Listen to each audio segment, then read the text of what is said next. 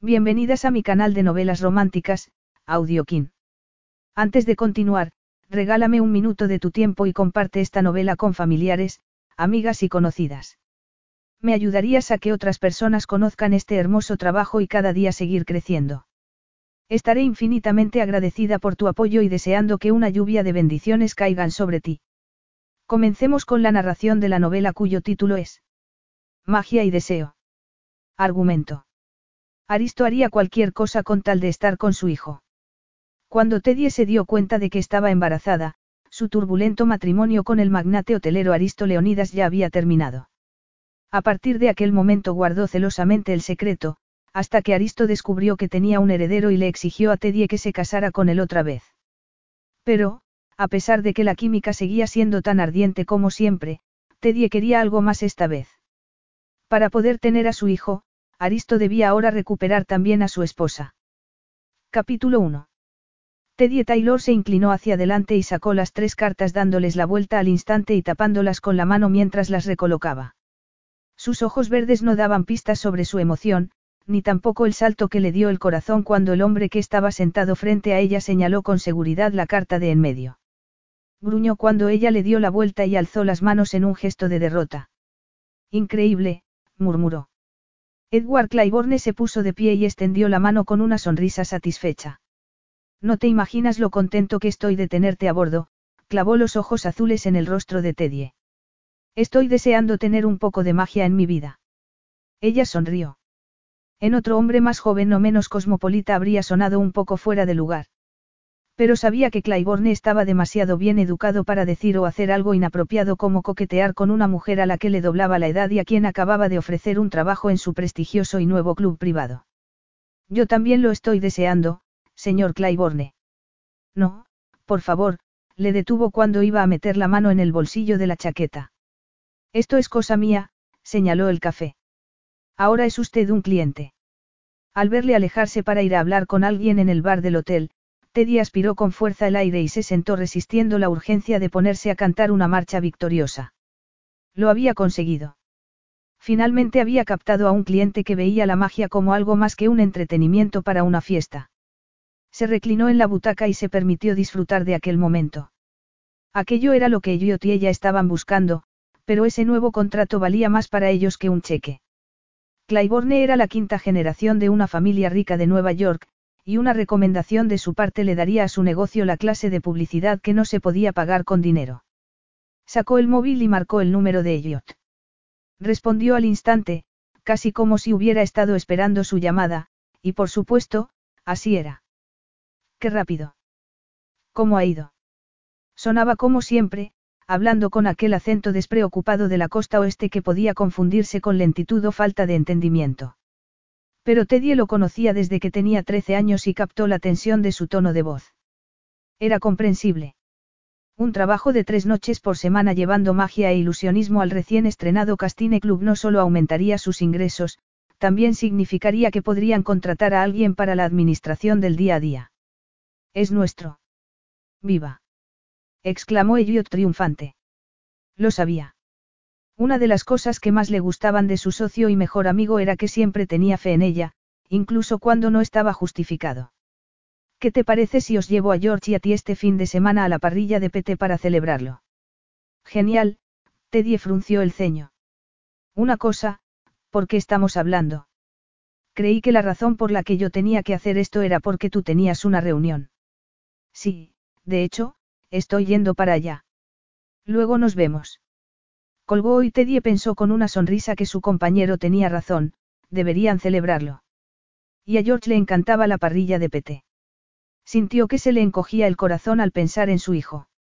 Sentía por él un amor completo y absoluto. Desde el momento en que lo tomó en brazos nada más nacer su corazón se hizo esclavo de sus grandes ojos oscuros. Era perfecto, y era suyo. Y tal vez si aquel trabajo iba bien en un par de años podrían celebrarlo allí. Teddy se reclinó en la butaca de suave cuero que seguramente costaba más que su coche y miró a su alrededor. Bueno, quizá allí no. El Hotel Kildare era nuevo y estaba completamente fuera de su alcance. Exudaba una mezcla de confort de la vieja escuela y diseño vanguardista que le habría resultado intimidatorio si no fuera por su sensación de euforia. Miró de reojo hacia donde Claiborne estaba charlando con alguien y sintió que se le aceleraba el pulso. Ella también debería estar allí haciendo nuevos contactos. No hacía falta que fuera demasiado obvio, solo tenía que pasar al lado de su nuevo jefe sonriendo y sin duda le presentaría a su acompañante. No podía ver la cara del hombre, pero incluso desde lejos eran tangibles su elegancia y la confianza en sí mismo. A contraluz, al lado del enorme ventanal, con el sol rodeándole, parecía una figura mítica. El efecto resultaba irresistible e hipnotizador, y a juzgar por las miradas furtivas de los otros huéspedes, ella no era la única que lo pensaba. Y entonces, cuando empezó a recoger las cartas que todavía estaban esparcidas por la mesa, se dio cuenta de que Claiborne estaba haciendo gestos en su dirección. Los labios de Teddy se curvaron automáticamente en una sonrisa cuando el hombre que estaba al lado de su nuevo jefe se giró hacia ella. La sonrisa se le congeló en la cara. Tragó saliva. Sintió el corazón latiéndole con fuerza. De hecho, todo su cuerpo parecía haberse convertido en piedra. La euforia de unos instantes atrás parecía ahora un recuerdo lejano. No, no podía ser. Aquello no podía estar pasando. Él no podía estar allí. Pero lo estaba. Y, peor todavía, le estrechó la mano a Claiborne, se excusó. Y se dirigió hacia ella con paso firme y aquella familiar mirada oscura clavada en ella. Y a pesar de la alarma que sonó en su interior, Teddy no podía apartar los ojos de aquel rostro frío y hermoso ni de su cuerpo firme y musculado. Durante una décima de segundo le vio cruzar el bar y entonces el corazón empezó a latirle como una apisonadora y supo que tenía que moverse, que correr, salir huyendo. Tal vez no fuera lo más digno, pero le daba igual. Su exmarido, Aristótle Leonidas, era la última persona del mundo a la que quería ver, y mucho menos hablar con ella. Había demasiadas historias entre ellos, no solo un matrimonio fallido, sino también un hijo de tres años del que él no sabía nada. Agarró el resto de las cartas y trató de meterlas en la caja. Pero el pánico la volvió más torpe de lo habitual y se le cayeron de las manos, desparramándose por el suelo en todas direcciones. Permíteme. Si ya había sido un shock verle al otro lado del bar, tenerlo tan cerca era como si le hubiera alcanzado un rayo. Le habría resultado más fácil si le hubiera salido barriga, pero no había cambiado en absoluto. Si acaso estaba más atractivo que nunca. Con el pulso acelerado, Teddy se preparó para mirarle a los ojos. Habían pasado cuatro años desde que él le rompió el corazón y le dio la espalda al regalo de su amor, pero ella nunca le había olvidado ni le había perdonado por borrarla de su vida como si fuera un correo electrónico basura. Pero estaba claro que había subestimado el impacto de su voz ronca y seductora. ¿Qué otra razón había para que el corazón le brincara como un potro salvaje? Solo era el impacto, se dijo. Obviamente no esperaba volver a verlo después de cuatro años. Apartó de sí el recuerdo del momento en que la abandonó y frunció el ceño. No hace falta. Puedo yo sola. Él la ignoró, se agachó y empezó a recoger las cartas una a una metódicamente. Toma, dijo incorporándose para darle el mazo. Pero Teddy se lo quedó mirando en tensión, reacia a arriesgarse a que hubiera el menor contacto físico entre ellos. La irracional respuesta de su cuerpo al escuchar de nuevo su voz le hizo darse cuenta de que a pesar de todo lo que había hecho todavía existía una conexión entre ellos, el recuerdo de lo que una vez hubo entre ellos, lo bonito que fue. Trató de ignorar tanto aquel inquietante pensamiento como la atracción de su mirada y se sentó. Quería marcharse, pero para hacerlo tendría que pasar por delante de él muy cerca, y sentarse le pareció el menor de los males. Él ocupó la silla que Claiborne había dejado vacía. ¿Qué estás haciendo aquí? Le preguntó Teddy con tirantez. Tras su ruptura, él se mudó a Londres, o eso fue lo que le dijo a Elliot cuando fue a recoger sus cosas. El apartamento no formaba parte de su acuerdo de divorcio y Teddy siempre dio por hecho que lo habría vendido. Aunque lo cierto era que no necesitaba el dinero, y seguramente tampoco conservaba malos recuerdos de él porque nunca estaba allí. ¿En Nueva York? Preguntó él a su vez recorriéndole el rostro con la mirada. Vivo aquí. Otra vez, añadió encogiéndose de hombros. Teddy tragó saliva y sintió una punzada al pensar en él regresando a su hogar y sencillamente retomándolo donde lo habían dejado. Deseó que se le ocurriera algo devastador que decirle, pero eso implicaría que le importaba, y por supuesto eso no era así. Observó con recelo cómo le deslizaba la baraja por la mesa. Su exmarido captó la expresión de su rostro y dijo entre dientes. No sé por qué me miras así. Soy yo quien debería estar preocupado. O al menos debería vigilar mi muñeca. Aristo apretó los dientes al ver la furia surgir en sus preciosos ojos verdes. Seguía siendo tan obstinada como siempre, pero agradecía que no hubiera tomado las cartas directamente de sus manos. Si las hubiera tenido libre se habría sentido tentado a estrangularla. No vio a Teddy cuando entró en el bar, en parte porque no llevaba el cabello castaño oscuro suelto por los hombros como la última vez que la vio, sino recogido en la nuca. Y principalmente porque, sinceramente, no esperaba volver a ver a su exmujer. Sintió una punzada de dolor en el corazón. Pero ¿por qué tenía que ser así? Teodora Taylor lo había engatusado cuatro años atrás con sus ojos verdes, sus largas piernas y su actitud reticente. Había entrado en su vida como un huracán, interrumpiendo su calma y su ascenso a la estratosfera financiera, y luego desapareció igual de rápido dejándole la cuenta del banco vacía y el corazón roto como único vestigio de sus seis meses de matrimonio. Aristo le lanzó una mirada implacable. Teddy se había llevado algo más que su dinero. Le había robado el latido del corazón y la poca confianza que tenía en las mujeres. Había sido la primera vez que bajó la guardia llegando incluso a honrarla con su apellido, pero ella solo se había casado con él con la esperanza de que el dinero y las conexiones de Aristo fueran un escalón hacia una vida mejor. Por supuesto que no se dio cuenta hasta que regresó de un viaje de negocios y descubrió que se había marchado. Hundido y humillado, se refugió en el trabajo y dejó atrás aquel desastroso episodio. Hasta que hacía un momento se había tropezado con Edward Claiborne. Lo conocía y le gustaba su seguridad en sí mismo y su cortesía de la vieja escuela. Ahora observó en silencio a Teddy, sintiéndose seguro al saber que su gesto externo no revelaba la batalla que rugía en su interior. La cabeza le decía que solo había una cosa que podía hacer. Un hombre cuerdo y sensato se levantaría y se marcharía de allí. Pero la cordura y la sensatez nunca habían formado parte de su relación con Teodora Taylor, y estaba claro que nada había cambiado, porque a pesar de saber que era el mayor error de su vida, siguió sentado. Bajó la mirada hacia la muñeca y alzó el labio en un gesto despectivo. No, sigue aquí. Quizá debería ver si todavía tengo la cartera. O llamar a Edward Claiborne y asegurarme de que él tiene todavía la suya. Sé que solo habéis tomado un café, pero siempre fuiste muy rápida. Lo sé por experiencia. Teddy sintió que se le calentaban las mejillas. Su rostro era impenetrable, pero el desprecio de su voz era obvio. ¿Cómo se atrevía a hablarle así, como si ella fuera la mala cuando era él quien la había apartado de su vida sin decir una palabra? Aunque lo cierto era que nunca había estado en su lista de prioridades. Seis meses de matrimonio le habían dejado claro que Aristo no tenía tiempo en su vida para una esposa. Incluso cuando ella se marchó e iniciaron los trámites de divorcio, Aristo se comportó como si nada hubiera pasado. Y, sin embargo, toda su indiferencia y su negligencia no pudieron prepararla para cómo se comportó al final. Acostarse con él aquella última vez fue un error. Con las emociones exacerbadas tras una reunión para hablar de su divorcio, acabaron en la cama y Teddy terminó embarazada. Solo que, cuando se dio cuenta de que el cansancio y las náuseas no eran síntomas de estrés, el divorcio estaba firmado y Aristo se había ido al otro lado del mundo, a trabajar a Europa. Pero para Teddy era como si se hubiera ido al espacio exterior. Recordó sus repetidos y desesperados intentos por ponerse en contacto con él y sintió que se le ponía la espalda rígida. Deseaba desesperadamente decirle que estaba embarazada, pero su absoluto silencio le dejó muy claro que no solo no quería hablar con ella, sino que no quería escuchar nada que tuviera que decirle. Fue tras una llamada a su oficina de Londres, cuando una secretaria la atajó de no muy buenas maneras, cuando decidió que hacer lo correcto no iba a funcionar.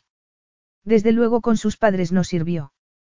A veces era mejor enfrentarse a la verdad aunque fuera dolorosa, y la verdad era que su relación con Aristo tenía unos cimientos muy poco sólidos. A juzgar por el desastre que había sido su matrimonio, quedaba claro que no tenía la fuerza suficiente para afrontar un embarazo no deseado. Pero fue duro.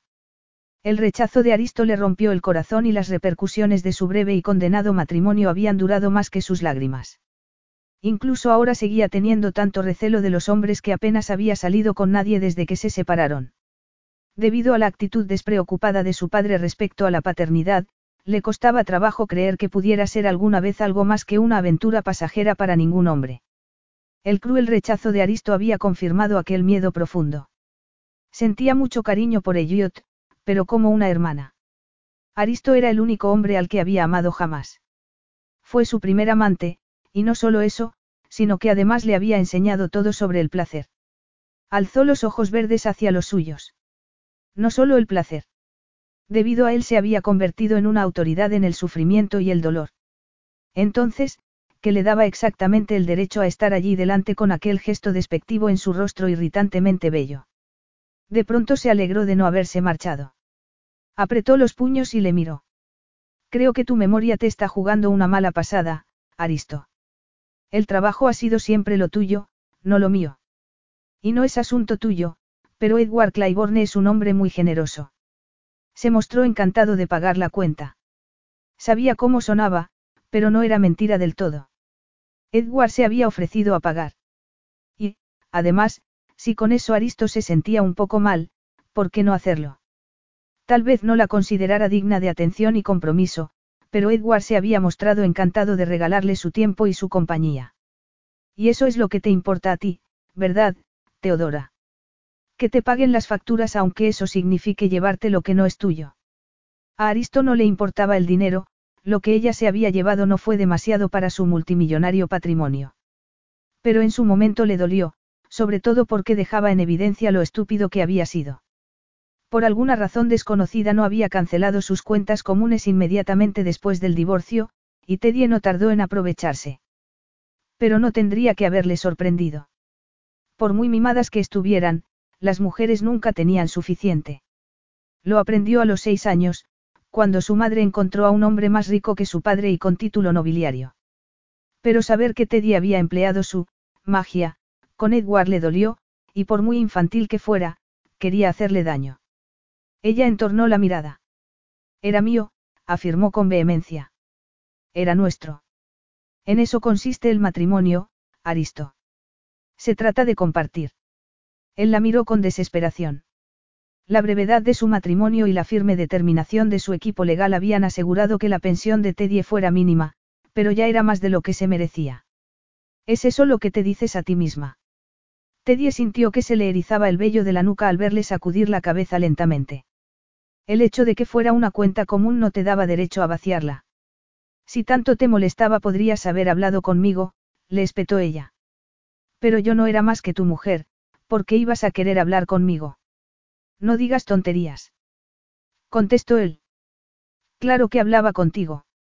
Hablabas conmigo de trabajo. Nunca de nosotros. Nunca del hecho de que llevaran vidas prácticamente separadas, dos desconocidos que compartían cama, pero nunca una comida o una broma. Al escuchar la emoción en su propia voz, Teddy se detuvo de golpe. ¿Qué sentido tenía tener aquella conversación? Llegaba cuatro años tarde, y su matrimonio no fue demasiado importante para Aristo si solo quería hablar ahora de la cuenta del banco. Y tanto le sorprendía. Toda su vida había estado dedicada a hacer dinero. Aspiró con fuerza el aire. Y en cuanto al dinero, tomé lo que necesitaba para vivir. Para cuidar de nuestro hijo, pensó con una repentina punzada de rabia. Un hijo que incluso antes de su nacimiento había sido relegado a un segundo puesto. No voy a disculparme por eso, y si para ti supone un problema deberías haber dicho algo en su momento, pero dejaste muy claro que no querías hablar conmigo. Aristo se la quedó mirando y sintió furia en su interior. En su momento vio su actitud como una prueba más del mal ojo que tenía. Una prueba más de que las mujeres que aparecían en su vida terminarían dándole la espalda tarde o temprano. Pero no iba a revelar sus motivos para guardar silencio. ¿Por qué debería hacerlo? No fue él quien rompió el matrimonio. No necesitaba dar explicaciones. El corazón empezó a latirle rítmicamente dentro del pecho, y una antigua sensación de impotencia y amargura le formó un nudo en el estómago. Teddy tenía razón. Tenía que haberse enfrentado a aquello años atrás, porque aunque había conseguido borrarla de su corazón y de su casa nunca logró eliminar la sensación de traición. Pero ¿cómo iba a hacerlo? Su relación terminó tan rápido y tan abruptamente que no hubo tiempo de encararla adecuadamente. Hasta ahora. Teddy se lo quedó mirando en un silencio angustiado cuando él se reclinó y estiró las piernas. Unos momentos atrás había deseado arrojarle la existencia de George a la cara. Pero ahora sentía el pánico subiéndole por la piel al pensar en lo cerca que había estado de revelar la verdad. Pues hablemos ahora, dijo él haciendo un breve gesto con la cabeza a un camarero que pasaba por allí y que se acercó con una rapidez casi cómica. Teddy estuvo a punto de reírse, aunque era más triste que divertido. Aristo no quería hablar ahora como no quiso hacerlo cuatro años atrás. Nada había cambiado. Un expreso y un americano, por favor, pidió sin mirarla. Y el hecho de que todavía recordara cómo le gustaba el café y la arrogancia de pensar que quería uno sin preguntarle hizo que le dieran ganas de gritar. No voy a quedarme, afirmó con frialdad. Sabía por experiencia que el poder de persuasión de Aristo era incomparable, pero en el pasado le amaba. Ahora, en el presente, no iba a permitir que la acorralara. Y no quiero hablar contigo, afirmó. Él se encogió de hombros con una sonrisa burlona. Entonces yo hablaré y tú puedes escuchar. Teddy se quedó callada mientras el camarero le servía los cafés con gesto nervioso. ¿Desea algo más, señor Leonidas? No, gracias, Aristo sacudió la cabeza. Teddy sintió una punzada de irritación en el pecho. Siempre era igual, Aristo tenía aquel efecto en la gente. Cuando se conocieron, ella se metía con él. Se suponía que ella, la maga, debía ser el centro de atención, pero Aristo exudaba una mezcla de poder, belleza y vitalidad que creaba un campo de atracción irresistible a su alrededor. Se le debía de notar en la cara, porque cuando Aristo levantó la taza de café se detuvo a medio camino. ¿Hay algún problema con el café? Puedo devolverlo si quieres. Teddy sacudió la cabeza con desesperación. Sé que debe de ser difícil para ti desconectar del trabajo, pero este no es uno de tus hoteles. Aristo se reclinó en el asiento y alzó la copa a los labios sin dejar de mirarla. Lo cierto es que sí lo es, afirmó. Es el primero de una nueva línea que estamos probando. Elegancia tradicional y una sostenibilidad impecable. Maldiciéndose a sí misma, a Aristo y a Elliot por no haber sido capaz de organizar su horario, Teddy se incorporó. Siéntate, le pidió él. Sus miradas se encontraron. No quiero. ¿Por qué? Te da miedo lo que pueda pasar si lo haces. Se lo daba. Teddy sintió que el calor se extendía por su cuerpo y de pronto se sintió mareada. En el pasado estuvo entregada a él. Era todo lo que había deseado en un amante y en un hombre. Al sentirse atrapada en la brillante oscuridad de su mirada se había sentido deseada. Y ahora, cuando el calor se extendía hacia afuera, se veía obligada a aceptar de nuevo que, aunque le odiara, su cuerpo seguía reaccionando a él del mismo modo, ajeno a la lógica e incluso al más mínimo instinto de conservación. Horrorizada por la revelación de su continua vulnerabilidad, o tal vez de su estupidez, Teddy alzó la barbilla, entornó los ojos y tensó los músculos como si se estuviera preparando para el combate. Yo no tengo miedo, pero tú deberías. A no ser que te guste llevar el traje con manchas de café. Los oscuros ojos de Aristo brillaron traviesos. Si quieres que me desnude no tienes más que decirlo. Aristo era increíble e injusto al hacer aquella referencia tan obvia a su pasado sexual. Pero a pesar de la rabia, Teddy sintió una punzada de deseo. Igual que aquella noche cuatro años atrás, cuando su cuerpo la traicionó. Le dio un vuelco el corazón. ¿Cómo pudo permitir que pasara algo así? Tan solo unas horas antes estaban discutiendo sobre el divorcio. Teddy sabía que no la amaba y sin embargo se había acostado con él.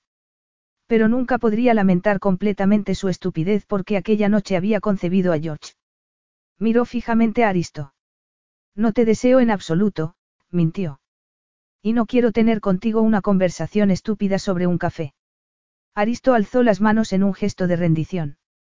De acuerdo, de acuerdo. Mira, esto es difícil para los dos, pero compartimos una historia. Si el destino ha decidido reunirnos podríamos dejar nuestras diferencias atrás por los buenos tiempos, murmuró con suavidad. Creo que podríamos dedicar unos minutos a ponernos al día. Teddy sintió que el corazón empezaba a latirle con fuerza. Si solo fuera el pasado lo que compartían, pero no era así, y ocultarle aquel hecho a Aristo le estaba resultando más difícil de lo que nunca imaginó. Pero ¿cómo iba a decirle la verdad, que tenía un hijo de tres años llamado George al que no conocía? Contuvo la respiración y trató de imaginar cómo iniciar aquella conversación. ¿Y cómo terminaría? Pero lo más importante era. ¿Por qué iba a contárselo? Su matrimonio había sido muy corto, pero duró lo suficiente para que supiera que en la vida de su exmarido no había sitio más que para su trabajo. Y al haber recibido de niña únicamente la atención intermitente de su padre, sabía exactamente lo que suponía ser un plato secundario en la comida principal, y no estaba dispuesta a que su hijo pasara por lo mismo. Acabo de decirte que no me quiero quedar, pero cuando alzó la mirada hacia sus ojos oscuros sintió una punzada de pánico, porque eran fríos y duros y acompañaban la expresión de su rostro. No te estaba dando opción. Teddy notó que palidecía. De verdad había dicho lo que creía que había dicho. ¿Qué se supone que quiere decir eso? Olvidó al instante el pánico debido a la furia que se apoderó de ella. Solo porque este hotel te pertenezca no significa que tengas que actuar como un déspota, le espetó. Si quiero marcharme, lo haré, gracias, y no hay nada que tú puedas hacer al respecto. Aristo se la quedó mirando en silencio.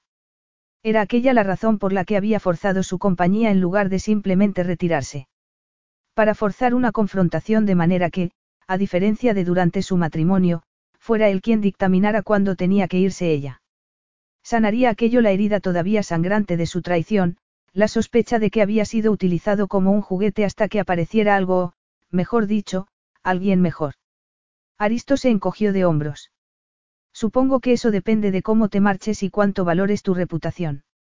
Que te saque el equipo de seguridad de una estancia llena de gente puede hacerte bastante daño, se reclinó en el asiento y alzó una ceja. No me puedo imaginar qué pensará tu nuevo jefe cuando se entere. No te atreverías, murmuró ella. Los ojos de Aristo no se apartaron de los suyos. Ponme a prueba. Aristo podía ver el conflicto en su mirada, la frustración y el resentimiento luchando contra la lógica y la resignación, pero sabía que la batalla ya estaba ganada. Si fuera a marcharse, ya estaría de pie. Vio con inmensa satisfacción cómo apoyaba la espalda recta en el respaldo. Aquello no se trataba de venganza, pero no pudo evitar que una sonrisa triunfal le curvara los labios. Entonces, hizo un gesto hacia el mazo de cartas, por lo que veo sigue siendo maga. Teddy se quedó mirando las cartas. Para cualquier otra persona su comentario podría haber sonado inocente, nada más que una muestra de educado interés sobre cómo se ganaba la vida un ex. Pero ella no era cualquier persona, había sido su esposa y Aristo podía sentir el resentimiento de su voz porque lo había oído con anterioridad. Era otro recordatorio de cómo había fracasado su matrimonio. Y por qué tendría que haberse enfrentado con anterioridad a él en lugar de fingir que su matrimonio nunca había tenido lugar. Había sido muy fuerte en lo que se refería a su hijo, pero una cobarde para enfrentarse a Aristo. Pero tenía una buena razón para no querer hacerlo. Muchas, de hecho. Tras el fin de su matrimonio él se mostró frío y distante y, más tarde, Teddy se encontraba muy mal con el embarazo, y luego, cuando se sintió bien de nuevo, George ya había nacido y, y aquella era otra conversación. De pronto fue consciente de la mirada de Aristo clavada en ella y le dio un vuelco el corazón. Tenía que dejar de pensar en George o se le iba a escapar algo. Sí, dijo secamente. Sigo siendo maga, Aristo. Y tú sigues con tus hoteles. El pulso le latía muy deprisa. De verdad quería él estar allí sentado mientras ella fingía hablar en términos educados. Sintió de pronto las manos húmedas y se las frotó. Estaba claro que sí. Pero Aristo no tenía ningún secreto que ocultar. En general, sí, pero he diversificado mis intereses, la miró. Debes de haberlo hecho muy bien. Edward Claiborne no sale con frecuencia de su zona de confort. ¿De qué le conoces? Teddy se encogió de hombros. Elliot y yo hicimos un par de espectáculos de magia el año pasado durante unos actos solidarios y él estaba allí. Aristo la miró con frialdad. ¿Trabajas con Elliot? Por alguna razón, su modo desafiante de asentir provocó en él una punzada de celos. En su cabeza se la había imaginado sola, sufriendo como él. Y ahora parecía que no solo había sobrevivido, sino que además había prosperado con Elliot. Montamos un negocio juntos. Él se encarga de la administración y las cuentas y yo hago la magia. Aristo sintió otra punzada de irritación, casi de dolor. Sabía que Teddy nunca había tenido una relación romántica o sexual con Elliot, pero la había apoyado, y aquel fue en el pasado su trabajo. Ya era bastante malo que su hermanastro, Oliver, le hubiera desplazado en el afecto de su madre. Ahora al parecer también Elliot le había usurpado el de Teddy. Si no recuerdo mal, no era precisamente un hombre de negocios, dijo con frialdad. Teddy sonrió por primera vez desde que se había sentado y al ver que se le suavizaba la mirada, Aristo tuvo que reprimir el deseo de acariciarle la mejilla, porque en el pasado sus ojos se suavizaban así con él. No, pero es mi mejor amigo y confío en él, se limitó a decir Teddy. Y eso es lo que importa. Le resultaba tentador mentir, decir que había encontrado el amor y una pasión inimaginable en brazos de Elliot, pero solo serviría para parecer triste y desesperada. Supongo que lo que importa es el beneficio, no. Aristo alzó una ceja. Teddy siempre había sabido que aquella era su visión, pero el comentario le dolió más de lo que debería porque era la razón por la que su hijo crecería sin padre. Hay cosas más importantes que el dinero, Aristo, afirmó apretando los dedos. En los negocios no, respondió él. Teddy le miró y lo odió a él y a su estúpida manera de ver la vida, pero se odió más a sí misma porque todavía le importara lo que él pensara. En la vida hay algo más que los negocios. Hay sentimientos y personas, amigos, familia, se detuvo, la emoción de su voz resonaba en el interior de su cabeza. Alzó la mirada y vio que Aristo la estaba mirando impasible. Tú no tienes familia, le dijo. Era una de las pocas cosas de su vida que había compartido con él, que era huérfana. Teddy parpadeó. Estaba a punto de decirle que era la madre de su hijo, pero se contuvo. Teniendo en cuenta cómo se había comportado y cómo seguía haciéndolo, no le debía la verdad. Pero George era su hijo. No se merecía saberlo. Se le paró el corazón y durante un instante no pudo respirar. Sintió que se le encogía el estómago. Deseó poder desaparecer con la misma facilidad con la que hacía desaparecer relojes y carteras y se forzó a mirarle a los ojos. No, no la tengo, mintió. Y de pronto supo que tenía que marcharse de allí porque quedarse significaría más mentiras y no podía hacerlo, no quería mentir sobre su hijo. Y tampoco podía seguir mintiéndose a sí misma. Hasta aquel día había querido pensar que había superado lo de Aristo. Pero cuando miró sus distantes y oscuros ojos el dolor de la farsa surgió en ella y de pronto necesitó asegurarse de que aquello no volviera a pasar nunca. Había cometido el error anteriormente de dejarle entrar de nuevo en su vida, de seguir al corazón y no a la cabeza. Y aunque no se arrepentía porque eso significaba que tuviera a su hijo, tras aquella noche había aceptado no solo que su matrimonio había terminado, sino que era mejor así. Alzó la barbilla. Aquella sería la última vez que se vieran. Se aclaró la garganta. Por muy fascinante que sea esta conversación, creo que no tiene sentido que sigamos con ella, dijo.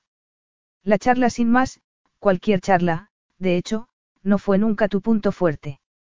Aristóle sostuvo la mirada. ¿Te niegas a hablar conmigo? Sí, Teddy metió la mano en el bolsillo, sacó un cuadernito de notas y escribió algo en él. Luego arrancó la página y la dejó sobre la mesa. No espero volver a saber de ti, pero si tienes que ponerte en contacto conmigo aquí tienes el teléfono de mi abogada. Adiós, Aristótle. Y, antes de que él pudiera siquiera reaccionar y mucho menos responder, Teddy se dio la vuelta y salió casi corriendo del bar del hotel. Aristo se quedó mirando su asiento vacío.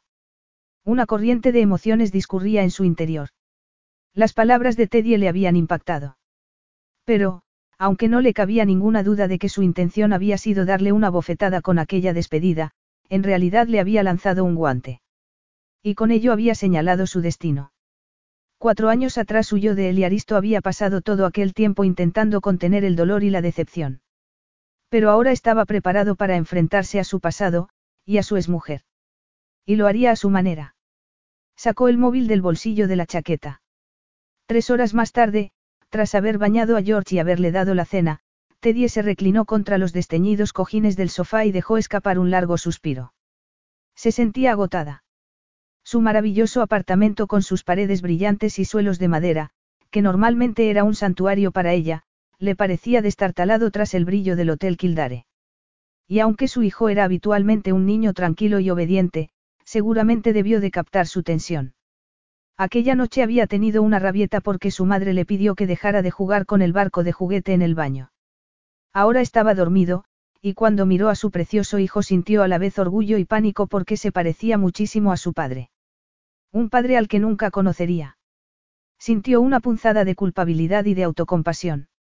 Aquello no era lo que había querido para su hijo ni para sí misma. En sus sueños le habría gustado darle todo lo que ella nunca tuvo, Unos padres cariñosos y seguridad económica, pero su matrimonio había sido un fracaso. Tal vez si hubiera tenido unos cimientos más sólidos podrían haber solucionado sus problemas juntos. Pero no tenían nada en común aparte de una salvaje atracción sexual que había conseguido unirlos a pesar de su profunda incompatibilidad. Aristo había nacido en la riqueza. Por su parte, ella había crecido en un hogar para niños con una madre enganchada a las pastillas y un padre en la cárcel. Teddy contuvo un bostezo, sacó el móvil y miró la hora. Lo único que quería era meterse en la cama, pero Elliot se iba a pasar por allí para hablar de la reunión con Claiborne. Así que se puso de pie, fue a la cocina y acababa de abrir una botella de vino cuando oyó el telefonillo. Gracias a Dios, Elliot llegaba puntual. Le abrió y agarró la botella de vino y dos copas. No te creas que nos vamos a terminar esto, empezó a decir mientras abría la puerta. Pero se quedó sin palabras al ver que a quien tenía delante no era Elliot, sino Aristo. Capítulo 2. Ni se me ocurriría, murmuró él extendiendo la mano. Te olvidaste esto y pasaba por aquí. Era el mazo de cartas que se había dejado en el hotel. Teddy se quedó unos segundos sin poder contestar. No encontró las palabras para expresar el shock y la confusión que sentía al verlo allí en el umbral de la puerta de su casa.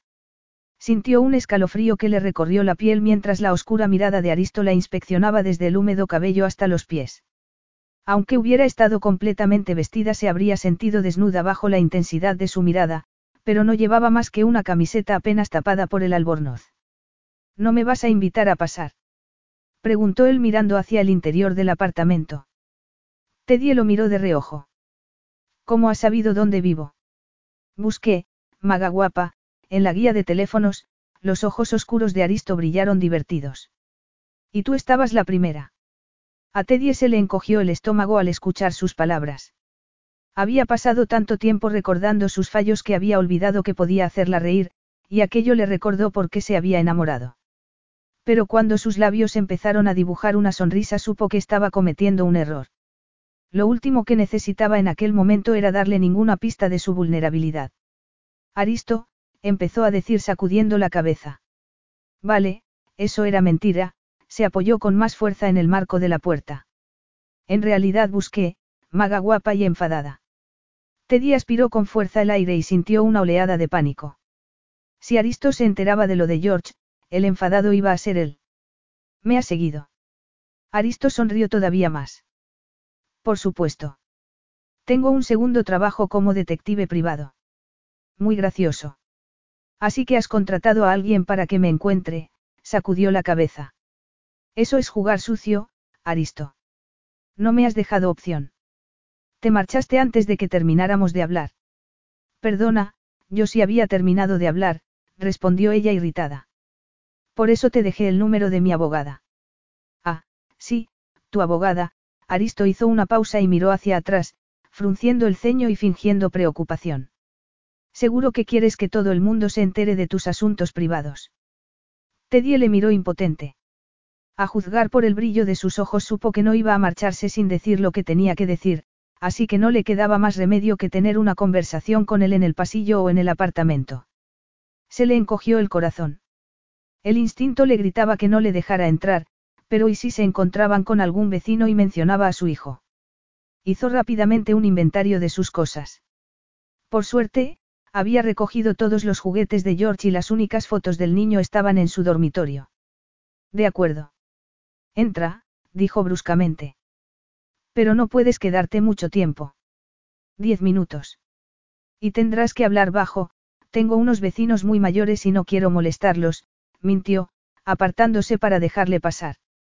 Se detuvo a lo que le pareció una distancia adecuada y vio cómo Aristo entraba en el modesto interior de su casa, sin duda contrastándolo con el lujo del apartamento que compartieron en el pasado. Pero a quién le importaba lo que él pensara. Te di el número de mi abogada por una razón. ¿Por qué estás aquí? Le preguntó Teddy con tirantez. No he hablado con ella, afirmó Aristo encogiéndose de hombros. ¿Por qué pagar una minuta si podemos hablar gratis? Aristo observó cómo los verdes ojos de Teddy se abrían de par en par con incredulidad y luego vio las dos copas y le cambió el humor. Estaba claro que no tenía pensado pasar la noche sola. Aristo se había estado preguntando desde que salió del bar la razón por la que se había marchado tan precipitadamente. Aunque sabía que su relación era puramente profesional, al ver a Edward Claiborne y a Teddy pensó que parecían bien juntos. Y, si no era él, seguro que en la ciudad había otro hombre que había ocupado su lugar. De hecho, aquella era la razón por la que ahora estaba en la puerta de su casa. El mero hecho de imaginárselo le provocaba un nudo en el estómago, y el hecho de que todavía tuviera el poder de afectarle después de tantos años le enfurecía todavía más. Además, tal vez tus abogados tenían sus propios planes cuando te aconsejaron. Teddy sintió una oleada de furia. A mí nadie me aconsejó nada. Tomo mis propias decisiones, aunque no espero que lo entiendas, alzó la vista para mirarle con el corazón latiéndole con fuerza. Para ti siempre ha sido difícil asumir que soy una mujer independiente. Aristo parpadeó de forma casi imperceptible. Si por independiente te refieres a insolidaria y egocéntrica, entonces sí, supongo que sí. ¿Cómo te atreves a insultarme así en mi propia casa? gritó ella subiendo el tono de voz. Recordó su fría hostilidad cuando ella se negó a dejar de trabajar. Querer seguir con un trabajo que me encanta no es ser egocéntrica. Mamá. Mamá. La voz del niño surgió en algún punto detrás de ella, cortando su rabia como la guadaña el trigo. Se giró al instante y se aclaró la garganta. No pasa nada, cariño. Su hijo, George, la miró. Tenía puesto el pijama y llevaba en la mano su barco de juguete. Mami gritaba. Teddy lo estrechó entre sus brazos con fuerza y lo levantó del suelo. Lo siento, cariño. Mamá te ha despertado. Aristo sintió que el estómago se le congelaba al ver a Teddy aplastar la cara contra la mejilla del pequeño. Se sentía soliviantado al descubrir que tenía un hijo. No, era más que eso. Se sentía herido aunque no hubiera motivo para ello. El corazón le latía como un caballo salvaje y sus pensamientos iban en todas direcciones. Le costaba trabajo asumirlo, pero no había error. Aquel niño era el hijo de Teddy. Pero ¿por qué no se lo había dicho? En aquel momento el pequeño levantó la cara y de pronto Aristo no pudo respirar. Por la periferia de la visión vio cómo Teddy se giró para mirarle y de pronto sus ojos verdes le dijeron lo que su boca no se atrevía a decir. Aquel niño era su hijo. Entonces vio toda su vida pasar por delante como si fuera un ahogado, el día que conoció a Teddy en aquella cena, el largo cabello suelto, la media sonrisa que le había robado el corazón, el eco vacío del apartamento cuando ella se marchó y aquel momento en el Kildare. Dejó escapar el aire y se le paró el pulso. Solo que no se estaba ahogando en el agua, sino en mentiras. En las mentiras de Teddy. El resentimiento y la hostilidad que sintió cuando ella le dejó, el impacto de haberse tropezado con ella aquel día, todo aquello fue arrastrado por una tormenta de fuego y rabia tan cegadora e intensa que tuvo que agarrarse a la estantería. Pero tendría que esperar para permitirse el lujo de perder la paciencia con Teddy. Ahora era el momento de conocer a su hijo. Yo también lo siento, murmuró con dulzura asegurándose de que ninguna de las emociones que lo carcomían por dentro se le notaba en la voz mientras sonreía a su hijo por primera vez. No te preocupes por nada. Mamá y yo vamos a charlar, ¿verdad? Preguntó girándose hacia ella. Teddy se obligó a sí misma a mirarle a los ojos y asintió mecánicamente, pero por dentro un mantra de pensamientos de pánico le aceleraba el ritmo del corazón, lo sabe. Sabe que George es su hijo. ¿Qué voy a hacer? Pero antes tienes que presentarme, dijo Aristo mirándola con frialdad. Ella alzó la barbilla, pero hizo lo que le pedía. Este es mi hijo, George, murmuró con tono tenso. Hola, George, Aristo sonrió. Encantado de conocerte. Me llamo Aristo Leonidas y soy un viejo amigo de tu madre. Miró a su hijo a los ojos, de color y forma idénticos a los suyos, y sintió que le daba un vuelco el corazón. George tenía su mandíbula y los pómulos altos como él, el parecido entre ambos no se podía negar. A la misma edad habrían parecido gemelos. Cuando George le sonrió con algo de incertidumbre se sintió casi ciego de rabia por el engaño de Teddy. Su hijo debía de tener unos tres años. ¿Cuánto se había perdido durante aquel tiempo? El primer diente. La primera palabra. Los primeros pasos. Vacaciones y cumpleaños. Y en el futuro, a cuántas ocasiones no habría acudido sin saberlo, la graduación, el día de su boda. Apretó los dientes. Tal vez no había pensado nunca en convertirse en padre, pero Teddy le había robado unilateralmente aquel derecho. ¿Cómo iba a compensar el tiempo que se había perdido? No, pensó. No lo había perdido. Teddy le había robado tres años de la vida de su hijo.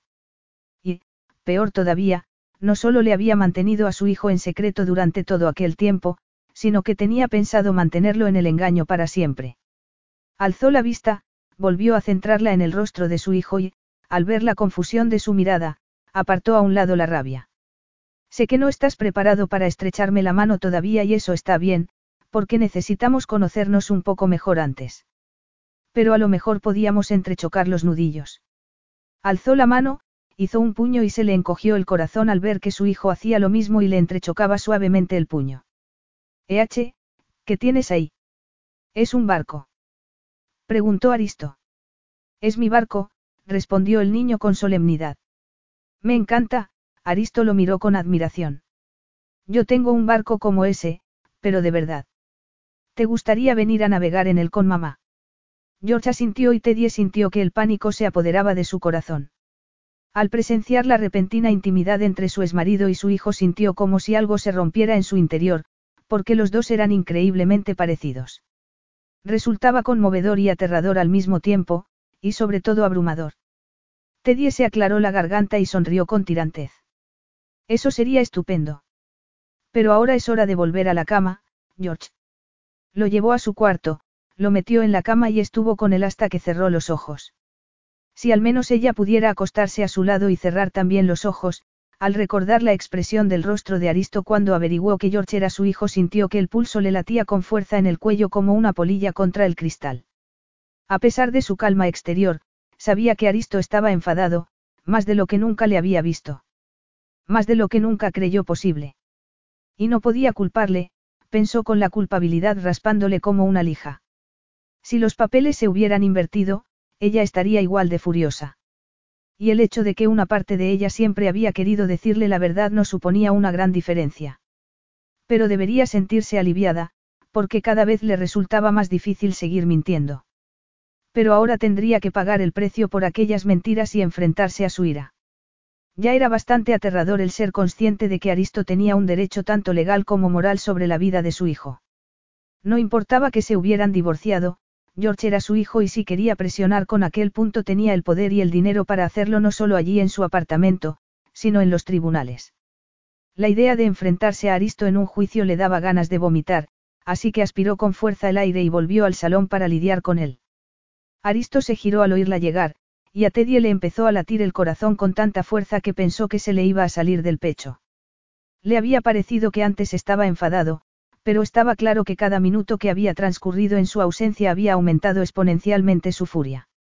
Así que ahora, cuando se acercó a ella, la fría oleada de su desprecio la dejó congelada en el sitio. Sabía que era superficial y que no tenías escrúpulos, dijo con los ojos brillándole como hielo negro. Pero ¿en qué momento exactamente tu moral cayó tan bajo como para decidir mantener a mi hijo en secreto? Eso no es justo. Los negros ojos de Aristo se clavaron en los suyos. Justo. ¿Qué valor tienes, Teddy? Pensé que solo me habías robado el dinero. Y resulta que también me robaste a mi hijo. No lo robé, comenzó a decir. Pero él la atajó. Oh, seguro que lo has racionalizado a posteriori. ¿Qué te has dicho a ti misma? Que sería mejor así para todos. Hice lo que me pareció mejor, le temblaba la voz, pero no apartó la mirada. Hice lo mejor para mí, Aristo, porque solo estaba yo. Él aspiró con fuerza el aire. No es verdad. Tenías un marido. Es marido, le espetó ella. Para entonces estábamos divorciados. Aunque no habría supuesto ninguna diferencia. Nunca estabas allí. Aristo seguía mirándola fijamente. No puedes evitarlo, ¿verdad?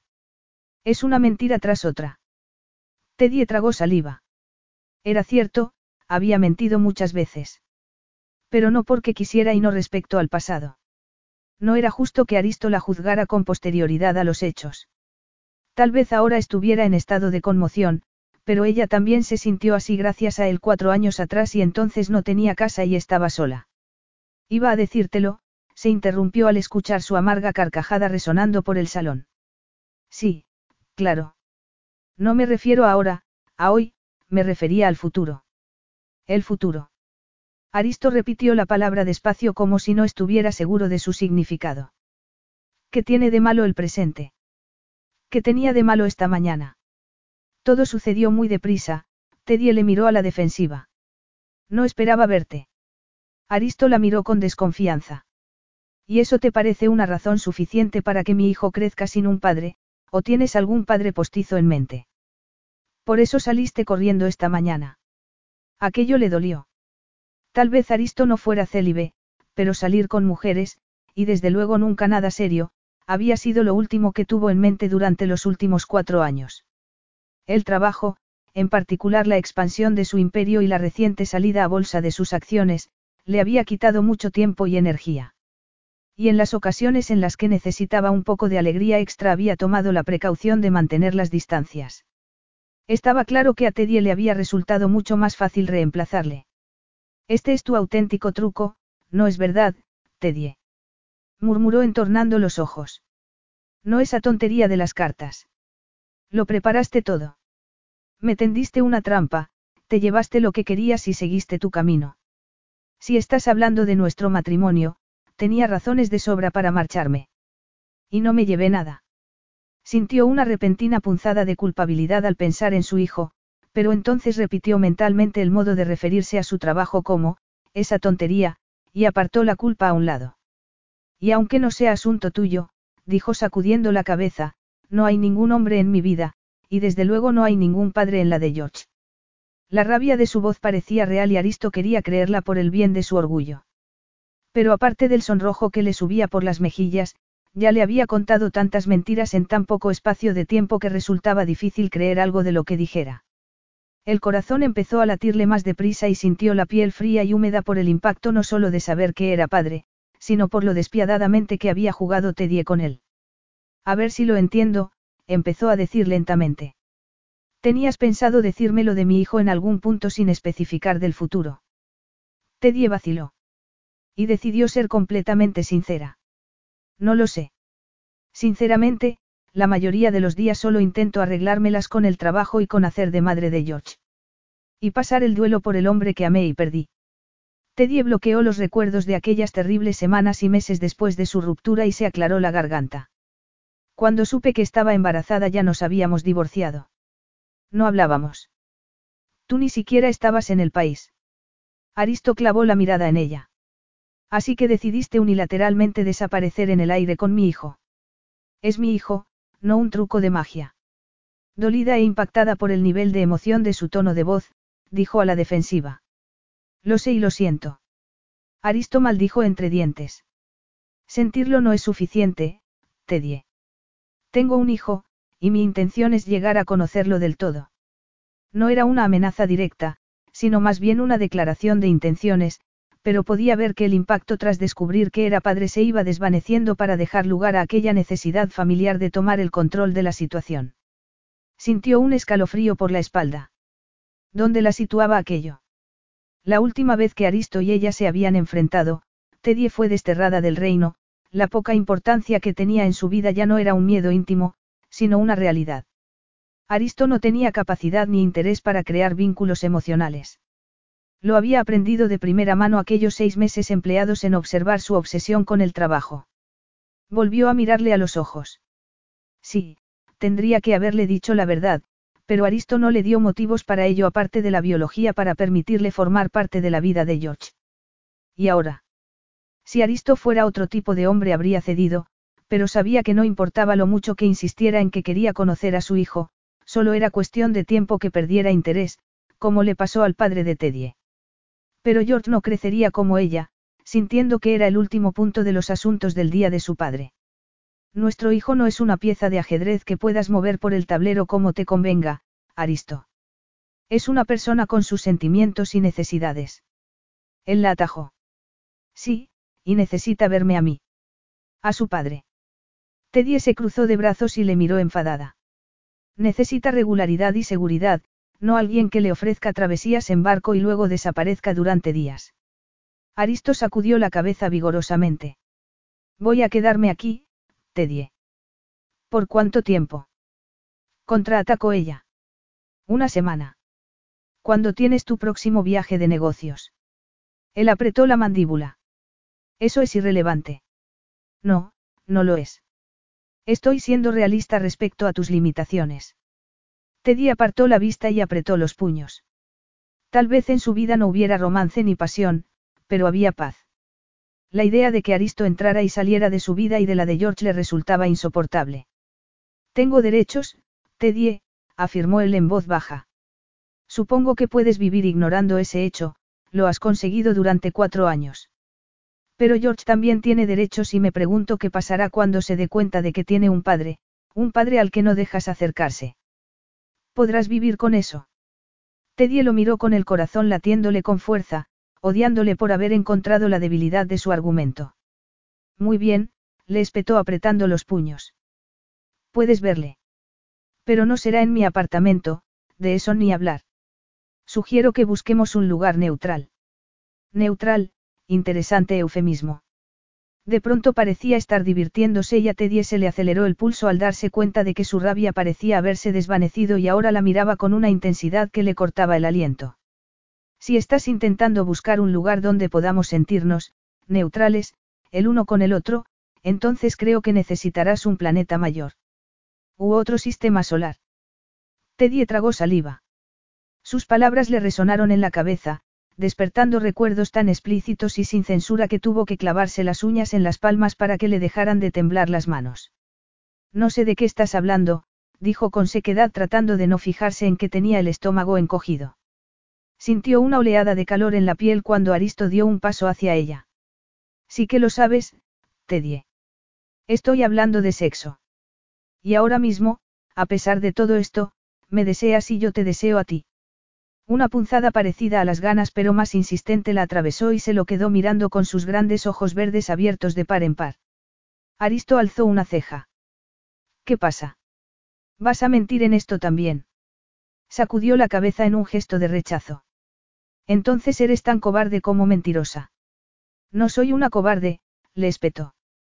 Simplemente no estoy de acuerdo con tu comentario. Si lo estás. Solo tienes miedo de lo que sientes. Miedo de desearme. Teddy dejó escapar el aire entrecortadamente. Aristo estaba ahora cerca, lo bastante cerca como para ver los puntitos dorados y grises de sus ojos oscuros. Lo bastante cerca para oler su aroma limpio y masculino. Tan cerca que no solo podía ver las curvas de sus músculos bajo el suéter, sino tocarlos. Eres un arrogante. Aristo avanzó un paso más y levantó la mano para trazarle la curva de la mandíbula con el pulgar. Y tú eres tan hermosa que ninguna de esas afirmaciones cambia ese hecho.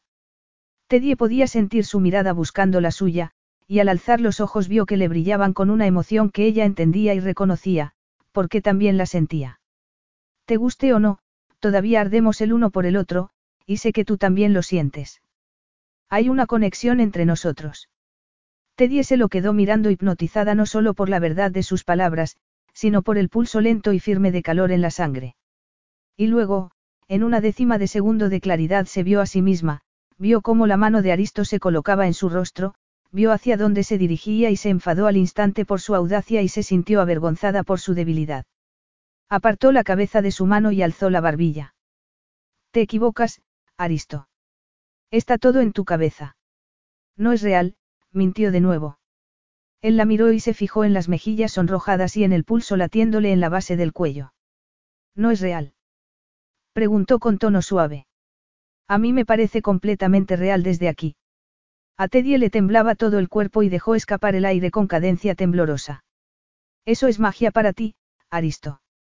Hace trucos con los sentidos, te hace creer en lo imposible. Y tú y yo somos imposibles. Clavó los ojos en la impresionante belleza del rostro de su exmarido y sonrió con tirantez. Que seas el padre de George no cambia nada entre nosotros.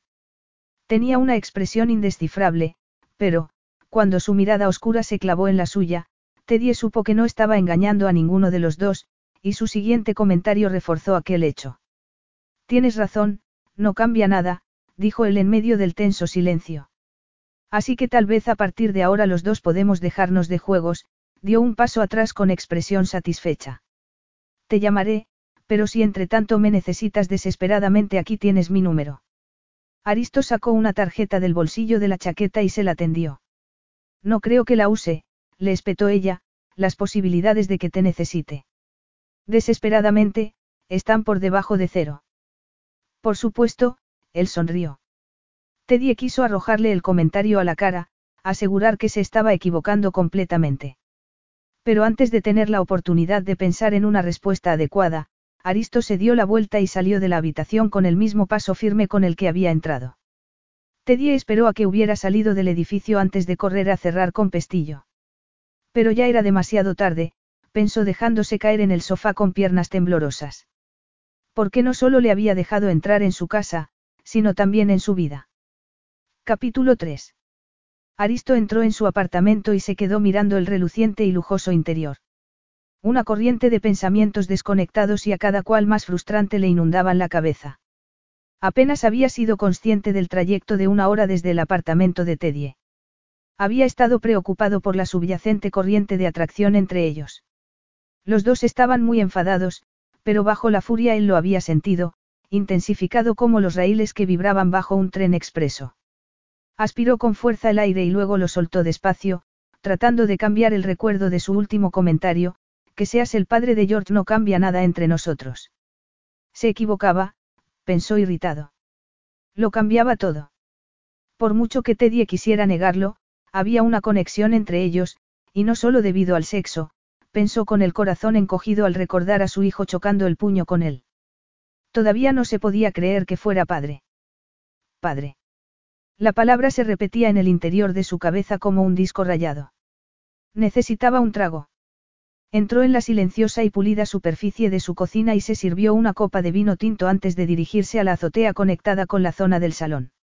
Se dejó caer en una silla y miró hacia la silueta urbana de Nueva York. Incluso desde tan arriba podía sentir la energía de la ciudad surgiendo como una ola, pero por una vez no respondió a su poder. Estaba demasiado ocupado tratando de unir las piezas de una vida que Teddy había hecho pedazos cuando entró en su hotel. Y, por si fuera poco, había lanzado una granada sobre su ordenado mundo en la forma de un niño de tres años. Bienvenido a la paternidad al estilo de Teddy Taylor. Se pasó la mano por la cara como si así pudiera calmar el curso de sus pensamientos. Le parecía irreal contemplar siquiera la idea de ser padre, y mucho menos la realidad. Nunca se imaginó que tendría un hijo, no porque estuviera en contra de la paternidad, sino porque el trabajo y la expansión de su imperio requería de toda su energía y atención. Aristo frunció el ceño. Habría tal vez otras razones. Podría ser que la decisión de su padre de abandonar sus responsabilidades le hubiera hecho cuestionarse su propia planificación de la paternidad. Seguramente, pensó.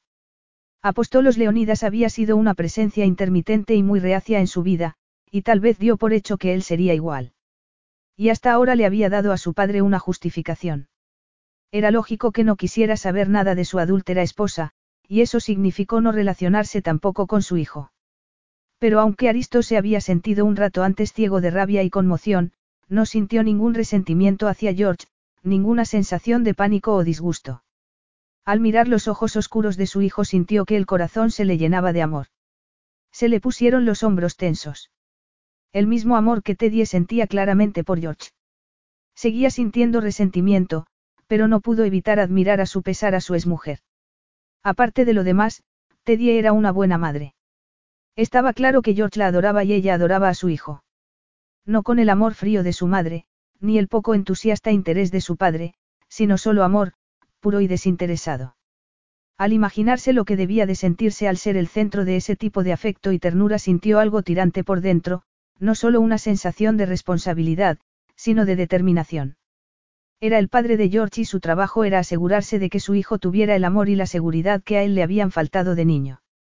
El divorcio de sus padres y sus siguientes matrimonios le habían dejado sin raíces y sintiéndose inseguro de su lugar en el mundo, y sabía instintivamente que George necesitaba a su padre y a su madre.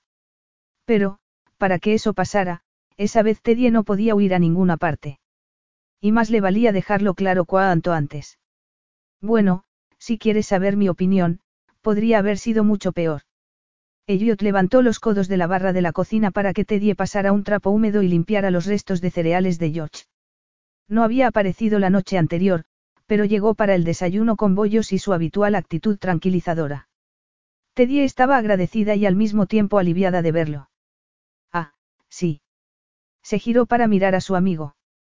¿Y cómo podría haber sido peor, Elliot? Él se encogió de hombros con expresión inocente. Podría haberte besado. O tú a él. EH, era una broma, Elliot percibió su pánico y le apartó un mechón de pelo de la cara. Vamos, Teddy, ya sé que fue un idiota contigo y tal vez no estuviera bien que apareciera aquí de la nada, pero, esta vez no puedes salir huyendo, cariño. Te conozco desde los 12 años y no necesito poderes sobrenaturales para leerte el pensamiento. Esto es algo de lo que no puedes escapar y en el fondo no creo que quieras hacerlo. Ella alzó la barbilla y entornó los verdes ojos. Y sin embargo yo estoy convencida de que sí. Elliot le dio un toquecito en las manos apretadas. No, claro que no. Yo estaba allí, recuerdas. Sé cuántas veces intentaste llamarle, la cantidad de mensajes que le dejaste, lo triste que estabas, apretó las mandíbulas. No soy fan de Aristóteles Leonidas, pero sigue siendo el padre de George y tiene derecho a ver a su hijo.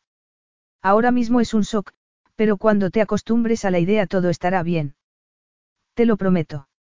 Muchas parejas tienen la custodia compartida de sus hijos. Teddy esbozó una sonrisa forzada. Pensar en un futuro en el que tendría que ver a Aristo con regularidad, hablar con él y que apareciera en la puerta de su casa no era su definición de que todo, estuviera bien. Pero tal vez con el tiempo lo que sentía por él disminuiría como la radioactividad, aunque para eso se necesitaran décadas. Aunque daba igual lo que sintiera. Podía huir, pero como Elliot había dicho, no podía seguir escondiéndose de la verdad. Aristo era el padre de George y tendría que asumirlo. Elliot se levantó del taburete. Me tengo que ir, pero luego te llamo, se puso la chaqueta y le dio un beso en la frente. Y no te preocupes, la gente no cambia. Y por todo lo que me has contado de tu ex no me lo imagino quedándose por aquí el tiempo suficiente como para convertirse en un problema. Cuando vio a Elliot salir de su apartamento supo que estaba intentando tranquilizarla. Y debería sentirse tranquila. Después de todo, eso era lo que quería, no. Que Aristo desapareciera de su vida para siempre. Pero por alguna extraña razón la idea no le resultaba tan reconfortante como se había imaginado. Mientras George echaba su siesta de la tarde, Teddy recogió el apartamento, moviéndose automáticamente para recoger los juguetes que estaban desperdigados por todas partes. Finalmente se detuvo al lado de su cama, se arrodilló y sacó una caja de cartón. Sintió un nudo en la garganta, vaciló y se sentó en el suelo. Levantó la tapa y miró el contenido. ¿Qué era aquello? De verdad que su matrimonio no ocupaba más que una caja de zapatos metida debajo de una cama. Apartó a un lado las cartas y documentos, buscó en el fondo de la caja y sacó una cajita azul. La abrió y se quedó mirando la sencilla alianza de oro. Durante un instante no pudo moverse, pero cuando se le calmó la respiración agarró el anillo de bodas y se lo deslizó en el dedo. Seguía sin tener muy claro por qué lo había conservado. Pero la respuesta no era tan sencilla. Al principio, cuando se marchó del apartamento de Aristo, lo siguió llevando porque aunque para entonces ya sabía que su marido era una persona muy distinta al impulsivo amante que había prometido amar y honrar, no estaba preparada para renunciar a su matrimonio. Y era la única cosa que le había dado y que nunca podría quitarle. Por supuesto eso fue antes de saber lo de George. Sintió un nudo en la garganta. Todavía podía visualizar el momento exacto en el que decidió dejar de llevarlo. Fue en el taxi de camino a casa tras la noche que pasó en brazos de Aristo confiada en que se darían una segunda oportunidad. Él la había seguido a la salida de su reunión con los abogados en la que habían discutido con furia. Pero entonces se miraron el uno al otro a los ojos y el deseo fue más fuerte que su ira combinada. No tenía lógica, pero así era. ¿Y desde cuándo el deseo tenía algo que ver con la razón? Se registraron en una habitación de hotel como dos recién casados, besándose y quitándose la ropa en el ascensor sin importarles las miradas de los demás mientras corrían a su habitación. Pero antes de que las sábanas que cubrían sus cuerpos húmedos y calientes se enfriaran ya supo que había cometido un error. Aquella noche fue como una tregua de once horas en su matrimonio. Aristo no había reconocido su parte en sus problemas maritales ni estaba dispuesto a escuchar su punto de vista. Solo quería salirse con la suya, tras no lograr convencerla con palabras había cambiado de táctica. Como la tonta enamorada que era entonces, Teddy se dejó persuadir por la suavidad de su boca y la dureza de su cuerpo. Pero al despertarse en una cama extraña se dio cuenta al instante del error. Respiró con fatiga al recordar cómo el rostro de Aristo se había vuelto duro. Y sin expresión, con la ternura de sus ojos borrada cuando le dijo que había pagado por la habitación, pero que sería el último dólar de su dinero que vería. No fue así. Tres semanas más tarde, Teddy vació una de las cuentas bancarias que compartían, la que menos dinero tenía, en parte para demostrarle que no tenía razón, pero sobre todo para que su hijo aún no nacido tuviera algo de su padre. Se quitó el anillo del dedo, volvió a guardarlo en la cajita y se puso lentamente de pie. Elliot tenía razón. Tenía que enfrentarse a la realidad y sería más fácil hacerlo si tenía el control de lo que estaba sucediendo en lugar de quedarse sentada esperando la llamada de Aristo. Volvió al salón, agarró la tarjeta que le había dado la noche anterior y marcó su número en el móvil antes de que le diera por cambiar de opinión. Hola, Teddy. No esperaba que contestara el teléfono tan rápido, ni que supiera que era ella, pero no fue aquella la razón por la que se deslizó en el sofá. Escuchar su voz en el teléfono otra vez le resultaba extrañamente íntimo, y por una décima de segundo se acordó de cómo hablaban cuando se conocieron. Conversaciones a primeras horas de la mañana, cuando ella había terminado su actuación y estaba tirada en la cama de algún hotel al otro lado del país. No importaba a qué hora llamara, Aristo siempre contestaba y hablaban a veces durante horas. Teddy apretó el teléfono con más fuerza y trató de olvidarse de aquel recuerdo. Tenemos que hablar de George, le dijo bruscamente. Pues habla. No, por teléfono no. Tenemos que vernos. Se hizo una breve pausa y Teddy sintió una punzada en el pecho al imaginárselo recostado en el respaldo de la silla con una sonrisa triunfal en los labios. ¿Puedo ir a tu apartamento? No, yo iré a tu oficina, consultó el reloj. Podía dejar a George con ello te ir a Manhattan. A las cinco, por ejemplo. Lo estoy deseando, murmuró Aristo. A las cinco en punto, Teddy estaba mirando un brillante rascacielos mientras a su alrededor los grupos de turistas charlaban y se reían, sin duda de camino al Empire State Building o algún otro punto turístico famoso. Ojalá ella fuera también una turista más que pudiera disfrutar de unas bien merecidas vacaciones en lugar de tener que enfrentarse a un esmarido calculador. Pero, cuanto antes se enfrentara a Aristo, antes podría volver a casa, así que atravesó las puertas giratorias del rascacielos de cristales ahumados en el que se encontraba la sede principal de Leonidas Holdings.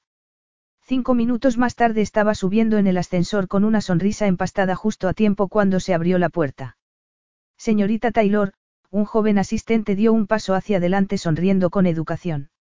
Si es tan amable de acompañarme, el despacho del señor Leonidas es por aquí. Pero el señor Leonidas no estaba dentro, descubrió Teddy cuando el asistente la invitó a pasar a un despacho vacío.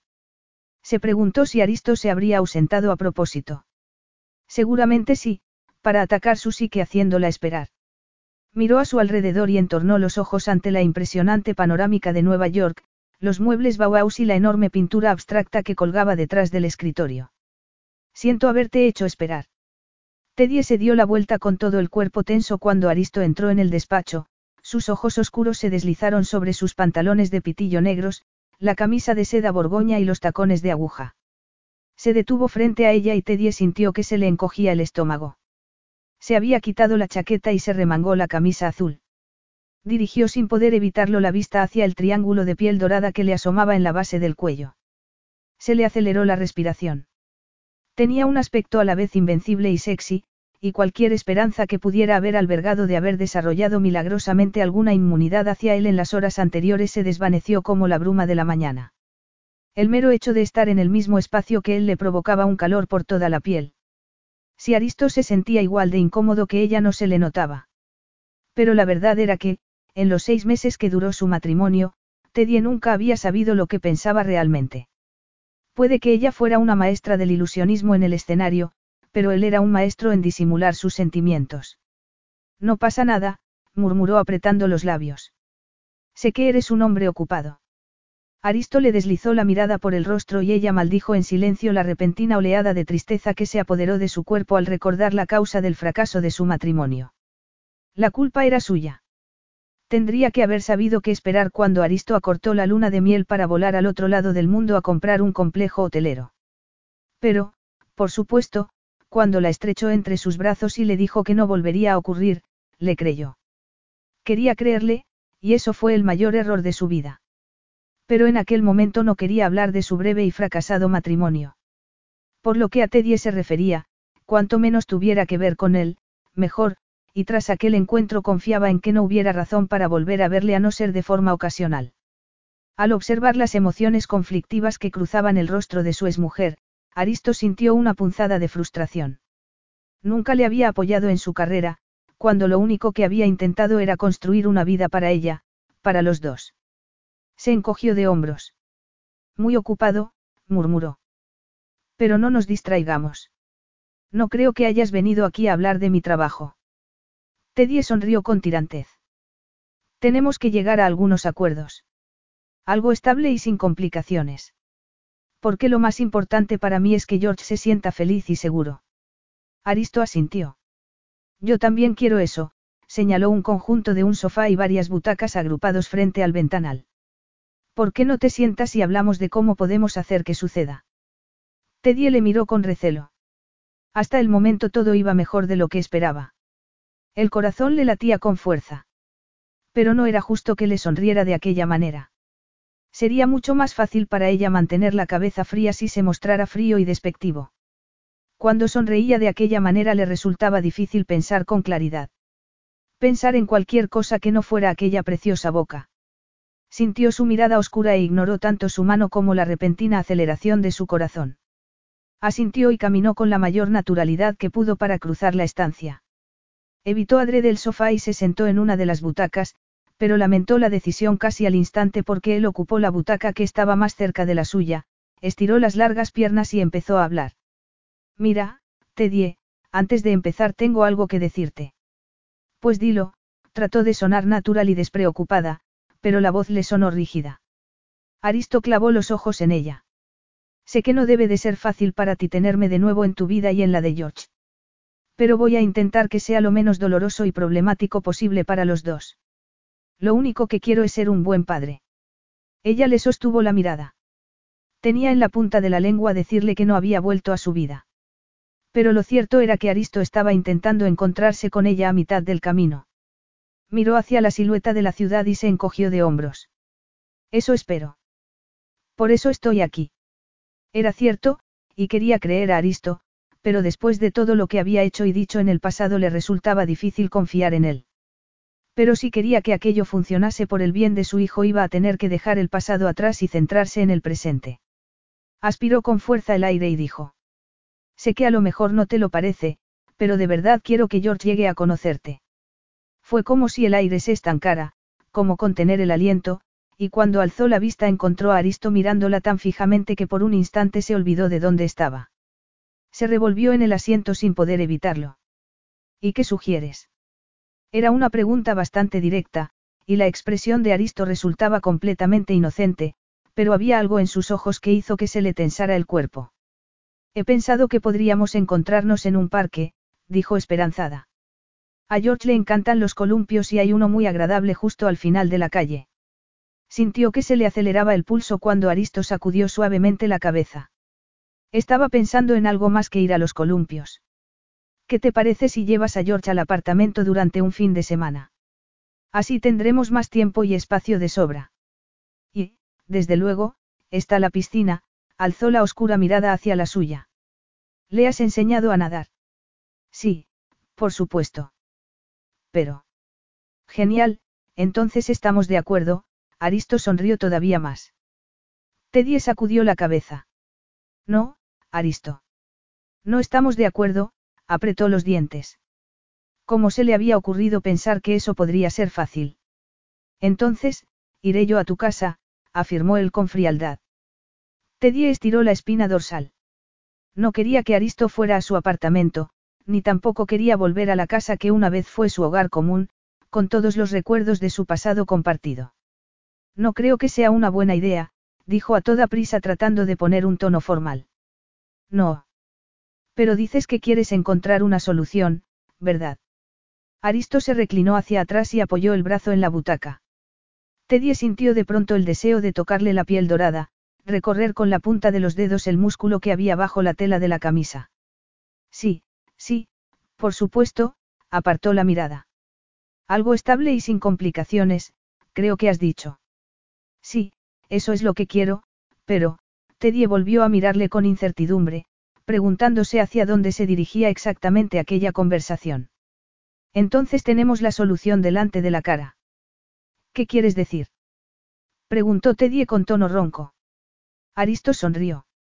No es obvio. Tenemos que casarnos. Los pulmones se le quedaron sin aire.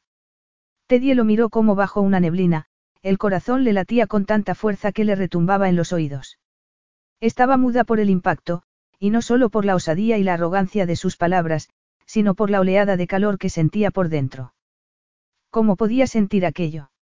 Su matrimonio había sido un desastre, y sin embargo podía sentir una parte de sí misma respondiendo con un ansia que la sobrecogió.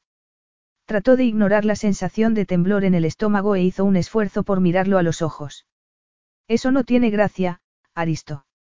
Ni lo pretende, él la miró impasible. Si voy a ser una pieza permanente en la vida de George, entonces necesito serlo también en la tuya. El matrimonio es la solución más fácil. Nos casamos y George consigue un padre y una madre y una vida hogareña estable y sin complicaciones. Teddy le miraba sin dar crédito a lo que oía. Así es como recuerdas nuestro matrimonio, estable y sin complicaciones. Sintió ganas de reírse, pero no había nada ni remotamente gracioso allí, solo resultaba terriblemente familiar, porque esa era exactamente la razón por la que se habían divorciado. Porque Aristo daba por hecho un montón de cosas sin pararse a considerar el punto de vista de sus sentimientos. No voy a casarme contigo, otra vez, puntualizó. Aristo echó la cabeza hacia atrás y la miró a los ojos. ¿Por qué no? No sería algo nuevo para ti. Teddy estaba boquiabierta. Y no funcionó, afirmó recalcando cada palabra. La oscura mirada de Aristo le recorrió el rostro como una caricia. Funcionaba perfectamente, que yo recuerde. No me refiero a eso, murmuró ella. Hablo de todo lo demás. Nada funcionó en nuestro matrimonio. No funcionó la última vez, aseguró Aristo quitándole importancia con un gesto. Pero conocer los errores del pasado es crucial para llevar a cabo un mejor rendimiento, y esta vez vamos a operar desde una posición de experiencia, no de ignorancia. Teddy tuvo la sensación de que estaba presentándole un plan de negocios, no hablando de casarse. Esto no es una estrategia directiva, protestó con amargura. Esta es mi vida, Aristo. No, Teddy. Es la vida de nuestro hijo, afirmó él sin inmutarse. Un hijo que no sabe quién soy. Un hijo para el que no he podido estar durante todo este tiempo. Lo único que quiero es compensarle por ello. Y para eso se va a necesitar algo más que un par de visitas a los columpios. Tienes razón. Lo siento. Teddy se quedó observando su perfil y percibió el dolor bajo sus palabras. Sintió vergüenza. Hasta aquel momento no había considerado realmente los sentimientos de Aristo y eso no era justo. ¿Cómo se sentiría ella en aquel momento si la situación fuera al revés? Tal vez deberíamos irnos a algún lado. Así George y tú podríais pasar tiempo conociéndoos y nosotros podemos empezar a ser abiertos y sinceros el uno con el otro, porque esa es la única manera de que esto funcione. Aquellas palabras le resonaron en el interior de la cabeza y durante un instante le costó trabajo creer que hubieran salido de su boca. Pero ya era demasiado tarde. Y, además, necesitaba saber si Aristo era capaz de ser el padre que aseguraba querer ser. ¿Quieres que nos casemos otra vez? Le espetó con crudeza. Bien, pues veamos si somos capaces de pasar una semana juntos sin querer asesinarnos. O arrancarnos la ropa, aseguró él mirándola fijamente. Teddy fue incapaz de hablar durante unos instantes. Finalmente fue capaz de levantar la barbilla y mirarlo a los ojos.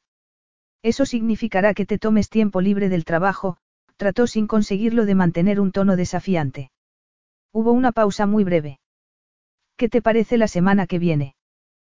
Preguntó Aristo. Puedo arreglarlo sin problema. Y tengo una isla cerca de Grecia y un avión que nos puede llevar hasta allí. Lo único que tienes que hacer es el equipaje. Capítulo 4. Mira, mamá, mira. Teddy alzó la vista de la revista que tenía en el regazo y sonrió hacia el otro lado de la cabina donde George agitaba su coche de juguete. Ya lo veo, cariño, guau. Puso cara de impresión cuando George lanzó el coche por los aires y luego fue a aterrizar a la butaca más cercana. Se cruzó con la mirada de Aristo por encima de la oscura cabeza de su hijo y apartó la vista al instante, no estaba preparada para compartir el momento con él. Todavía se estaba haciendo a la idea de que iba sentada en un jet privado sobrevolando el océano Atlántico rumbo a la isla privada de Aristo. Vio por el rabillo del ojo su oscura cabeza y la piel dorada. Iba vestido de manera informal, con vaqueros y un suéter fino gris, pero exudaba el mismo aire de autoridad y seguridad en sí mismo. Teddy sintió que el corazón le latía más deprisa. Todo iba muy rápido. Una parte de ella se alegraba, porque si tuviera más tiempo para pensar seguramente se quedaría paralizada por la indecisión. Pero había algo en la velocidad a la que todo transcurría que la hacía sentirse incómoda. Miró hacia donde Aristo y George estaban jugando con un robusto garaje de madera. Había sido un regalo de Aristo, al parecer para ayudar a que George estuviera entretenido durante el largo vuelo a Grecia. Pero Teddy tenía la sensación de que sobre todo, para Aristo era una oportunidad de conectar con su hijo. Sintió un nudo en la garganta. Podría darle a George todo lo que quisiera, y aunque sabía que su hijo estaba contento con su vida, le hacían tanta ilusión los juguetes nuevos y la promesa de un viaje en barco como a cualquier niño. ¿Qué pasaría cuando creciera? ¿Y si George prefería llevar la vida de glamour y lujo de su padre? Algún día tendría que decidir, porque pensara lo que pensara Aristo, no tenía ninguna intención de volver a casarse con él. Jamás. Dos horas más tarde, George había sucumbido finalmente a la emoción del día y dormía tumbado en dos asientos con el coche agarrado con fuerza. Teddy se inclinó y le apartó el oscuro cabello de la frente. Estaría dormido durante al menos una hora, así que aquella era su oportunidad para mandarle a Elliot el mensaje que le había prometido y refrescarse. Una vez en el lujoso baño se echó agua en la cara, volvió a recogerse el oscuro y abundante cabello y luego regresó al dormitorio del jet para enviarle a Elliot un mensaje corto pero tranquilizador. Sabía que se iba a preocupar de todas maneras, pero en aquel momento lo único que necesitaba saber era que lo tenía todo bajo control. Se sentó en una butaca al lado de la cama y sintió una punzada de pánico recorriéndole la espina dorsal, porque en el umbral de la puerta estaba Aristo llevando dos tazas de café. Todo el cuerpo se le puso tenso y el corazón empezó a latirle como una bola de demolición dentro del pecho. Pensé que te apetecería una taza de café porque hemos madrugado mucho, afirmó alzando las tazas a modo de explicación. Recuerdo que siempre has odiado levantarte pronto. Se hizo un breve silencio. Teddy sintió un calor tembloroso al recordar de pronto cómo se sentía exactamente al despertarse en brazos de Aristo. Rechazó el recuerdo de su cuerpo dorado y duro en el suyo y alzó la barbilla. Ahora tengo un hijo de tres años, afirmó con frialdad mientras Aristo ponía una de las tazas de café en la mesilla de al lado de la cama. Teddy sintió un estremecimiento cuando Aristo se sentó en la cama frente a ella. Podemos comer algo cuando George se despierte, sugirió. Pero no sé qué le gusta. Había pensado en pasta. O pizza tal vez. Cualquiera de las dos, Teddy se aclaró la garganta. Aunque no es muy especial para las comidas, si me ve comer algo piensa que entonces a él también le va a gustar. Un chico listo, dijo Aristo con tono amable. Debe de haber salido a su madre. Seguramente era el cumplido más viejo del mundo, pero ella no pudo evitar que se le sonrojaran las mejillas. Parece que George se va acostumbrando a mí, murmuró Aristo en medio del silencio. Podemos hacer que esto funcione, Teddy. Seguro que sí, respondió ella. Sería muy difícil lo contrario. Quiero decir, vamos de vacaciones a una isla griega. Agarró la taza de café y deseó que fuera lo bastante grande para poder meterse dentro y escapar de su oscura mirada. No me refería a las vacaciones. Por supuesto que sabía que no se refería a eso, pero confiaba en que dejara a un lado aquel tema en particular. Dejó escapar lentamente el aire. Sé que quieres que esta semana sea como una especie de primer paso para que cambie de opinión y me case contigo, pero esa no es la razón por la que estoy aquí, afirmó. Estoy encantada de que formes parte de la vida de George, pero, sinceramente, tendría que pasar algo inimaginable para que quisiera volver a ser tu esposa. Así que dejemos el tema, de acuerdo. Aristo no respondió, pero Teddy percibió cómo le cambiaba el humor. ¿Qué opción hay? No lo sé, respondió ella con sinceridad. Las normales, supongo. Custodia compartida. Vacaciones y fines de semana, sabes que nosotros no funcionamos como pareja, así que deja de fingir que el matrimonio es una opción.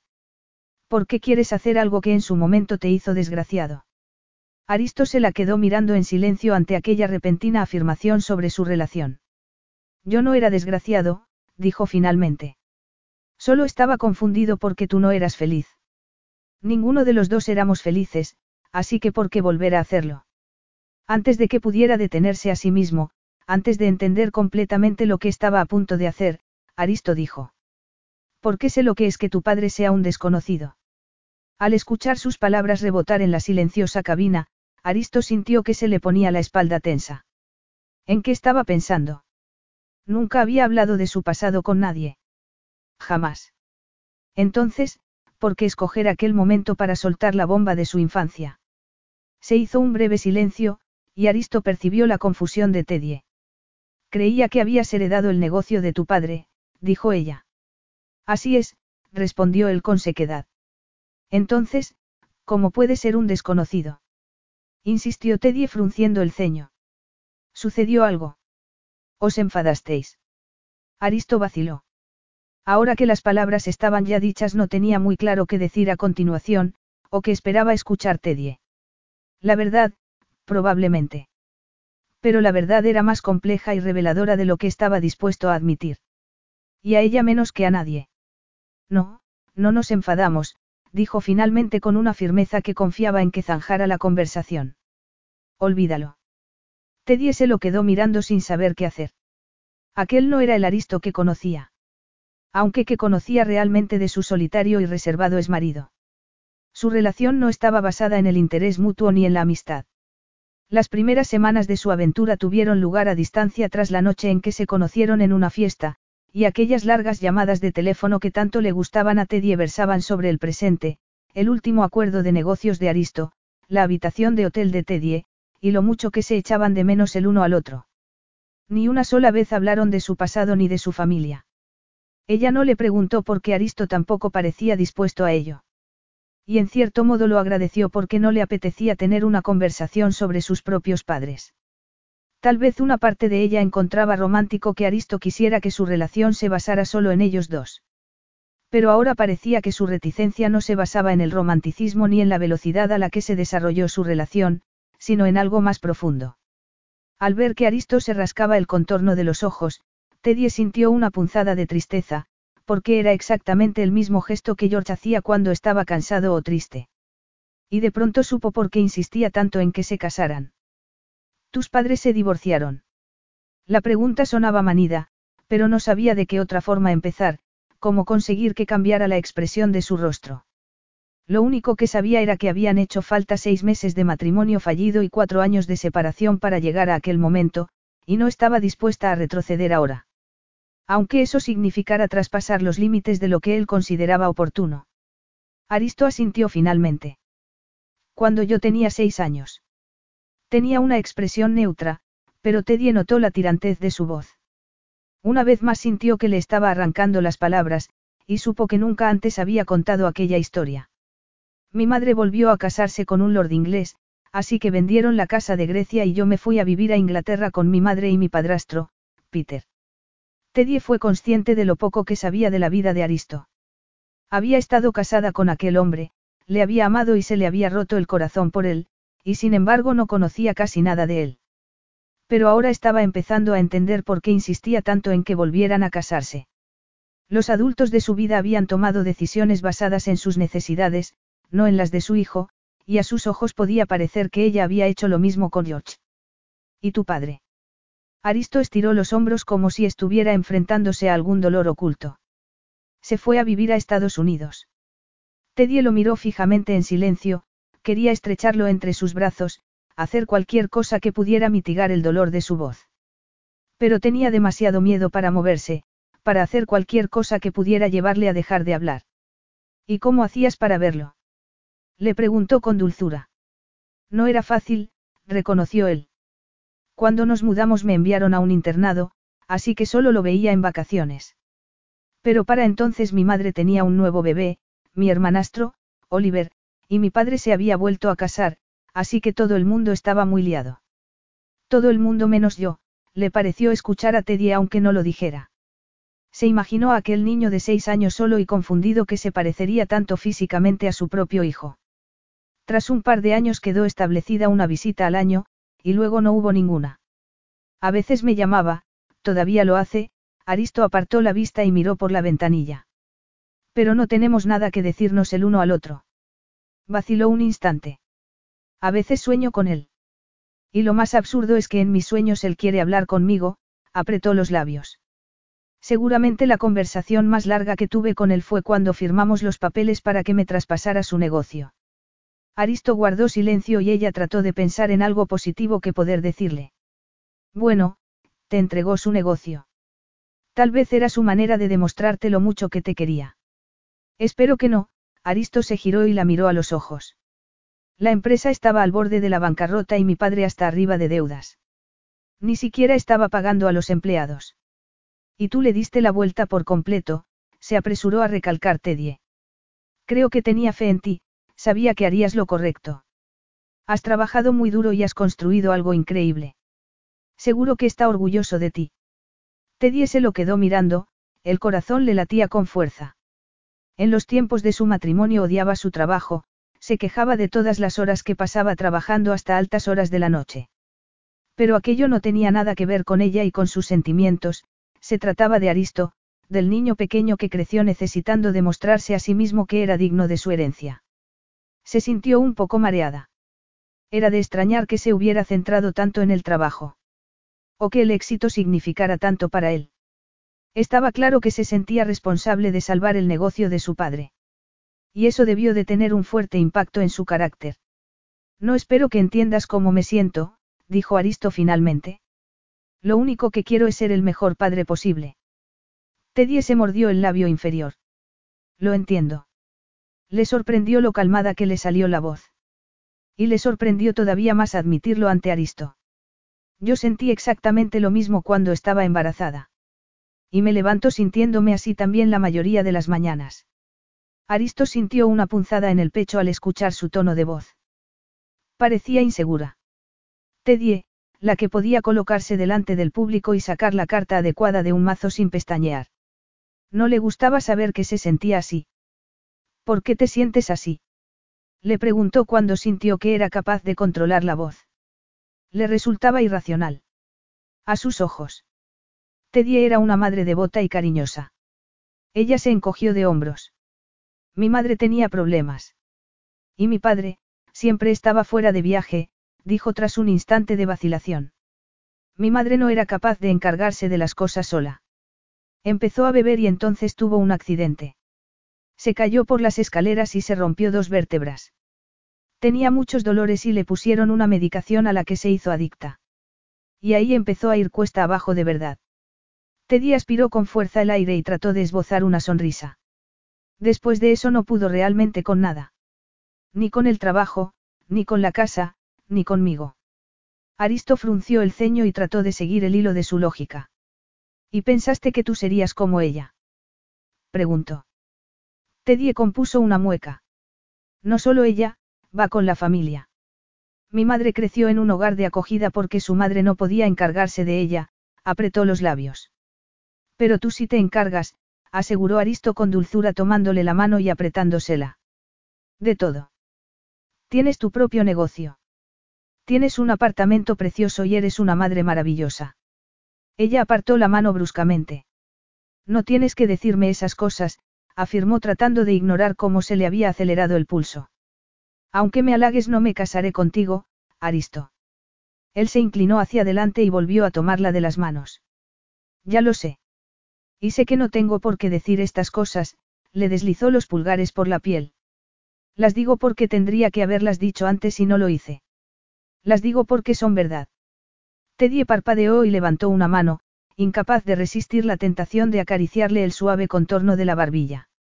Sintió cómo le temblaban las yemas de los dedos al deslizarlas por la sutil barba incipiente. Algún lugar de su mente quería apartarse, pero no era tan poderoso como el deseo de sentir su piel en la suya. Aristo empezó a acariciarle la mejilla. Y luego se deslizó a la línea de los labios. Aristo, murmuró ella. Creo que no deberíamos estar haciendo esto. Las comisuras de sus tentadores labios se curvaron en una tenue sonrisa. No estamos haciendo esto porque debamos, afirmó. Lo hacemos porque queremos. Le dio un vuelco el estómago y se quedó muy quieta, demasiado asustada para moverse, porque sabía lo que pasaría si lo hacía. Sabía perfectamente que su cuerpo se derretiría en el suyo y la sensación tan deliciosa que experimentaría. Pero, si se dejaba llevar por la corriente del deseo, ¿dónde la conduciría? Tal vez se considerara sexualmente independiente y libre, y tal vez con otro hombre podría ser aquella mujer. Pero no con Aristo. Compartir su cuerpo con él sería algo poderoso, íntimo y arrasador. Sabía que sentiría algo, y eso la haría vulnerable. No podía permitirse ser vulnerable con aquel hombre. O al menos no más de lo que ya era. Y por mucho que Aristo dijera lo contrario, cuando hablaba de casarse con ella otra vez en el fondo sabía que estaba pensando en el sexo. Y por muy maravilloso que fuera, una relación era algo más que sexo, como le había demostrado de forma dolorosa su anterior matrimonio. No podía volver a pasar por aquello. Sí, quería tocarlo, abrazarlo, y estaba luchando contra sí misma, dividida entre querer creer que podían volver a intentarlo y la certeza de que era imposible. Tal vez en otra vida. Pero Aristo había sido su primer amante, su exmarido y el padre de su hijo. De verdad necesitaba añadir una capa más de complicación a lo que ya era una relación complicada y conflictiva. Lo sé, murmuró en voz baja. Pero ya no se trata de lo que queremos tú o yo. Se trata de ser sincero y abierto. Aristo le deslizó la mirada por el rostro. Pues dime sinceramente que no me deseas. Estaba tan cerca que Teddy podía verse reflejada en los oscuros lagos de sus ojos, y tuvo que hacer un esfuerzo sobrehumano para resistir la fuerza de su mirada y su propio deseo. No puedo. Pero también sé que no puedo tener todo lo que quiero. Tal vez en el pasado lo pensé, pero ya no. En cuanto aquellas palabras salieron de su boca supo que solo eran eso, palabras. Y que si Aristo decidía retarla, o peor todavía, si se inclinaba hacia adelante y la besaba estaría perdida. Se lo quedó mirando en silencio y como hipnotizada, cuerpo y mente debatiéndose entre el deseo y el pánico. Pero Aristo no se inclinó hacia adelante. Siguió mirándola con sus ojos oscuros y expresión indescifrable. Luego le deslizó suavemente un dedo por la mejilla, se puso de pie y recorrió despacio la cabina. Cuando cerró la puerta, Teddy dejó escapar el aire buscando internamente la sensación de alivio que esperaba sentir. Pero no estaba allí. De hecho, nunca se había sentido tan sola ni tan confundida. Capítulo 5. Aristo salió de la ducha, agarró la toalla y se secó con fuerza el musculado y delgado cuerpo. Y luego, todavía desnudo, entró en el vestidor y se detuvo frente a los estantes, escudriñando con la mirada la ropa ordenada por colores antes de elegir un bañador azul marino y una camiseta azul claro. Suspiró. Ojalá el resto de su vida estuviera tan bien organizada. Deslizó el reloj por los nudillos y miró la hora. Frunció el ceño. Era muy pronto, demasiado pronto para que hubiera alguien despierto en la isla. Pero aunque era el primer día de vacaciones su cuerpo todavía actuaba como si fuera un día más de trabajo. Aunque no todo su cuerpo, pensó con ironía. Doce horas en el avión con Teddy le habían dejado con una frustración sexual que impedía que se relajara o se durmiera. Torció el gesto. Aunque en comparación con lo que estaba pasándole por la cabeza, la incomodidad de la entrepierna resultaba completamente insustancial. De verdad le había contado a Teddy lo de su padre. Le costaba trabajo creerlo. Se había pasado toda la adolescencia y la mayor parte de su vida adulta suprimiendo aquel dolor y la decepción, levantando barreras entre el mundo y él, y sobre todo entre su esposa y él. Normalmente, le resultaba fácil evitar las preguntas personales, pero el día anterior Teddy se había negado a aceptar un no, por respuesta. Había esperado, escuchado y finalmente le hizo sacar a la luz la verdad. Aunque no toda, por supuesto. Nunca estaría preparado para compartirla con nadie, y esa era la razón por la que estaba tan decidido a volver a casarse con ella. Ya había sido bastante duro revelar tanto, porque era la primera vez que realmente hablaba del lío de emociones que sentía por su padre. La primera vez que hablaba en alto de la indiferencia de Apostolos hacia él y su casi total ausencia de su vida. Había sido una pérdida poco común de autocontrol, y no podía explicárselo del todo. Pero Teddy había sido y seguía siendo la única persona que podía ponerse en su pellejo, era la única que había derribado todas sus defensas, y no era la primera vez que sucedía. A pesar de ser la mujer no adecuada que apareció en el momento y lugar tan poco adecuados, no solo se la llevó a su habitación, sino también al altar. Aristo recordó el momento en que fue consciente por primera vez de la existencia de Teddy Taylor. Fue en la inauguración de su primer proyecto importante, el rancho Rocky Creek. Llevaba dos años trabajando en él, un resort de lujo situado en un terreno de tres mil acres. Su deseo era que Elena, su madre, estuviera allí. Pero como era de esperar y a pesar de que le había recordado con frecuencia la fecha, hubo un problema. Su hermanastro, Oliver, jugaba un partido de polo ese día, así que su madre se perdió lo que para Aristo había sido el acontecimiento más importante de su carrera hasta el momento. Estuvo a punto de no ir a la inauguración. Pero como de costumbre, los negocios pudieron más que la emoción y Aristo se tragó la desilusión y se unió a los invitados para ver el cabaret nocturno. No tenía muy claro en qué momento Teddy dejó de ser solo un entretenimiento. Apenas se había fijado en los otros números, y aunque le parecía que era guapa, no era su tipo. Pero en algún momento, cuando barajó y cortó las cartas sin esfuerzo frente a un público entregado, fue incapaz de apartar la vista, y aunque se creía indiferente a la magia, se encontró sin saber cómo bajo su hechizo. Aristo trató de atraerla con la mirada, y como si hubiera agitado una varita mágica, ella lo eligió entre el público. Todavía ahora podía recordar la corriente eléctrica que lo atravesó cuando sus manos se tocaron. Pero, al final de la actuación, Teddy se dio la vuelta y se mezcló con los otros invitados. Solo que no había sido realmente el final de la actuación, por supuesto. Teddy lo esperaba en el bar con el reloj que le había quitado de la muñeca. Aquella noche la pasaron juntos en la suite principal del hotel. Siete semanas después se casaron, y seis meses después estaban divorciados. Herido y enfadado, Aristo le había asignado el papel de mala creyendo que lo había utilizado para tener acceso a la alta sociedad. Ahora, con la perspectiva que daba el tiempo, podía ver que le había resultado fácil convencerse a sí mismo de aquello porque había una rabia más profunda. Una rabia hacia sí mismo por haberse visto arrastrado por una mujer como ella después de todo lo que había pasado y visto. Frunció el ceño. Cuatro años atrás todo le había parecido muy fácil. Creía tener a Teddy Taylor completamente calada. Pero ahora estaba claro que nunca la había entendido de verdad.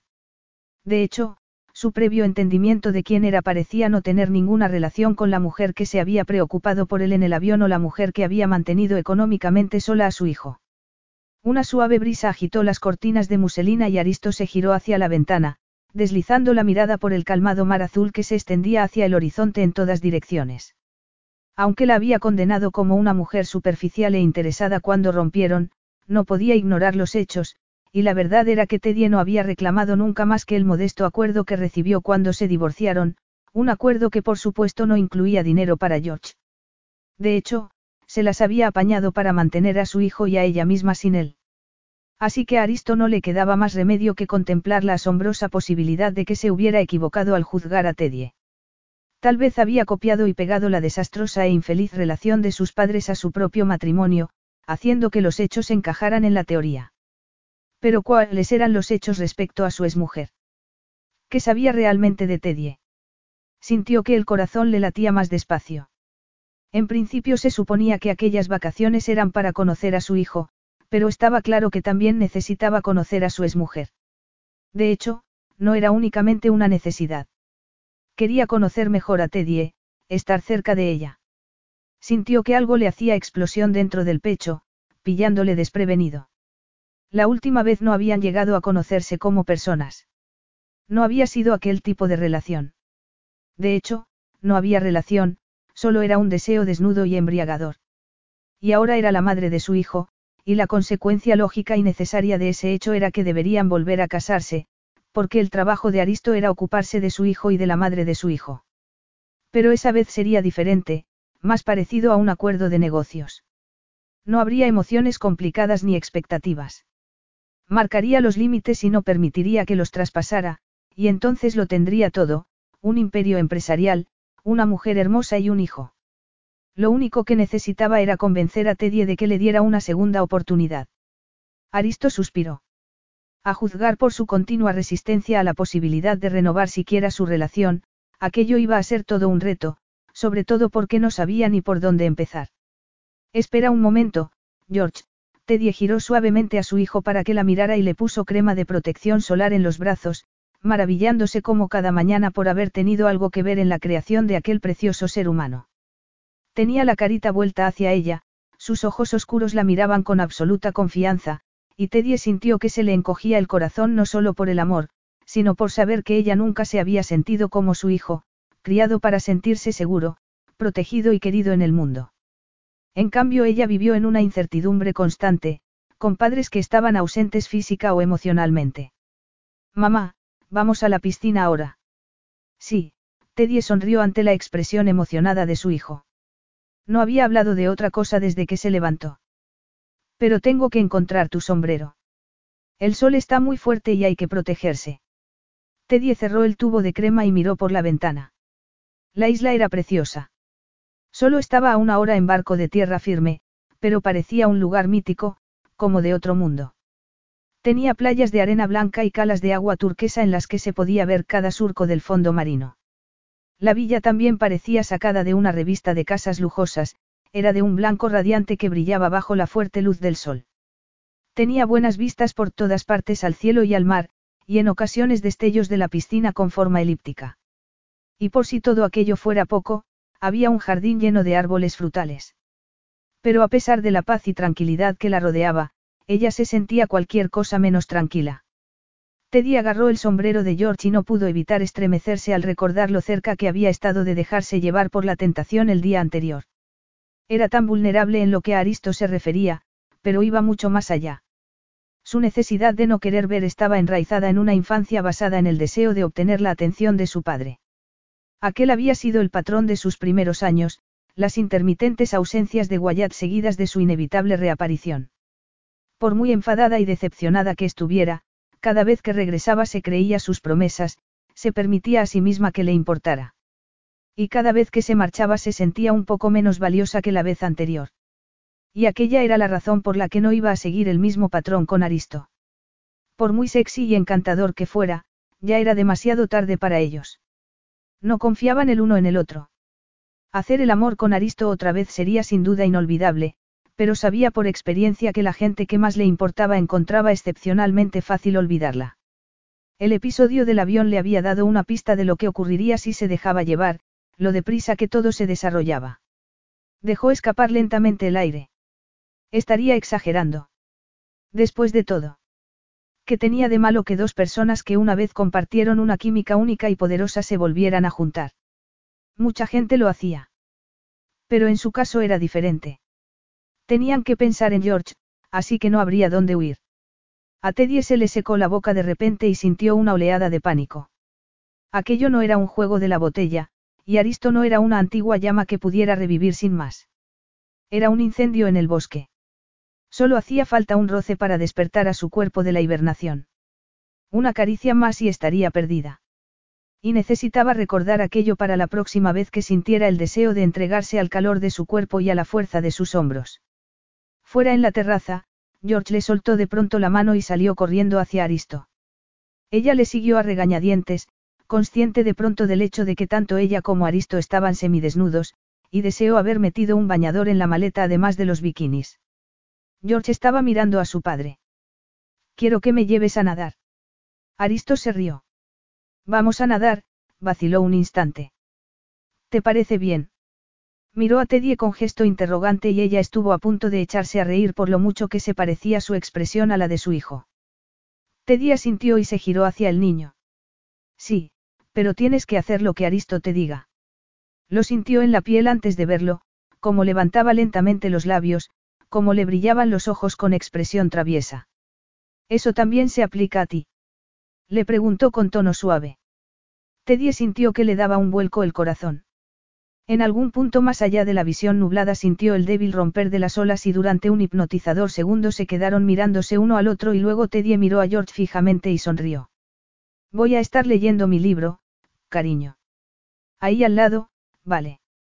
Ignoró el brillo divertido de los ojos de Aristo y se sentó en una de las tumbonas colocadas alrededor de la piscina. Se quitó el pareo, estiró las piernas y miró hacia donde estaba sentado Aristo. El humor le cambió al instante. Tenía un mazo enorme de documentos desparramados por la mesa, y a su lado, abierto al sol, estaba el ordenador portátil. De verdad se había llevado trabajo. Entornó la mirada.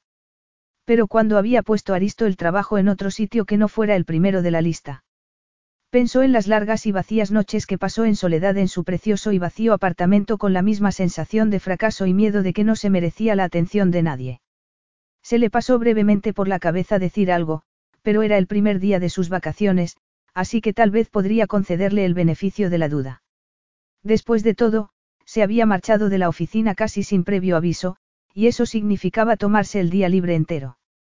Captó por el rabillo del ojo un vislumbre de músculos duros y un calor que no tenía nada que ver con el sol mediterráneo le recorrió de pronto la piel.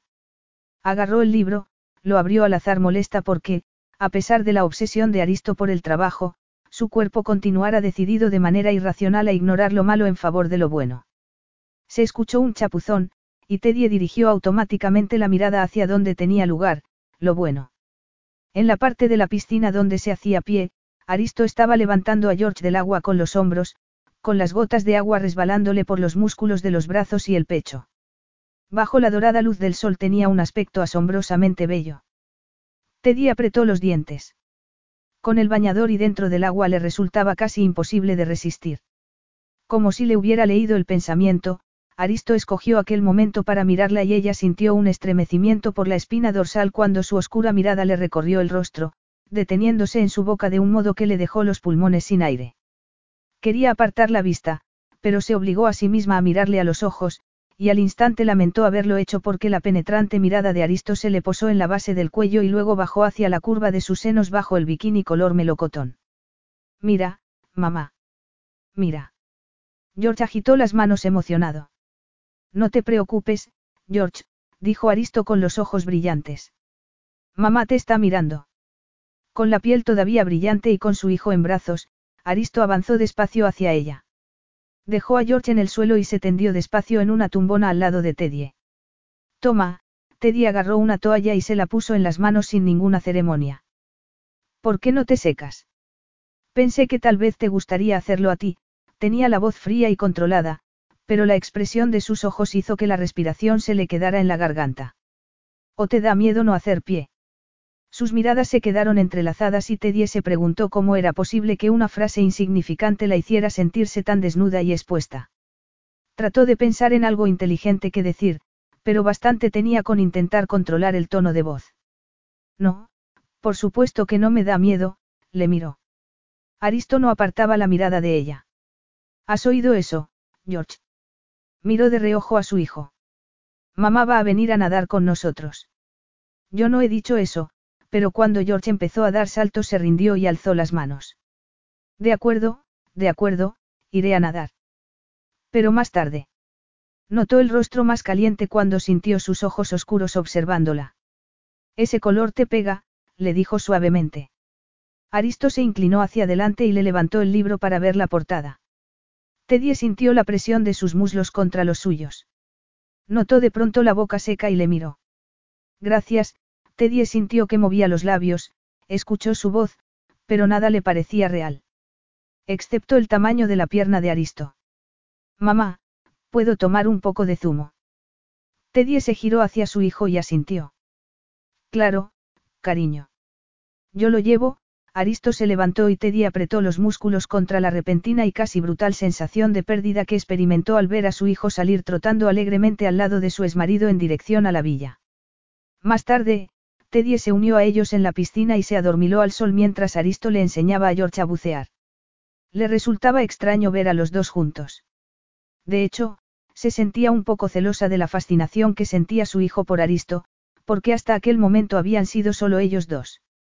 De hecho, estaba asombrada aunque feliz de lo rápida y fácilmente que habían congeniado y de que Aristo pareciera tan contento con George como ella.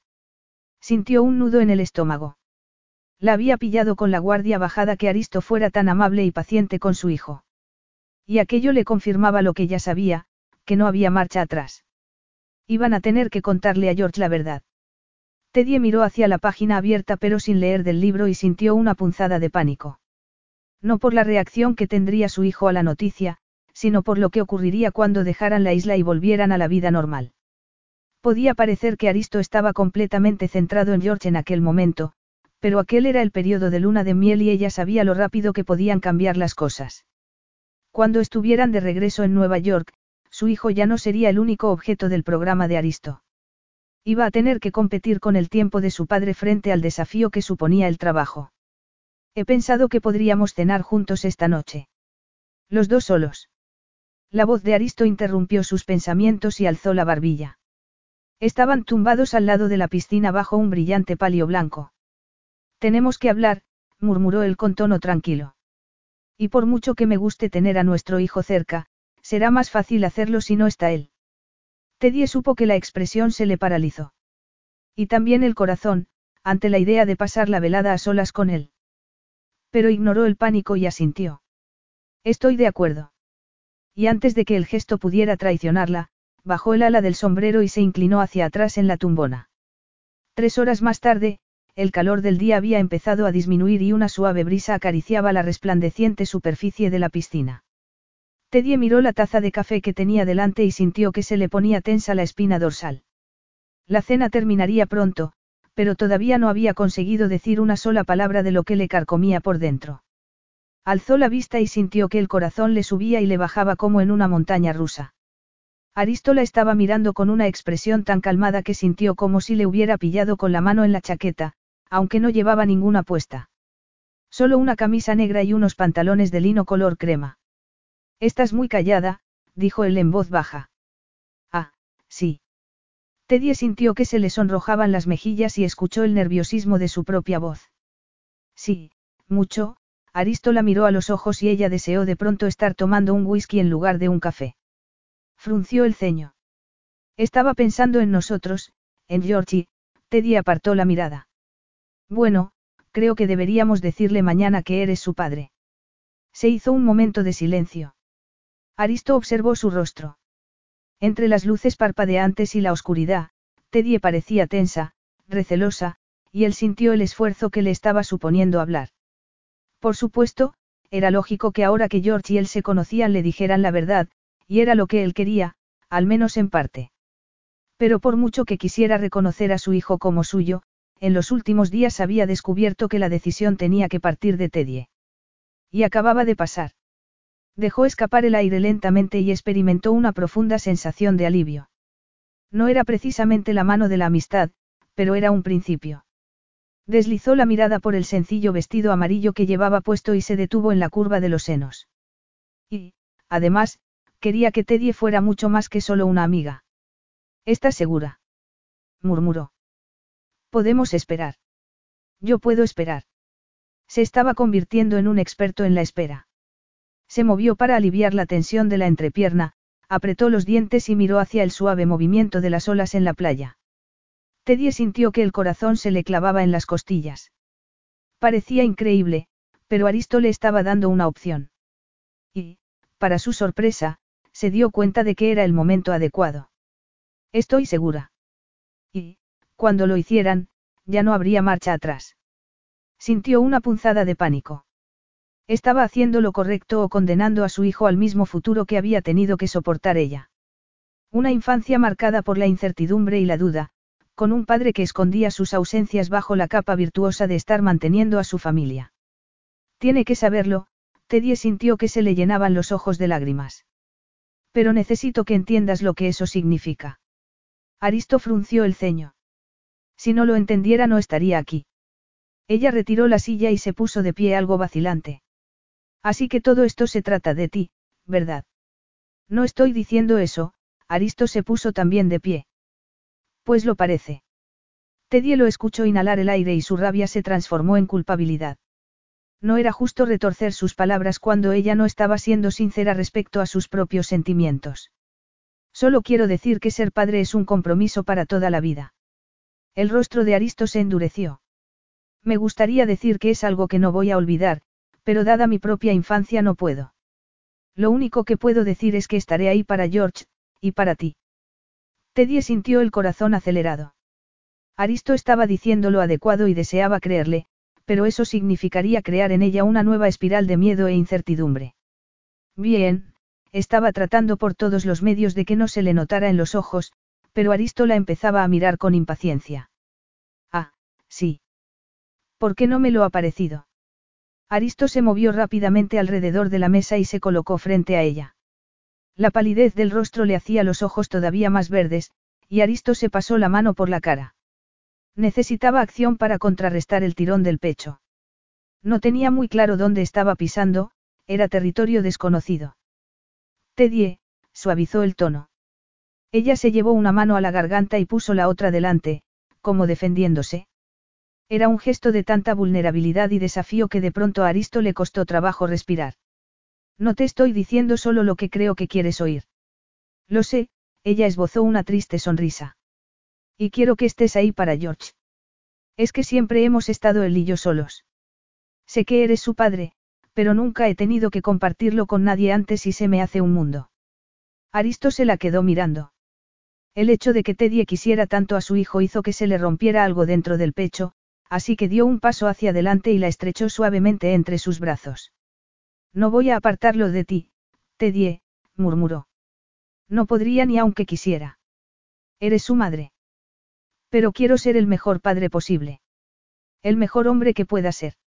Sintió que se le liberaba un poco de tensión en la espalda y en los hombros, y entonces ella se inclinó hacia adelante y apoyó la cabeza en su pecho.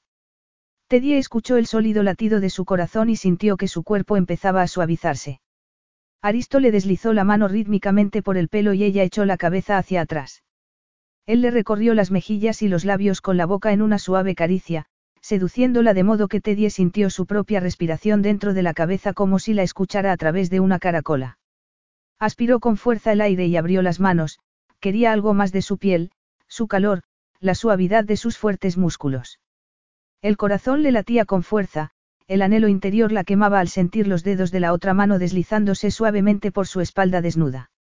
Y luego se le encogió el estómago cuando Aristo le entreabrió los labios y la besó, su lengua era tan cálida y suave que sintió el calor atravesándola como una llama. La cabeza le daba vueltas. Quería más, más de su boca, sus caricias, su piel, mucho más de él. Estiró las manos y le tomó la cara entre ellas, besándole a su vez, atrayéndole hacia sí, alzando las caderas y apretándose contra él para intentar aliviar la tensión que le irradiaba de la pelvis. El calor le recorría la piel, y luego Aristo le deslizó la mano por el pelo y la sostuvo prisionera mientras la besaba más profundamente, con su cálido aliento llenándole la boca de modo que se derritió completamente.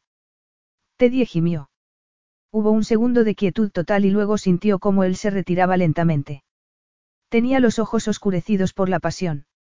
Durante un instante no dijo nada, y ella supo que estaba buscando las palabras adecuadas o en su defecto cualquier palabra, porque estaba tan asombrado como ella. Lo siento. No era mi intención hacer esto. Teddy lo miró y sintió una punzada de dolor. La mía tampoco. Entonces supongo que deberíamos olvidar que esto ha sucedido. Parecía una afirmación, pero ella supo que era una pregunta a juzgar por la oscura y fija intensidad de su mirada. De pronto apenas podía respirar. Deberían hacerlo. Realmente estaría tan mal pisar el acelerador y pasar el semáforo en rojo por una vez. Teddy sintió que algo en su interior cambiaba y se suavizaba, y el deseo de agarrarlo fue tan intenso que estuvo a punto de gritar.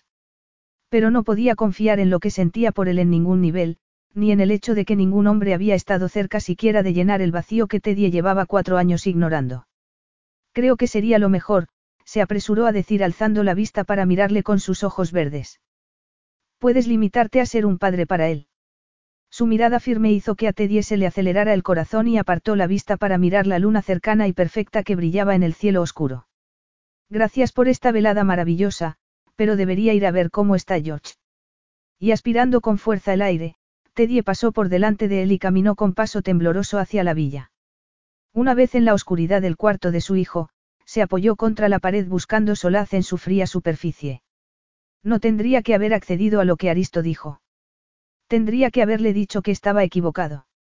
Luego recordó el ordenador abierto y se puso tensa. Tal vez hubieran acordado un alto el fuego, pero seguía sin confiar en él. Y no solo no confiaba en Aristo. Tampoco confiaba en sí misma. Cuatro años atrás había permitido que su libido se apoderara no solo de su sentido común, sino de todos los instintos que tenía, y el resultado fue un desastre. Nada había cambiado excepto que ahora conocía el riesgo. Aristo había sido el único hombre que había hecho cantar su cuerpo, pero ahora sabía que si se permitía a sí misma tener intimidad con él se arriesgaba a resultar herida. Y había trabajado muy duro para dejar de amarlo. Así que eso solo dejaba lugar a la amistad.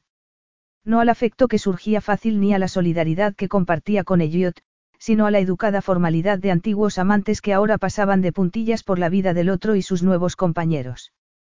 Le dio un vuelco el corazón al imaginarse a Aristo con una nueva esposa, y de pronto sintió ganas de vomitar. Ya había sido bastante duro superarlo la última vez. Y peor todavía resultaba la perspectiva de verlo compartir la vida con otra persona. Capítulo 6. Era el melocotón más perfecto que Teddy había visto en su vida. En su punto justo de madurez y dorado por el sol, estaba medio escondido tras un racimo de hojas verde pálido como un bañista tímido que se escondiera detrás de una toalla en la playa. Lo había visto la noche anterior, cuando George y ella se unieron a Melina, la encargada de la casa, mientras recorría el huerto buscando ingredientes para la cena. Al final recolectaron unos higos gruesos de piel oscura para servir con el feta salado y la miel de romero que siguieron a un delicioso postre de helado casero de fresa, el favorito de George. Dejó escapar un suspiro al recordar la reacción de su hijo cuando le contó que Aristo era su padre. Al ver la cara del niño pasar de la confusión a un tímido entendimiento, Teddy sintió que le daba un vuelco el corazón, igual que le estaba sucediendo ahora, aunque no lo lamentaba. Y sabía que George tampoco lo lamentaba, porque estaba, ayudando, a Melina a batir huevos para la estrapazada que iban a tomar de desayuno. Se puso de puntillas y estiró el brazo, los dedos casi rozaban la piel del melocotón. Si al menos fuera un poco más alta. Aspiró con fuerza el aire cuando una mano pasó por delante de ella y tiró suavemente del melocotón para arrancarlo. EH. Dijo girándose hacia Aristo indignada. Eso era mío. Él la miró directamente a los ojos y no apartó la vista. Está claro que no.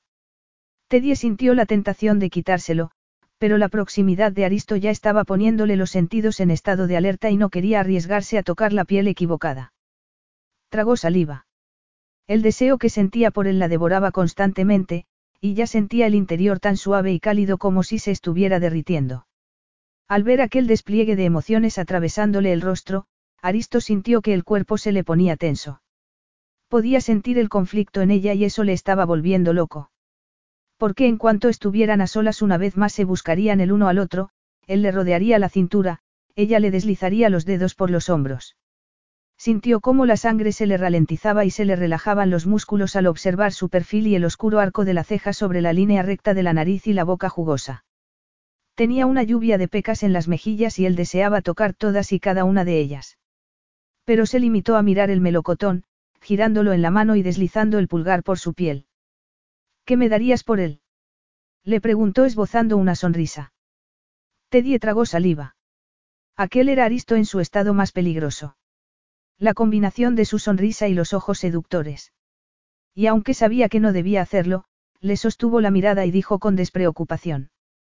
¿Qué te parece que no te empuje a ese arbusto de lavanda si me lo das? Él se rió y le tendió el melocotón. Iba a ofrecerte que lo compartiéramos.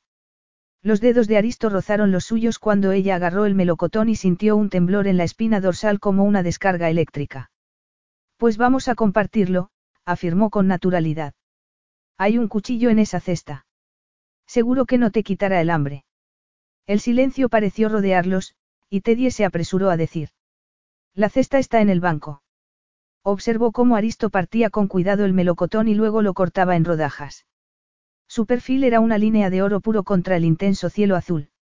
La carne dorada todavía estaba caliente por el sol y cargada de jugo, y cuando lo mordió una intensa dulzura le recorrió la boca. Vaya. No sabe cómo en Nueva York. Aristo volvió a guardar el cuchillo en la cesta. No, pero es que aquí todo sabe mejor. Ella frunció el ceño ante el tono de voz que utilizó. Haces que parezca que eso es algo malo. Una suave brisa se levantó entre ellos y de pronto el aire estuvo demasiado caliente. Aristo se encogió de hombros. No es nada malo, solo la consecuencia de vivir en una fantasía. Cuando vuelves a la civilización la realidad no está a la altura. A Teddy le latía con fuerza el corazón contra el pecho. Se estaba refiriendo al melocotón, pero bien podía estar hablando de su matrimonio, ¿acaso no era eso lo que había ocurrido? Se habían casado siguiendo un impulso sin saber realmente nada el uno del otro. Desde luego no lo suficiente para hacer los votos, hasta que la muerte nos separe. Y antes incluso de que terminara la luna de miel a ambos les había quedado claro que lo que habían compartido en todas aquellas habitaciones de hotel a lo largo de Estados Unidos era demasiado frágil para sobrevivir a la vida real. Y, sin embargo, ahí estaban ahora los dos, en aquel jardín idílico bañado por el sol compartiendo un melocotón. Teddy sintió una punzada de esperanza. Sí, aquello no era la vida real, pero tampoco eran recién casados y Aristo quería que aquello funcionara. Los dos querían. Y había una diferencia entre ahora y entonces. Cuatro años atrás no querían las mismas cosas, pero eso fue antes de George. Recordó cómo había respondido Aristo aquella mañana a las preguntas de su hijo sobre el barco, completamente atento a él, y dejó escapar un suspiro. Creo que lo estás mirando de forma equivocada, dijo con voz pausada. Puede que en Nueva York los melocotones no sepan como aquí, pero ¿y la tarta de queso? No puedes decirme que aquí tienen una tarta de queso como la de Eileens. Aristo frunció el ceño. No lo sé. Nunca he tomado tarta de queso aquí. De hecho, nunca he tomado tarta de queso. De verdad. Teddy lo miró sin dar crédito a lo que oía. Vaya, pues eso no está bien. Tendremos que solucionarlo en cuanto lleguemos a Nueva York. Aristo se rió. ¿En serio? Tienen todo tipo de sabores. Cuando estaba embarazada tenía un antojo terrible de tarta de queso y ahora es algo regular. El último sábado de cada mes. Tú también puedes venir. Es una cita, afirmó él. A Teddy se le aceleró de pronto el corazón. No me refería a nosotros dos solos, se apresuró a decir. Aristo le sostuvo la mirada, pero la emoción que había sentido se atajó bruscamente. Se le pusieron tensos los hombros. Tras el momento de intimidad compartido, el repentino rechazo era incómodo, pero también la confirmación que necesitaba de que no podía mostrarse despreocupado con ella como había hecho con otras mujeres en su vida. Teddy había sido su mujer y estaba decidido a que volviera a serlo. Pero no iba a permitir que jugaran emocionalmente con él. Se dio la vuelta y la miró con expresión inescrutable. Por supuesto que no. Se supone que tienes que recoger algo para Melina. Aristo se agachó y ella asintió, agradecida por el cambio de tema. Sí. Limones y tomillo. Durante un instante pensó que se iba a ofrecer a ayudarla, pero Aristo le tendió la cesta. Pues te dejo con ello. Y antes de que Teddy tuviera oportunidad de responder, Aristo se dio la vuelta y se encaminó de regreso a la villa. Date prisa, mamá. Por segunda vez en unos pocos minutos, Teddy sintió la mano de George tirándole de los pantalones cortos. Lo intento, cariño. Déjame buscar en el último bolsillo. Rebuscó en el lateral de la maleta y sonrió distraídamente a su hijo, que estaba sentado en el suelo del vestidor. Estaba buscando unas gomas de pelo para recogerse el cabello. Vamos, mamá. Cariño, la piscina no se va a mover de ahí, dijo con tono tranquilizador. Pero George la interrumpió sacudiendo la cabeza. No quiero ir a la piscina, quiero ver el barco pirata. ¿Qué barco pirata? Teddy renunció a la búsqueda, volvió a guardar la maleta en el vestidor y se giró hacia donde George estaba sentado en el suelo mirándola con ansiedad. ¿De qué estás hablando, cariño? Le preguntó apartándole un rizo de la frente. El barco pirata, insistió claramente molesto por la confusión de su madre. Aristo, o sea, papá. Hizo una pausa y a ella le dio un vuelco el corazón cuando la miró. La palabra no le salía sola todavía. Lo han dejado aquí y papá ha dicho que nos iba a llevar a verlo. Teddy frunció el ceño. Tenía un vago recuerdo de Aristo diciendo algo de piratas cuando estaban desayunando aquella mañana, pero no prestó mucha atención, pensó sintiéndose culpable. Tenía la cabeza en el beso que habían estado a punto de darse la noche anterior. De acuerdo, bien, podemos hacer eso. Solo tengo que recogerme el pelo. Teddy se inclinó hacia adelante y le dirigió una sonrisa radiante. Pero tengo una idea mucho mejor. Diez minutos más tarde caminaba por la villa con George saltando a su lado. Los dos llevaban camisetas de rayas azules y blancas y Teddy había dibujado barba y bigote en sus rostros. Vamos a asustarle. Susurró George acelerando el paso. Parecía emocionado con la perspectiva, y Teddy asintió. Pero cuando entraron en la terraza se le borró la sonrisa al darse cuenta de que la piscina estaba vacía. ¿Dónde está? George le apretó con más fuerza la mano. Seguramente se esté cambiando, le dirigió una sonrisa tranquilizadora. Pero diez minutos más tarde seguían esperando en la piscina. ¿Crees que se le ha olvidado? Susurró George. Empezaba a parecer ansioso, y Teddy no pudo evitar que una punzada de incertidumbre le recorriera la espina dorsal. Sacudió la cabeza. No, por supuesto que no, afirmó con decisión.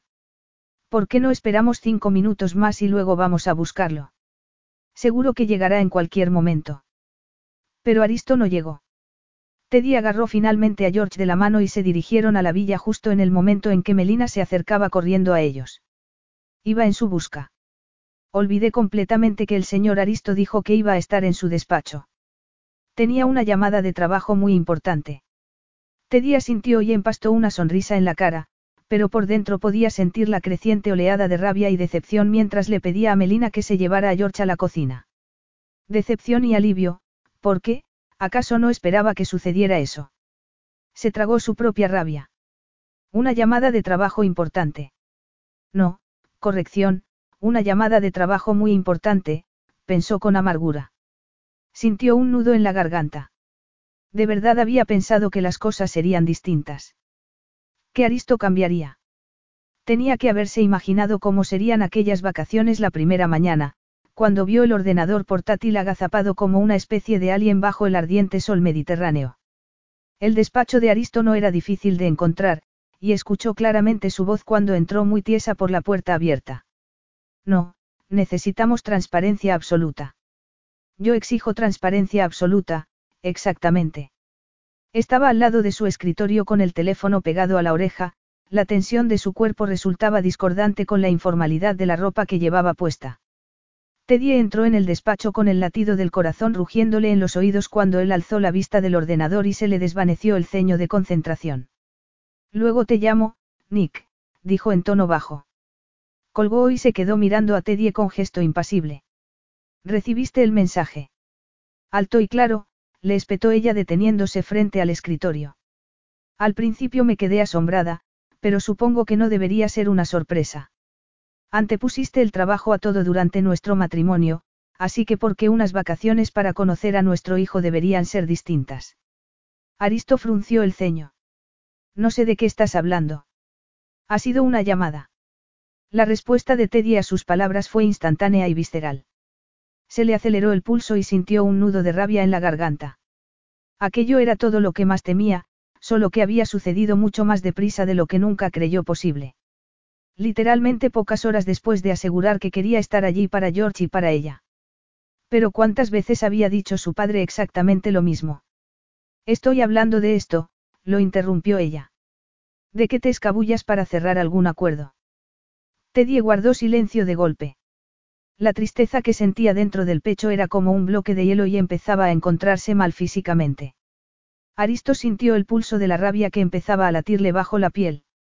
Desde que le habían dicho a George que era su padre, Teddy había actuado de forma extraña, pero aquella acusación sin fundamento era completamente inesperada e injusta.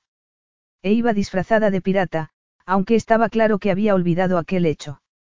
En aquel momento empezó a sonar el teléfono, y ella puso los ojos en blanco.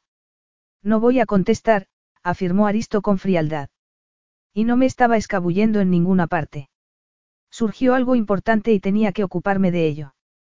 Le dije a Melina que te diera el mensaje y lo hizo. ¿Por qué le resultaba tan difícil entenderlo? Se había tomado una semana libre del trabajo, pero eso no significaba que dejara en suspenso su negocio. ¿Y por quién creía que estaba haciendo todo aquello y por qué? Las mujeres podían hablar del amor y de ser amadas, pero en lo que eso se traducía era en un deseo insaciable de dinero y estatus, como su madre había demostrado. El teléfono seguía sonando y los ojos verdes de Teddy se entornaron como los de un gato. No somos tus becarios, no nos puedes engatusar. No os estoy engatusando. Ella lo miró con incredulidad.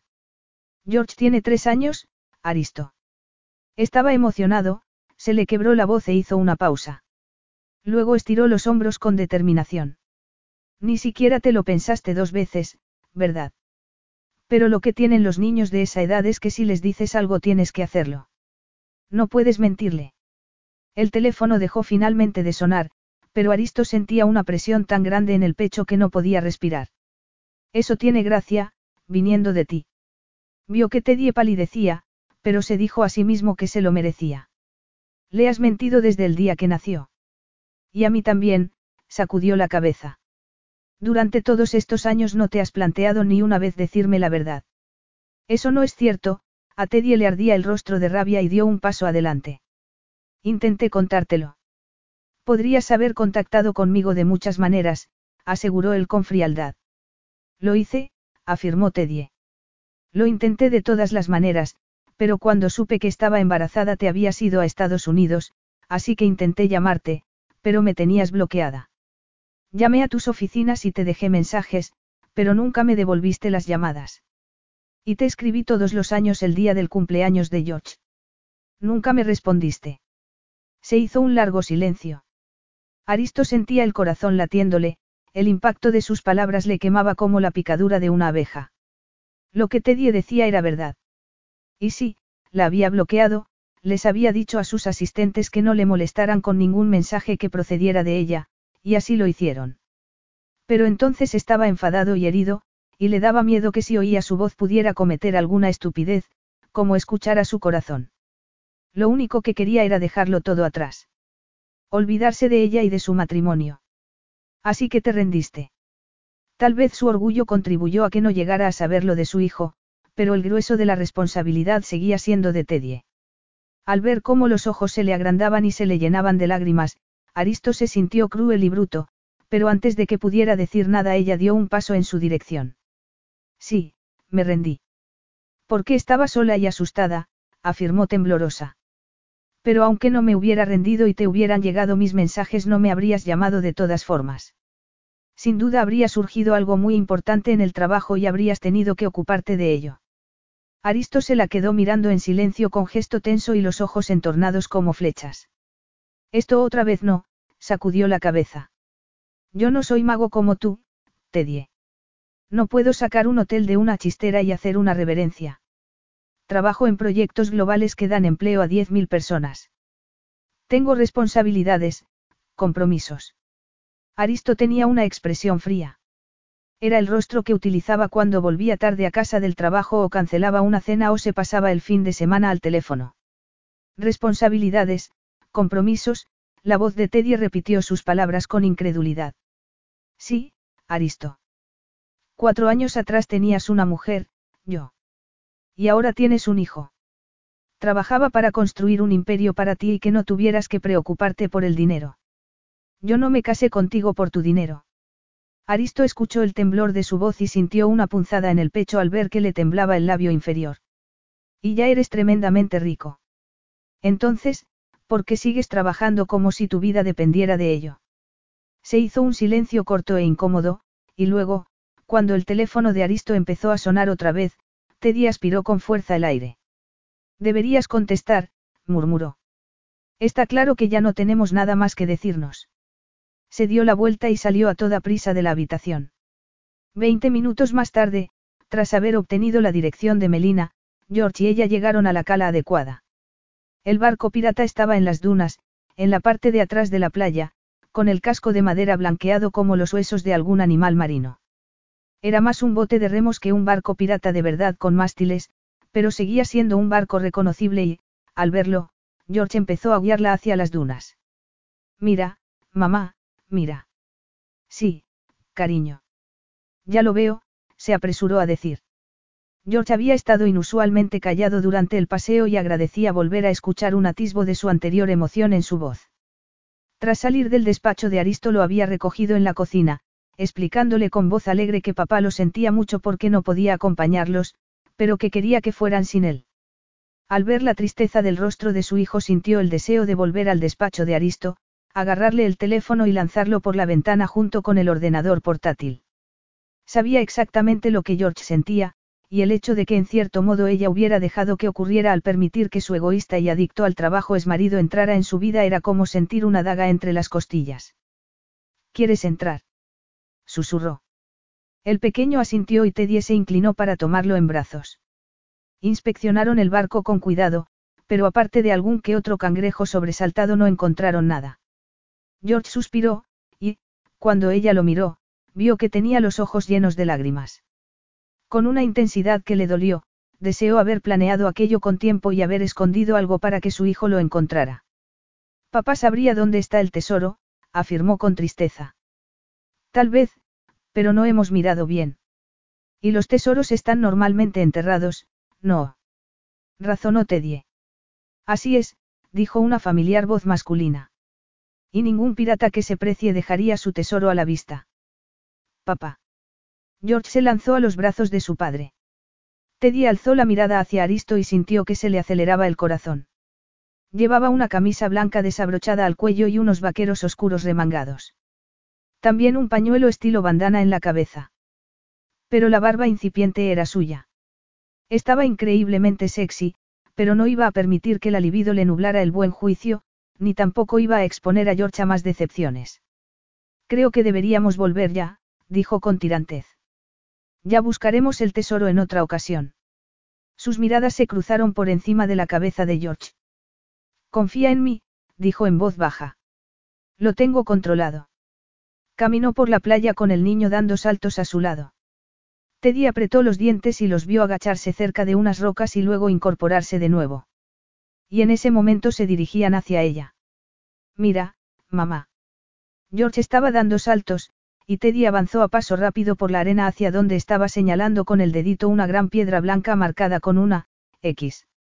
Alzó la vista y miró a Aristo confundida, pero al sentir la intensidad de su mirada entendió de pronto lo que había hecho.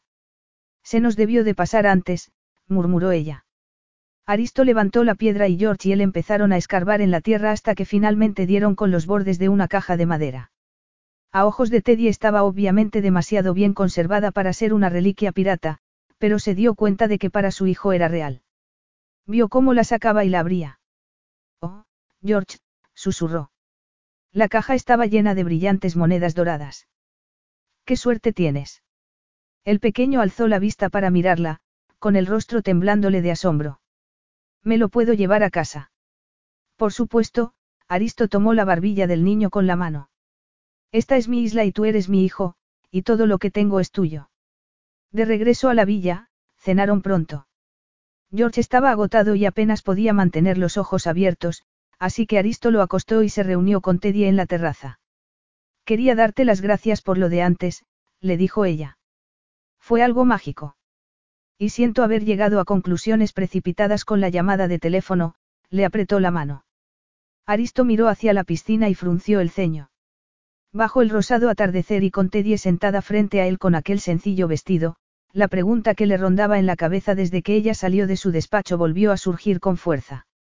Lo que dijiste antes era en serio. Le preguntó con brusquedad.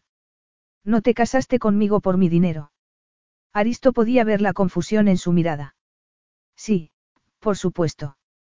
Me habría casado contigo aunque no hubieras tenido ni un penique, Teddy se encogió de hombros y miró hacia la puerta. Deberíamos entrar ya. Aristo guardó silencio unos instantes y luego asintió despacio. Se levantaron y entraron de nuevo en la casa en silencio. Quiero hablarte de lo que es el trabajo para mí, dijo de pronto él. Se había detenido al pie de las escaleras y la miraba fijamente. Sí, sé lo que estás pensando y tienes razón. El trabajo era demasiado importante para mí no solo por el dinero, sino porque me permitía mantenerme centrado en un objetivo. No tendría que haberle dedicado tanto tiempo y energía, pero puedo cambiar. Ya estoy cambiando. Aristo dio un paso adelante y le rozó suavemente los dedos con los suyos antes de tomarle la mano. Los dos estamos cambiando. Míranos ahora hablando. Le estrechó la mano con más fuerza y sonaba tan vehemente que Teddy no pudo evitar sonreír. Era cierto. La última vez Aristo la había acorralado y ella había huido para no enfrentarse a sus problemas, aunque. Aristo, me alegro de que estemos hablando, pero, vaciló, no estoy segura de que eso sea suficiente para que volvamos a ser lo que éramos. Bien, Aristo la estrechó contra sí y de pronto sus ojos estaban al mismo nivel. ¿Por qué no quiero lo que teníamos antes? Lo que teníamos había que mejorarlo. Esta vez George tú vais a ser mi prioridad. A Teddy le latía el corazón demasiado rápido. La oscura mirada de Aristo descansaba sobre su rostro. Aunque recuerdo una cosa que teníamos que no creo que pudiera mejorar porque ya era incomparable, murmuró. Y si no me crees tal vez podría recordártelo. Sus palabras se le deslizaron por la piel como una suave caricia. Parecía tan seguro de sí mismo y era tan guapo, Teddy podía sentir la tensión de su cuerpo duro al lado del suyo, y supo que debería alejarse, pero en vez de eso alzó la mano y le acarició la cara. Le escuchó soltar suavemente el aire y aquel sonido provocó que algo se le rompiera como un trozo de hielo dentro del pecho. Lo deseaba tanto que pensó que iba a arder en llamas. Entonces, ¿por qué luchaba contra ello, contra sí misma? ¿Qué punto quería demostrarle a Aristo o a sí misma al negar la atracción que había entre ellos? Ya tenían un vínculo a través de George. Nada podía ser más permanente y vinculante que un hijo, y Teddy había conseguido aceptarlo poniendo límites. Así que deja de complicar las cosas más de lo necesario, se dijo. La mano de Aristo estaba firme en su cintura, los ojos clavados en su rostro, y Teddy pudo sentir su deseo, sentir el poder bajo la piel. Pero sabía que se estaba conteniendo a la espera de que ella le diera permiso. Le deslizó un dedo por la línea de la mandíbula y le echó la cabeza hacia adelante de modo que sus bocas casi se rozaron. No necesito que me lo recuerden, susurró. La boca de Aristo rozó la suya apenas tocándola, seduciéndola, y deslizó la mano para cubrirle un seno, rozándole el pezón con las yemas de los dedos. Teddy contuvo el aliento y se inclinó hacia él, y luego, tomándole la otra mano, lo violentamente hacia el dormitorio. Acababan de cruzar el umbral cuando él se apartó y luego se detuvo con los ojos entornados. ¿Es esto lo que quieres, Teddy? Preguntó con voz ronca. Ella se lo quedó mirando en silencio. Tal vez fuera la magia de la isla, pero sí. Aquello era lo que quería. A él. Sí. Aristo cerró la puerta con un rápido movimiento y luego se inclinó para besarla apasionadamente, deslizándole la mano por la nuca para sostenerle la cabeza. Sus besos se le derramaron como un cálido líquido por la boca, el cuello y el pecho. El contacto de su boca cálida provocaba que todo ardiera, y Teddy apenas podía soportarlo. Gimió suavemente y entonces su cuerpo empezó a temblar y comenzó a quitarle la ropa con manos torpes por el deseo. Aristo apartó la boca de la suya, dio un paso atrás y se quitó la camisa. Luego fue a librarse de los pantalones cortos. No, espera, déjame a mí, le pidió ella con voz ronca. Teddy le deslizó las yemas de los dedos por los músculos del estómago y él se quedó muy quieto. Le acarició suavemente la piel, siguiendo el camino de vello oscuro de su cinturilla y más abajo. Cuando trazó la solidez de su erección sintiendo cómo crecía más y se endurecía bajo los pantalones cortos, lo escuchó gemir y sintió cómo le agarraba el pelo. Le desató despacio el cordel de los pantalones y se lo soltó. Se lo quedó mirando en silencio con la boca seca y la respiración acelerada. Ahora me toca a mí, murmuró él. Sus dedos eran ligeros pero firmes. Le desabrochó el vestido, dejó que cayera al suelo y aspiró con fuerza el aire. No llevaba sujetador, solo unas braguitas color melocotón pálido, y tenía el cuerpo moteado de arena. Se la quedó mirando hipnotizado y luego la tomó de la mano y la llevó al baño para meterla en la ducha. Cuando extendió las manos por sus costillas, Teddy cerró los ojos. El agua caliente se le deslizaba por la piel y sentía el vientre tirante y cálido. Le pasó las manos por el pelo mojado para atraer su cuerpo musculoso y duro, tratando de sacudirse algo de mareo de la cabeza. Lo deseaba con toda su alma, quería sentirlo dentro de su cuerpo y se arqueó impotente contra él apretándose, rogándole con los dedos. Pero cuando Aristo bajó la boca y le succionó con fuerza los pezones, ella gimió y se apoyó contra la pared de la ducha. Él se quedó quieto, aquel dulce sonido le había devuelto a los sentidos. Alzó la cabeza. Estás protegida. Teddy le miró confundida y luego sacudió la cabeza. Aristo gimió y salió de la ducha. Cuando volvió, ella se había quitado las braguitas y su cuerpo se puso duro en respuesta instantánea. Apretó los dientes, se colocó el preservativo y volvió a besarla apasionadamente, saqueándole la boca con la lengua. Le deslizó las manos por el vientre y entre los muslos, y al sentirla moverse contra sus dedos sintió de pronto que le faltaba el aire. Teddy gimió suavemente. Sentía una tirantez en el cuerpo, y estiró la mano para agarrar su erección. Deslizó los dedos por la rígida longitud y lo acercó hacia sí abriendo las piernas. Lo escuchó jadear y entonces él la levantó y se apoyó contra la pared. Teddy lo centímetro a centímetro con la respiración entrecortada hacia su cuerpo tembloroso, donde una bola de fuego había empezado a implosionar. Aristo se apoyó contra ella y empezó a embestirla, al principio de forma desincronizada y luego al ritmo del latido que sentía en la cabeza. Su boca encontró la suya y sintió cómo Teddy respondía y lo besaba más profundamente. El pulso se le aceleraba y, cerrando los ojos, Aristo sintió que su cuerpo empezaba a soltar amarras. Teddy se arqueó y se le agarró a los hombros clavándole las uñas. Sintió que se ponía tensa, la escuchó gritar, y luego su cuerpo se estremeció e hizo erupción dentro de ella. Capítulo 7. Una luz color marfil saludó a Aristo cuando abrió los ojos varias horas más tarde. Durante unos instantes se quedó tumbado en la cama boca arriba mirando cómo la blanca cortina de muselina ondeaba bajo la suave brisa. Estiró perezosamente los brazos por encima de la cabeza. Teddy debía de haberse levantado ya. Como era de esperar, volvía a desearla. Desde el momento en que ella dio el primer paso se convirtió en su esclavo. Y no solo por su belleza ni por cómo se fundía su cuerpo con el suyo. Teddy se había llevado la pesadez de su corazón, hacía que la sangre le corriera más ligera por las venas, y nunca había conocido a nadie como ella ni antes ni después de que entrara en su vida. A pesar de la innegable atracción que había entre ellos, Teddy lo había mantenido a distancia. Hasta la noche anterior, cuando lo llevó al dormitorio y Aristo se sintió como si hubiera regresado del exilio a la tierra prometida. Y abrazarla mientras dormía, le había gustado que se apretara contra él, había disfrutado casi a su pesar de la sensación de posesión que había provocado en él. Le resultaba sobrecogedor la facilidad con la que podía perderse en Teddy. Podía sentir cómo las barreras que había colocado alrededor de su corazón empezaban a derretirse como el hielo al sol. Y eso era lo que iba a suceder. Sí, quería tener a Teddy en su cama todos los días. Pero ahora que conocía su infancia sabía que lo que hacía falta para que se quedara, necesitaba estabilidad y certeza, algo fijo, y él estaba en disposición de darles a George y a ella lo que necesitaban. Porque la noche anterior no había sido solo sexo. Apretó con fuerza las mandíbulas.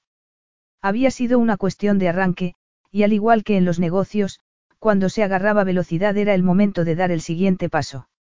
En el caso de Teddy eso significaba convencerla para que se casara con él. Oyó la voz de George fuera y la respuesta de Teddy. Se le puso la carne de gallina al instante y el corazón le latió con fuerza contra las costillas cuando abandonó el dormitorio y bajó las escaleras para salir a la brillante luz del sol. Teddy estaba inclinada hacia adelante poniendo la mesa, el oscuro cabello se le agitaba libremente sobre los hombros y estaba muy sexy con aquella blusa rosa claro y los vaqueros cortos. George se estaba tomando un cuenco de yogur a su lado. Papá, papá, vamos a comer, vamos a comer, George miró su desayuno y frunció el ceño. ¿Qué vamos a comer, mamá? Al mirar hacia Aristo, Teddy sintió que el corazón le latía más fuerte. Le había costado mucho despertarse y dejar el amoroso calor del cuerpo de Aristo. Pero no tuvo elección. Como la mayoría de los niños pequeños, George se levantaba temprano y no había querido arriesgarse a que descubriera que ella no estaba en su cama. La luz del día no había cambiado lo que sentía por la noche. Y aunque estaba dispuesta, deseosa incluso, a compartir la cama de Aristo, no se hacía ilusiones. El sexo sublime no bastó para salvar su matrimonio cuatro años atrás, y tampoco sería bastante para reconstruir su relación ahora. Eso no significaba que se arrepintiera de lo que había pasado. Al contrario, sabía que sucedería de nuevo y quería que así fuera porque deseaba a Aristo, el único hombre que había sido capaz de hacer cantar su cuerpo. Sobre todo allí, en aquella preciosa isla paradisiaca. Allí estaban lejos de las exigencias de la vida real y resultaba fácil vivir el momento y no pensar más allá. Y cuando todo terminara, como sin duda sucedería, cuando volvieran a Nueva York, Teddy seguiría adelante con su vida. Entonces, ¿por qué exponer a George a aquel cambio repentino en la disposición para dormir? Solo tenía tres años. Además, acababa de descubrir que Aristo era su padre y aunque se lo había tomado muy bien, no era capaz de entender la compleja dinámica de la relación de sus padres. ¿Cómo iba a explicarle que no se habían querido lo suficiente para hacer que su matrimonio funcionara, pero que la carga sexual entre ellos era tan poderosa que no podían resistirse. Teddy se aclaró la garganta. Pites, creo que así ha llamado Melina a los pastelitos, hizo un esfuerzo por mirar a Aristo. Él asintió y le revolvió el pelo a su hijo. Eran mis favoritos cuando yo tenía tu edad. Son deliciosos. George se giró hacia su madre. ¿Puedo ir a preguntarle a Melina si ya están? ¿puedo? Preguntó levantándose. Teddy resistió el deseo de abrazarlo y utilizarlo como escudo. Sí, pero no corras, y no te olvides de dar las gracias, le dijo cuando el pequeño salió corriendo. Había una ligera brisa en la terraza y Teddy se puso un mechón de pelo tras la oreja. Sabía que debería decir algo, pero no se le ocurría ni una sola palabra. Sintió una oleada de pánico cuando Aristo se acercó más. ¿Y si trataba de besarla y George lo veía? Teddy se movió hacia la esquina de la mesa. Aristo observó su rostro con calma. A juzgar por la fría actitud de Teddy aquella mañana estaba claro que no tenía una confianza plena en él. Por un instante consideró la posibilidad de dejarle algo de espacio, pero tenía la responsabilidad de hacer que aquello funcionara, que ella viera por qué tenía que funcionar. ¿Qué planes tienes para luego? Le preguntó bruscamente. Ella lo miró con los ojos muy abiertos. Ninguno. Seguramente ir a la piscina. ¿Por qué? Porque he pensado que tú y yo podíamos pasar la tarde juntos, su oscura mirada le recorrió el rostro. Los dos solos. Hay algo que quiero enseñarte. Necesitas pasar un poco de tiempo sin ocuparte del niño, y Melina adora a George. Y a él le gusta pasar un rato con ella. Y si hay algún problema podemos estar de regreso en diez minutos. Por eso vamos a ir en lancha motora. Aristo sonrió y señaló hacia la embarcación, donde Dinos estaba sentado con una mano apoyada en el timón. Y Dinos puede pescar sin que Melina intervenga, así que todo el mundo contento. Teddy sacudió la cabeza y sonrió. Nunca he entendido lo de la pesca, me parece muy aburrido.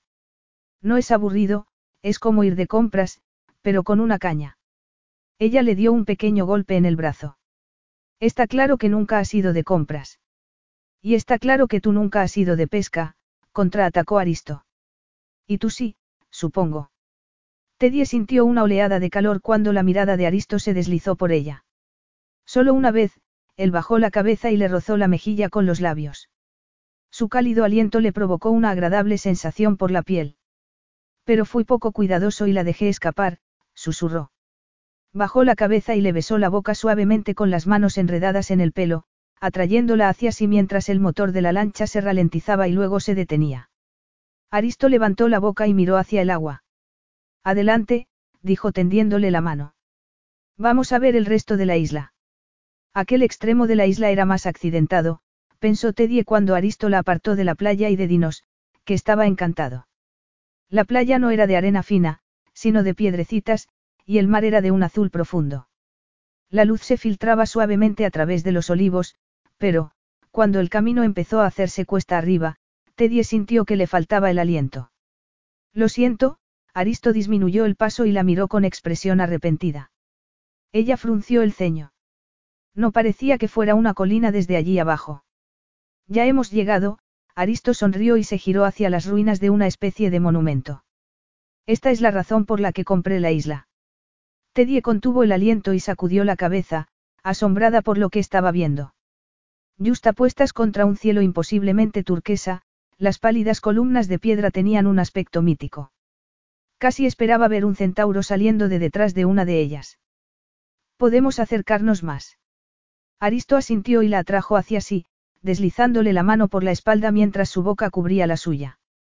Teddy sintió una oleada de calor y le pareció que su cuerpo se fundía contra la sólida anchura de su pecho. Aristo apartó la boca de la suya con la respiración entrecortada y se la quedó mirando con los ojos brillantes. ¿Te parece eso lo bastante cerca? Con el corazón latiéndole a toda prisa, Teddy esbozó lo que pretendía ser una sonrisa despreocupada. Me refería a las ruinas, dijo con tono ligero. Vamos entonces. Le tomó la mano en la suya y siguieron un camino flanqueado por salvia y jaras en flor. De cerca las ruinas resultaban impresionantes por su tamaño y por el hecho de que siguieran en pie. ¿Es un templo? Preguntó girándose hacia él. Aristo asintió. En honor a Ananke, la diosa del destino, murmuró. Es muy importante porque dirige el destino de dioses inmortales. Aristo la besó mientras hablaba, besos ligeros pero fervientes en la boca y en el cuello. Teddy estaba perdiendo concentración, perdiéndose en la sensación de sus labios en la piel. De pronto él se apartó, dio un paso atrás y la sostuvo suavemente por los hombros. ¿Eres feliz? Teddy le miró confundida. ¿Qué quieres decir? ¿Eres feliz aquí? Conmigo. Sus palabras hicieron que le diera un vuelco el estómago, pero aunque consideró la posibilidad de mentir, asintió lentamente. Sí, pero, no es tan fácil, murmuró frunciendo el ceño. Podría serlo, afirmó él con decisión. Y quiero que lo sea. Solo necesito que le des una segunda oportunidad a nuestra relación. Que me des a mí una segunda oportunidad para que pueda ser el marido que te mereces y el padre que George necesita. Quiero casarme contigo. Teddy no podía hablar. Le daba demasiado miedo acceder a lo que él le estaba pidiendo, como había hecho cuatro años atrás. Le dio un vuelco el corazón. No puedo casarme contigo, le puso las manos en el pecho hasta que sintió como él se las soltaba y luego daba un paso atrás para dejarle espacio. Lo siento, Aristo, pero no puedo. Sé que parece que las cosas pueden funcionar entre nosotros, pero esto no es la vida real, y cuando nos marchemos de la isla no será lo mismo. Y lo sabes. Sentía como si tuviera papel de lija en la garganta. Tú y yo, alzó la vista para mirarle con los ojos empapados en lágrimas. Lo nuestro es imposible. Más imposible que yo te eligiera reunirse con Claiborne en mi hotel. O que tú acudieras en su lugar en el último momento. Su mirada oscura le quemaba la cara. Lo imposible sucede todo el rato, Teddy. Es el destino. Ella sacudió la cabeza. Me hiciste daño. El temblor de su voz parecía pertenecer a una persona completamente distinta. No había sido su intención decirlo de manera tan brusca, y mucho menos en alto y aristo. Nos hemos hecho daño el uno al otro, murmuró él tras una breve pausa. Pero ya no somos esas personas, así que olvidemos lo que sucedió entonces. Cásate conmigo y podremos empezar de nuevo. Teddy se lo quedó mirando en silencio. Sería muy fácil decir que sí. Había muchas cosas buenas entre ellos, y sabía que George se pondría muy contento, y también que se sentiría muy triste si volvían a casa sin Aristo. Antes me has preguntado si soy feliz, y lo soy, dijo tratando de aligerar el ambiente. Los dos lo somos.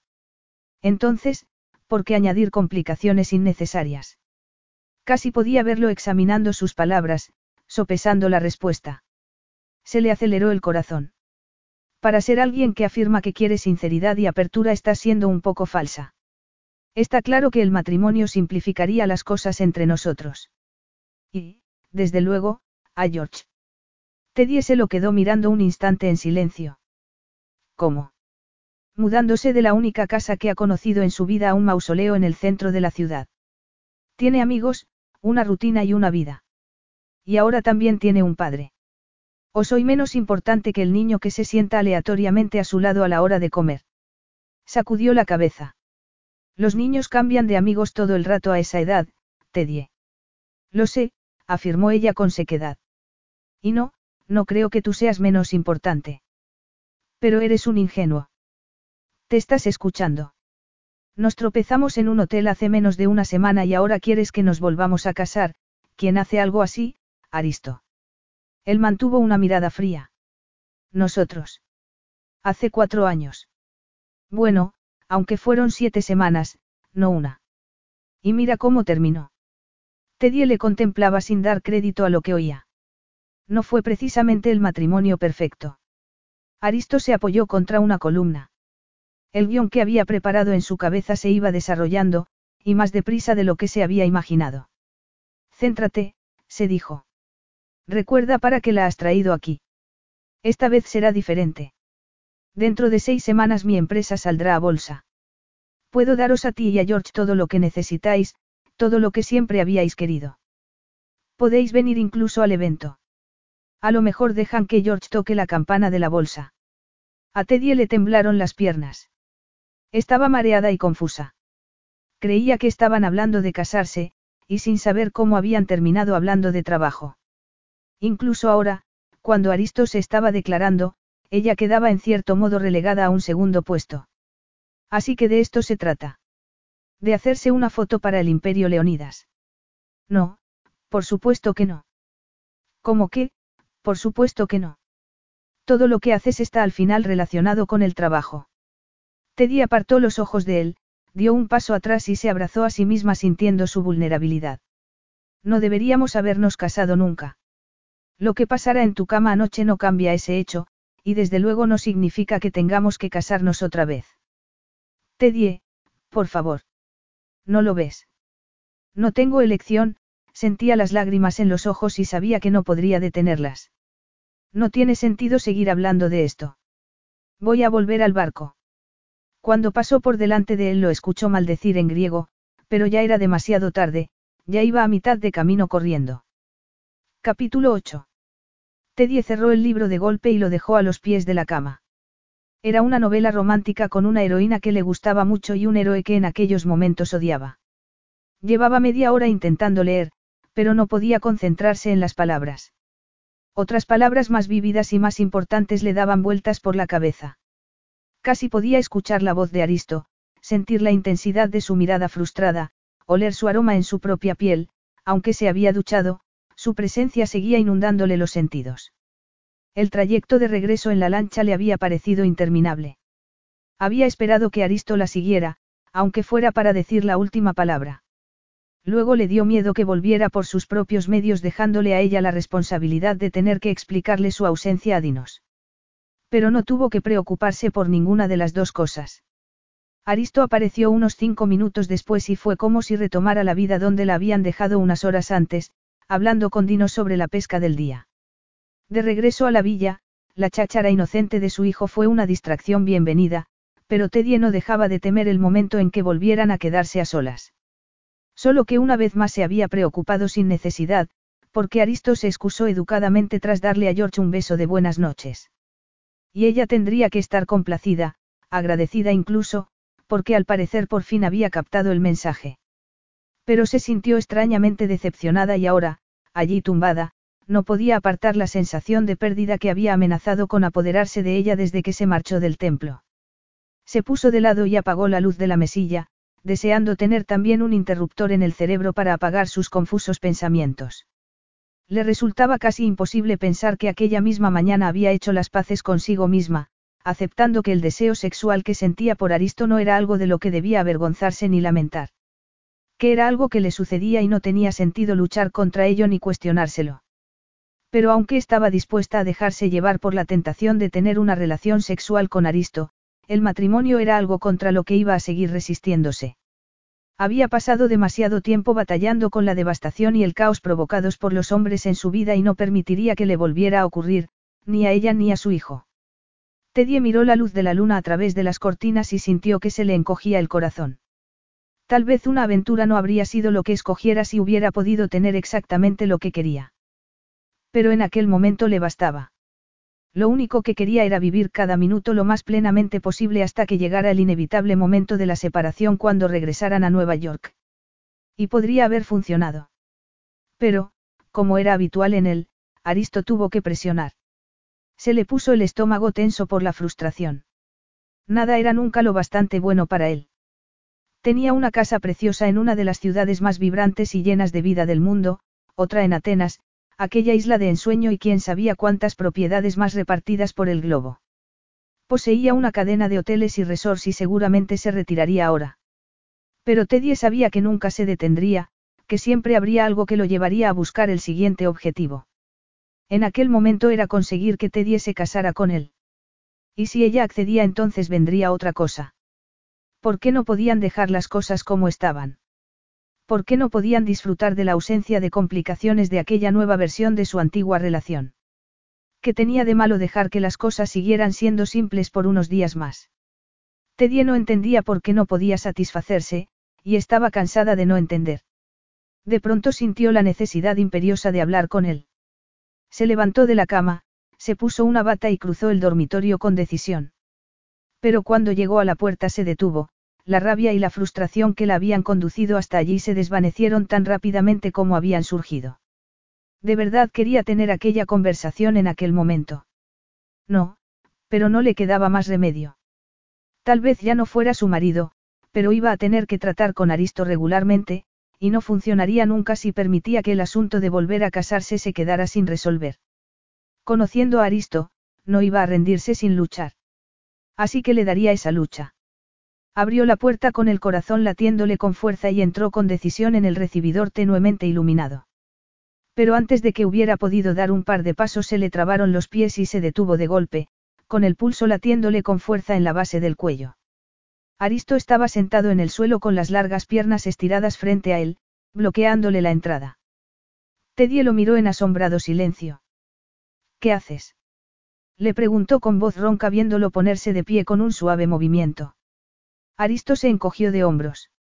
No podía dormir, así que me levanté para trabajar un poco. Pero no puedo concentrarme, la miró y esbozó una sonrisa.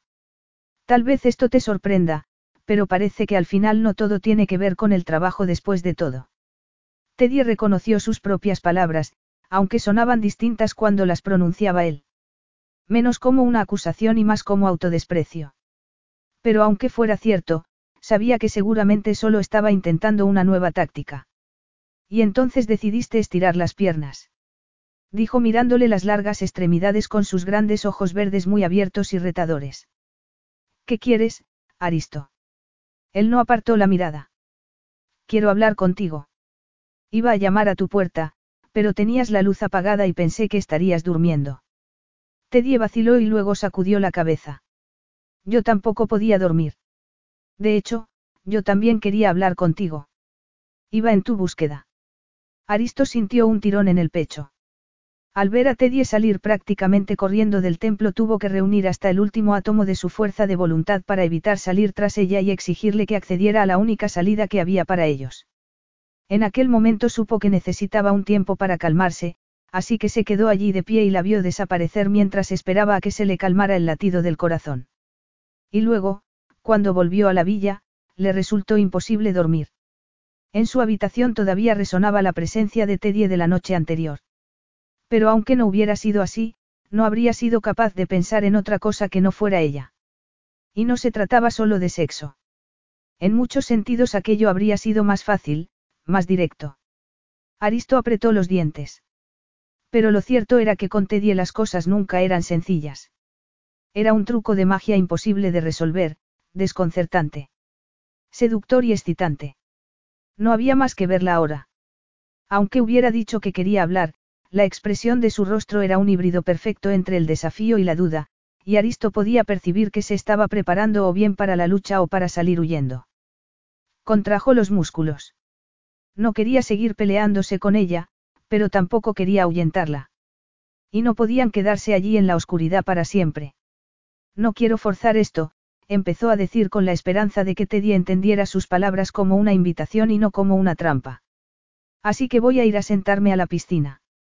Si quieres unirte a mí, fantástico. Si no te veré por la mañana.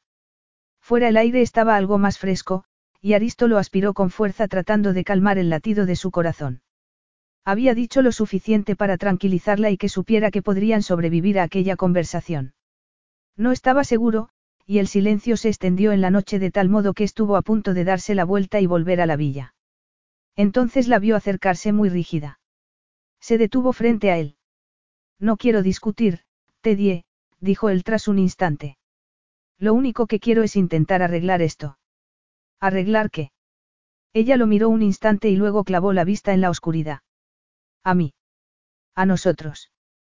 Porque yo no necesito que me arreglen, muchas gracias, y no existe un, nosotros. ¿Y qué me dices de anoche? Lo de anoche fue sexo, Aristo. No fue sexo, fue pasión, murmuró él. Llámalo como quieras. Solo es química, hormonas, aseguró Teddy con voz despreocupada. Nada más. Nada más. Repitió Aristo con incredulidad. ¿Crees que lo de anoche fue algo normal y corriente? No, por supuesto que no, a Teddy se le sonrojaron las mejillas. No digo que lo que tenemos no sea especial. Sé que lo es. Por eso tenemos este acuerdo, no podemos simplemente disfrutarlo. ¿Por qué tenemos que seguir hablando de matrimonio? Aristo apretó un músculo de la mandíbula de manera casi imperceptible. Porque este, acuerdo, funciona aquí, pero no es práctico a largo plazo.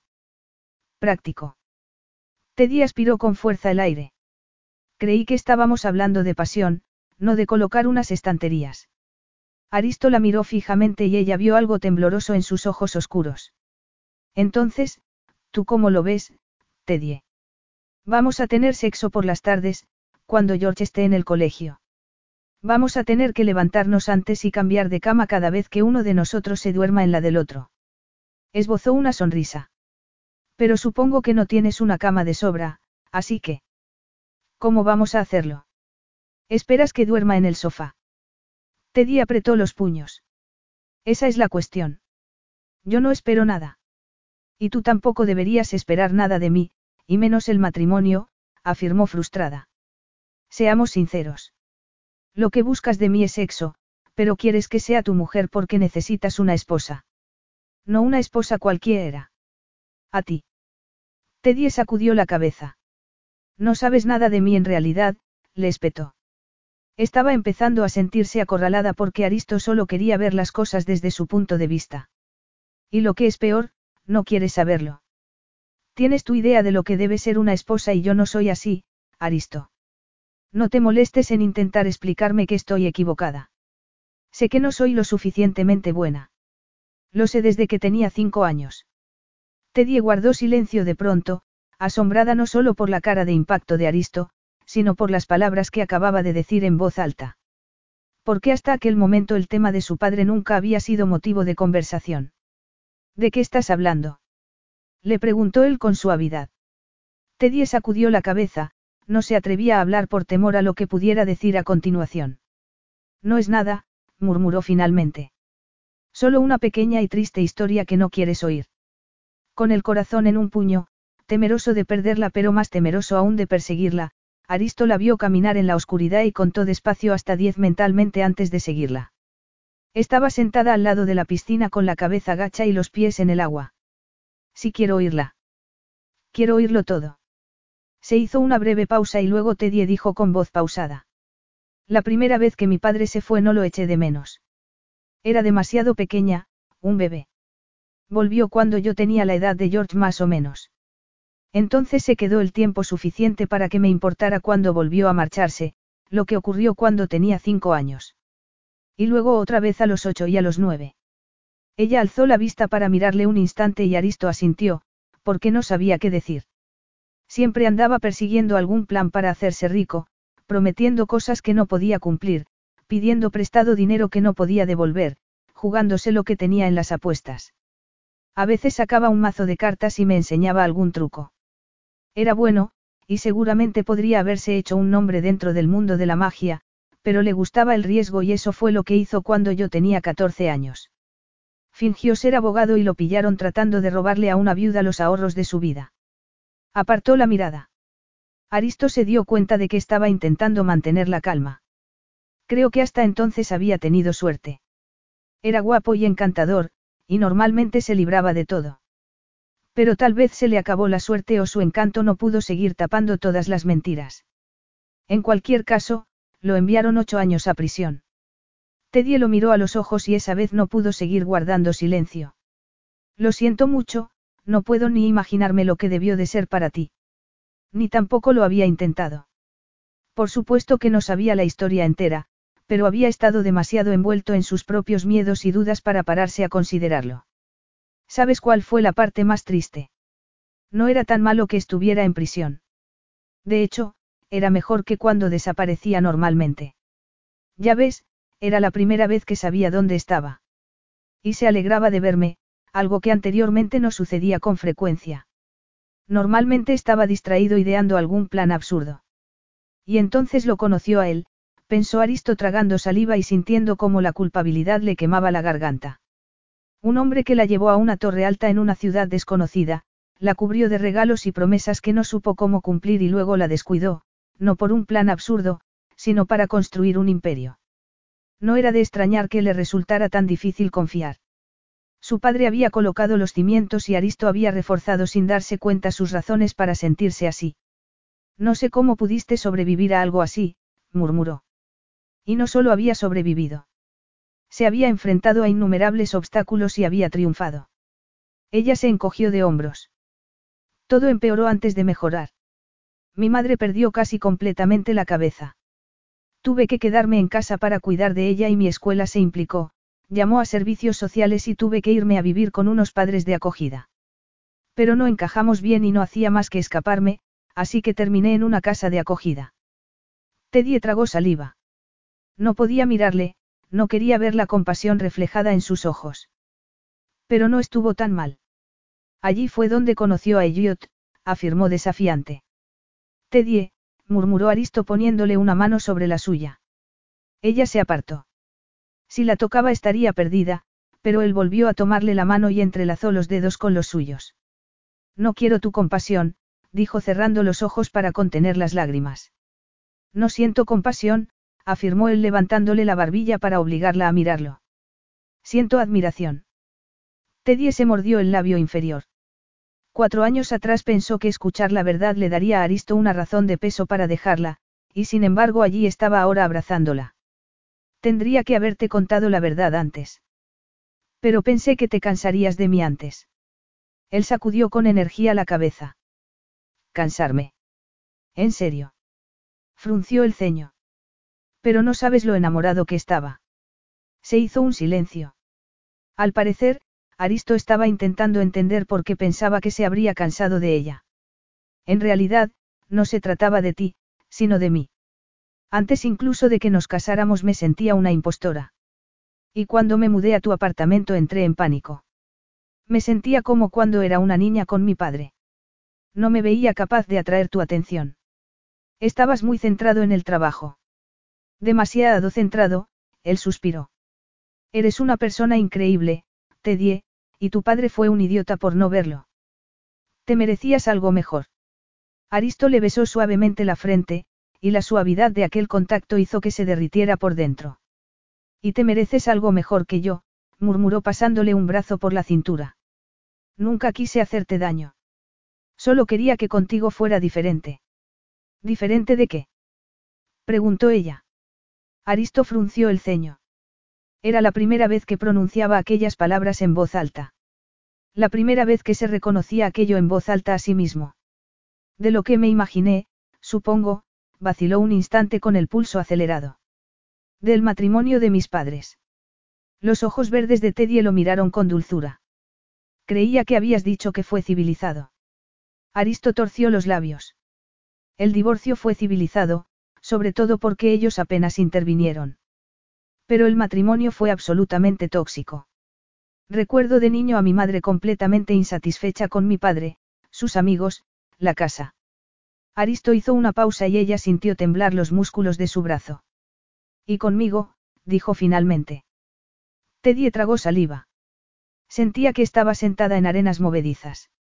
Aristo parecía muy convencido, pero no podía ser verdad. Ninguna madre sentiría algo así. Pero sabía que si estaba triste George siempre se preocupaba de que él hubiera hecho algo mal. Puede que no fuera feliz, pero estoy segura de que no tenía nada que ver contigo. Eres su hijo. Aristo se giró hacia ella con una sonrisa tirante. Tiene dos hijos, pero prefiere al otro. El que no le recuerda a su mediocre primer marido. La mano de Teddy aleteó contra su cara e iba a protestar de nuevo, pero él le agarró los dedos. Cuando yo tenía cinco años se mudó a un apartamento de la ciudad.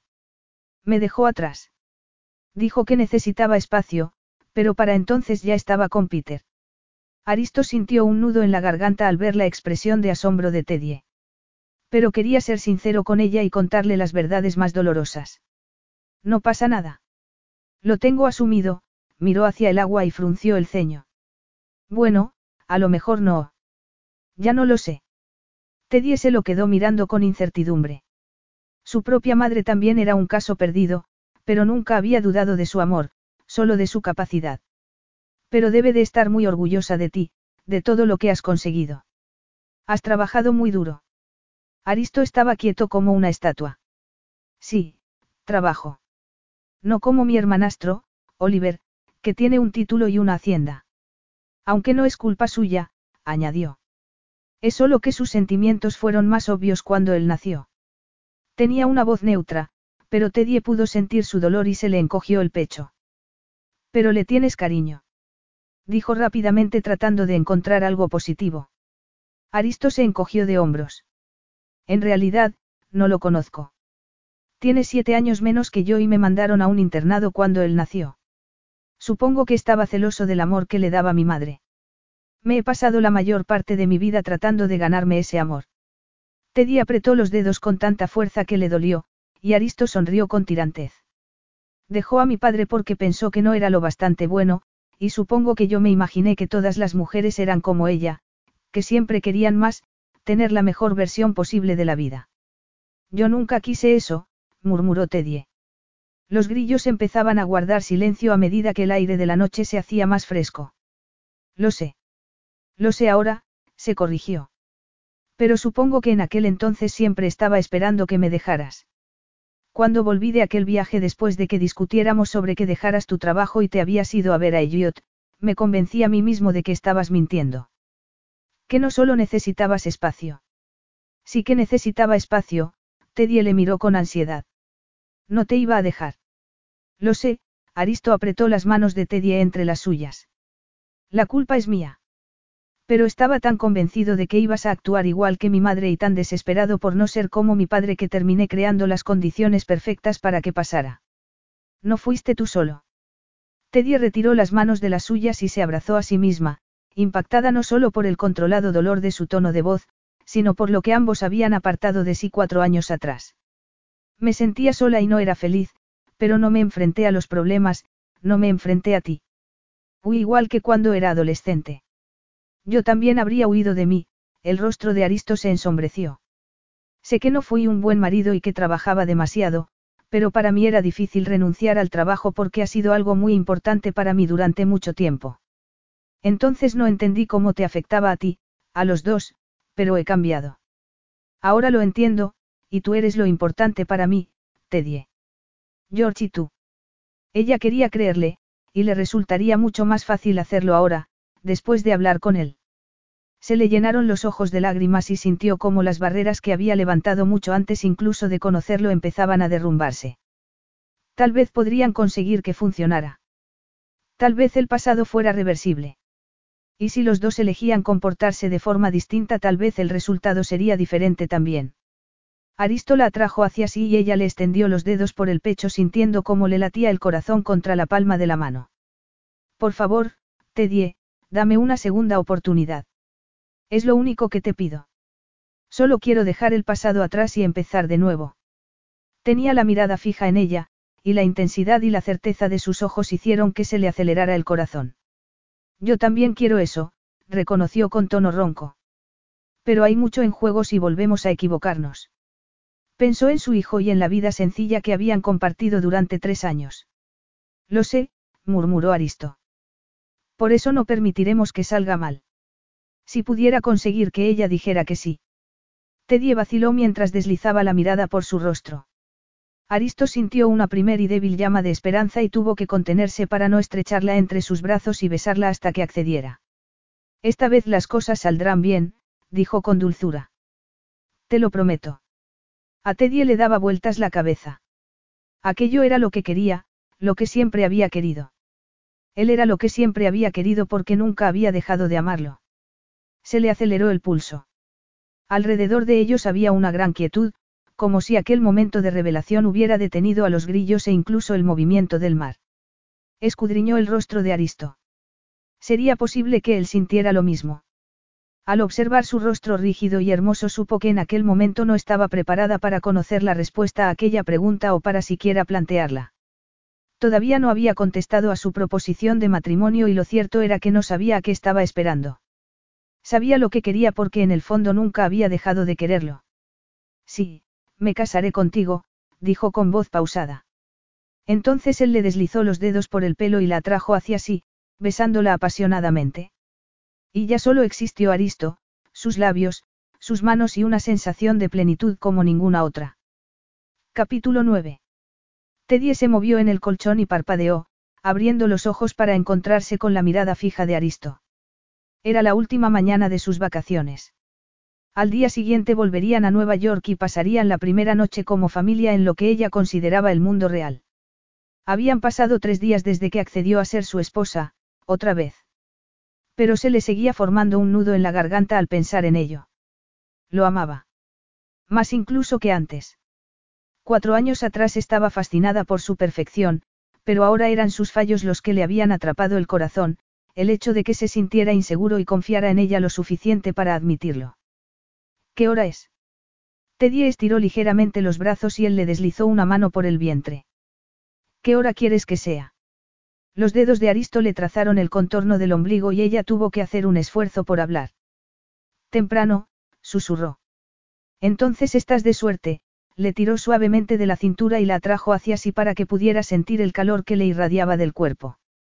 Se inclinó hacia adelante y la besó suavemente, rozándole la boca con los labios y luego deslizándolos por el cuello. Teddy lo atrajo hacia sí extendiéndole los dedos por los hombros mientras él se estiraba sobre su cuerpo. Entró en su interior, primero con suavidad, deslizándose centímetro a centímetro, y luego con más urgencia. Jadeó con el rostro tenso por la concentración, y Teddy supo que se estaba controlando. Se estremeció disfrutando del poder que ejercía sobre él. Como si le hubiera leído el pensamiento, Aristo maldijo entre dientes y se giró, colocándola encima de él. Levantó los brazos y le cubrió los senos con las manos, jugando con los pezones, sintiendo cómo se endurecían, preguntándole en silencio con la mirada y recibiendo su consentimiento mudo mientras le agarraba los brazos y se los pegaba al cuerpo. Y entonces su boca se cerró alrededor de un pezón, succionándolo con fuerza, moviéndose hacia el otro pecho hasta que la sintió arquearse contra él. La escuchó jadear y luego, alzando la boca, vio cómo se le sonrojaban las mejillas. Eres preciosa, murmuró. Quiero verte. Teddy se apretó contra él. Podía sentir la imposible dureza de su erección, ver cómo se hacía cada vez más gruesa, y se movió con más rapidez guiando sus movimientos, deseando satisfacer aquel ansia interior. Aristo gimió, le soltó los brazos y la atrajo más hacia sí para penetrarla con mayor profundidad hasta que ella también le arremetió con todo el cuerpo temblando mientras Aristo se ponía tenso en su interior, apretando los músculos en un último y jadeante estremecimiento. Después se quedaron abrazados el uno al otro con los cuerpos húmedos y calientes, ajustados con una simetría que parecía tan milagrosa como un truco de magia. La luz de la mañana se iba haciendo más pronunciada y pronto tendrían que levantarse, pero por el momento parecía como si el latido de sus corazones y las suaves sombras del dormitorio estuvieran reteniendo el tiempo. Teddy sintió que se le encendía el rostro. A pesar de haber reconocido para sus adentros lo que sentía por Aristo, había algo que todavía le impedía decirle que le amaba. Había racionalizado su actitud, por supuesto, diciéndose que su amor no necesitaba ser anunciado públicamente ni ser correspondido. Aunque en ocasiones se preguntaba si no tendría más que ver con el miedo a cómo reaccionaría Aristo. Teddy suspiró y decidió cambiar de tema mental para que su cabeza descansara. No me puedo creer que esta noche volvamos a Nueva York, Aristo se giró para mirarla. Ni yo. Me gustaría quedarme aquí contigo para siempre, jugueteó con un mechón de su pelo. Podríamos quedarnos un par de días más aquí, una semana incluso. Ella se lo quedó mirando fijamente. La cabeza le daba vueltas. Se daba cuenta Aristo de la magnitud de sus palabras. No solo le estaba ofreciendo quedarse en la isla, sino que estaba dispuesto a dejar a un lado el trabajo para ello. El corazón le latía con fuerza. Durante los últimos días había sido inmensamente feliz. Apenas se separaban ni un momento, y Aristo nunca había sido más atento. Pero una parte de ella no había podido evitar preguntarse si aquello cambiaría cuando aterrizaran en Nueva York. Si su promesa de cambio se desvanecería con el viento. Por supuesto que quiero quedarme. Teddy vaciló. Su trabajo había sido siempre un motivo de discusión entre ellos, pero esa vez no podía salir huyendo. Y lo que era más importante, no quería hacerlo. Pero el sábado tengo la noche inaugural del Castine. Tengo que estar allí. Se preguntó cómo respondería él a que antepusiera su trabajo, pero no pudo leer nada en su mirada. Se hizo un breve silencio y luego Aristo se inclinó hacia adelante y la besó con dulzura. Entonces allí estaremos. Teddy tardó unos instantes en registrar la elección de palabras de Aristo, y de repente se dio cuenta de lo que había dicho. No sabía que tenías pensado venir, dijo con timidez. Aristo la miró sin parpadear. No me lo perdería por nada del mundo, afirmó atrayéndola hacia sí para besarla. Los dos días siguientes los dedicaron a hacer lo mismo. Se despertaban temprano y hacían el amor hasta que la luz de la mañana brillaba con la suficiente fuerza como para ir a despertar a su hijo. Desayunaban y comían en la terraza, y cuando salía el sol se repartían entre la piscina y la playa. Luego, cuando George se echaba la siesta, se retiraban a la habitación de Aristo y se desnudaban el uno al otro para hacer el amor hasta que se quedaban dormidos. Aquel día era el más caluroso, y habían bajado a la playa en busca de algo de brisa. Teddy estiró las piernas y miró hacia el cielo azul. Se me había olvidado contártelo, Elliot me ha mandado un mensaje. Aristo frunció el ceño. ¿Hay algún problema? Vio cómo Teddy miraba hacia donde George saltaba entre las suaves olas que ondulaban sobre la pálida arena. La relación tan natural que ella tenía con su hijo seguía siendo una fuente de maravilla y felicidad para él. Teddy sacudió la cabeza. No, es una buena noticia. Al parecer, Edward ha invitado a un grupo de sus amigos famosos para que vayan a la inauguración. Hay un jugador de tenis, algunos actores y esa artista que cantó en la Super Bowl, no recuerdo su nombre. Aristo le tomó la mano y se la besó. Da igual. Te van a amar todos. Teddy sonrió automáticamente. No tanto como te amo yo a ti. El corazón le latió con fuerza cuando Aristo se inclinó hacia adelante y se quitó algunos granitos de arena del brazo sin inmutarse por sus palabras. Como era de esperar, porque no las había dicho en alto. Alzó la vista para mirarle y la apartó al instante. ¿Por qué estaba siendo tan tibia con aquel asunto? Era la oportunidad perfecta para decirle la verdad, pero las palabras se le quedaron atrapadas en la garganta mientras Aristo entrelazaba los dedos con los suyos. Bueno, lo normal es que no acudan todos, Teddy sonrió. Irán. Y yo también estaré allí, susurró él besándole suavemente el cuello. Nunca se había sentido tan relajado. Pero no solo relajado, reflexionó. Se sentía liberado. Había recuperado a Teddy y no había pensado en el trabajo durante días. Sí, había abierto el correo electrónico una vez por la mañana y otra por la noche, pero el proyecto en el que había estado años trabajando ya no le parecía tan importante como la mujer que estaba sentada a su lado y su hijo. Que podía compararse con llegar a conocer a George y compartir cama con Teddy. Miró sus manos entrelazadas. No se trataba solo de sexo. Quería oírla reír, hacerla reír. Quería escuchar su voz traviesa cuando fingía ser la jirafa solitaria del cuento favorito de George. Cuatro años atrás siempre tenía la impresión de que ella se resguardaba, y dio por hecho erróneamente que se debía a que no estaba comprometida con él. Pero ahora le había admitido la verdad sobre el pasado, se había ganado su confianza. Y eso era un afrodisíaco más potente que cualquier acto sexual. Teddy se apoyó contra él. No me puedo creer que esto esté pasando. Era cierto. Que Aristo fuera a estar allí en la gala era una conmovedora señal de su compromiso con ella y con su carrera profesional. Otra razón más para desvelar la profundidad de sus sentimientos. Pero en aquel momento tenía que concentrarse en su próximo espectáculo. Nunca le entraba pánico escénico la noche del estreno, pero los días anteriores a una actuación se ponía muy nerviosa. Y no había tocado un mazo de cartas desde hacía casi dos semanas. Por suerte, se había llevado un par de barajas, así que dejó a George y a Aristo construyendo un elaborado castillo de arena en la playa y regresó a la villa para ensayar su habitual repertorio de trucos. Había necesitado cinco años para perfeccionar algunos de ellos. Como de costumbre, perdió la noción del tiempo y, cuando escuchó el sonido de la motora de Dinos, que regresaba de su trayecto habitual al mercado, se dio cuenta de que llevaba mucho rato practicando. Guardó las cartas y corrió hacia la playa. Lo siento, dijo casi sin aliento, no me he dado cuenta de lo tarde que era. Mira lo que hemos hecho, mamá. George agarró a Teddy de la mano y la llevó hacia donde estaba Aristo, sonriendo al lado de un gigantesco castillo de arena. Vaya, es increíble. Creo que es el mejor castillo de arena que he visto en mi vida. ¿Por qué no le hacemos una foto?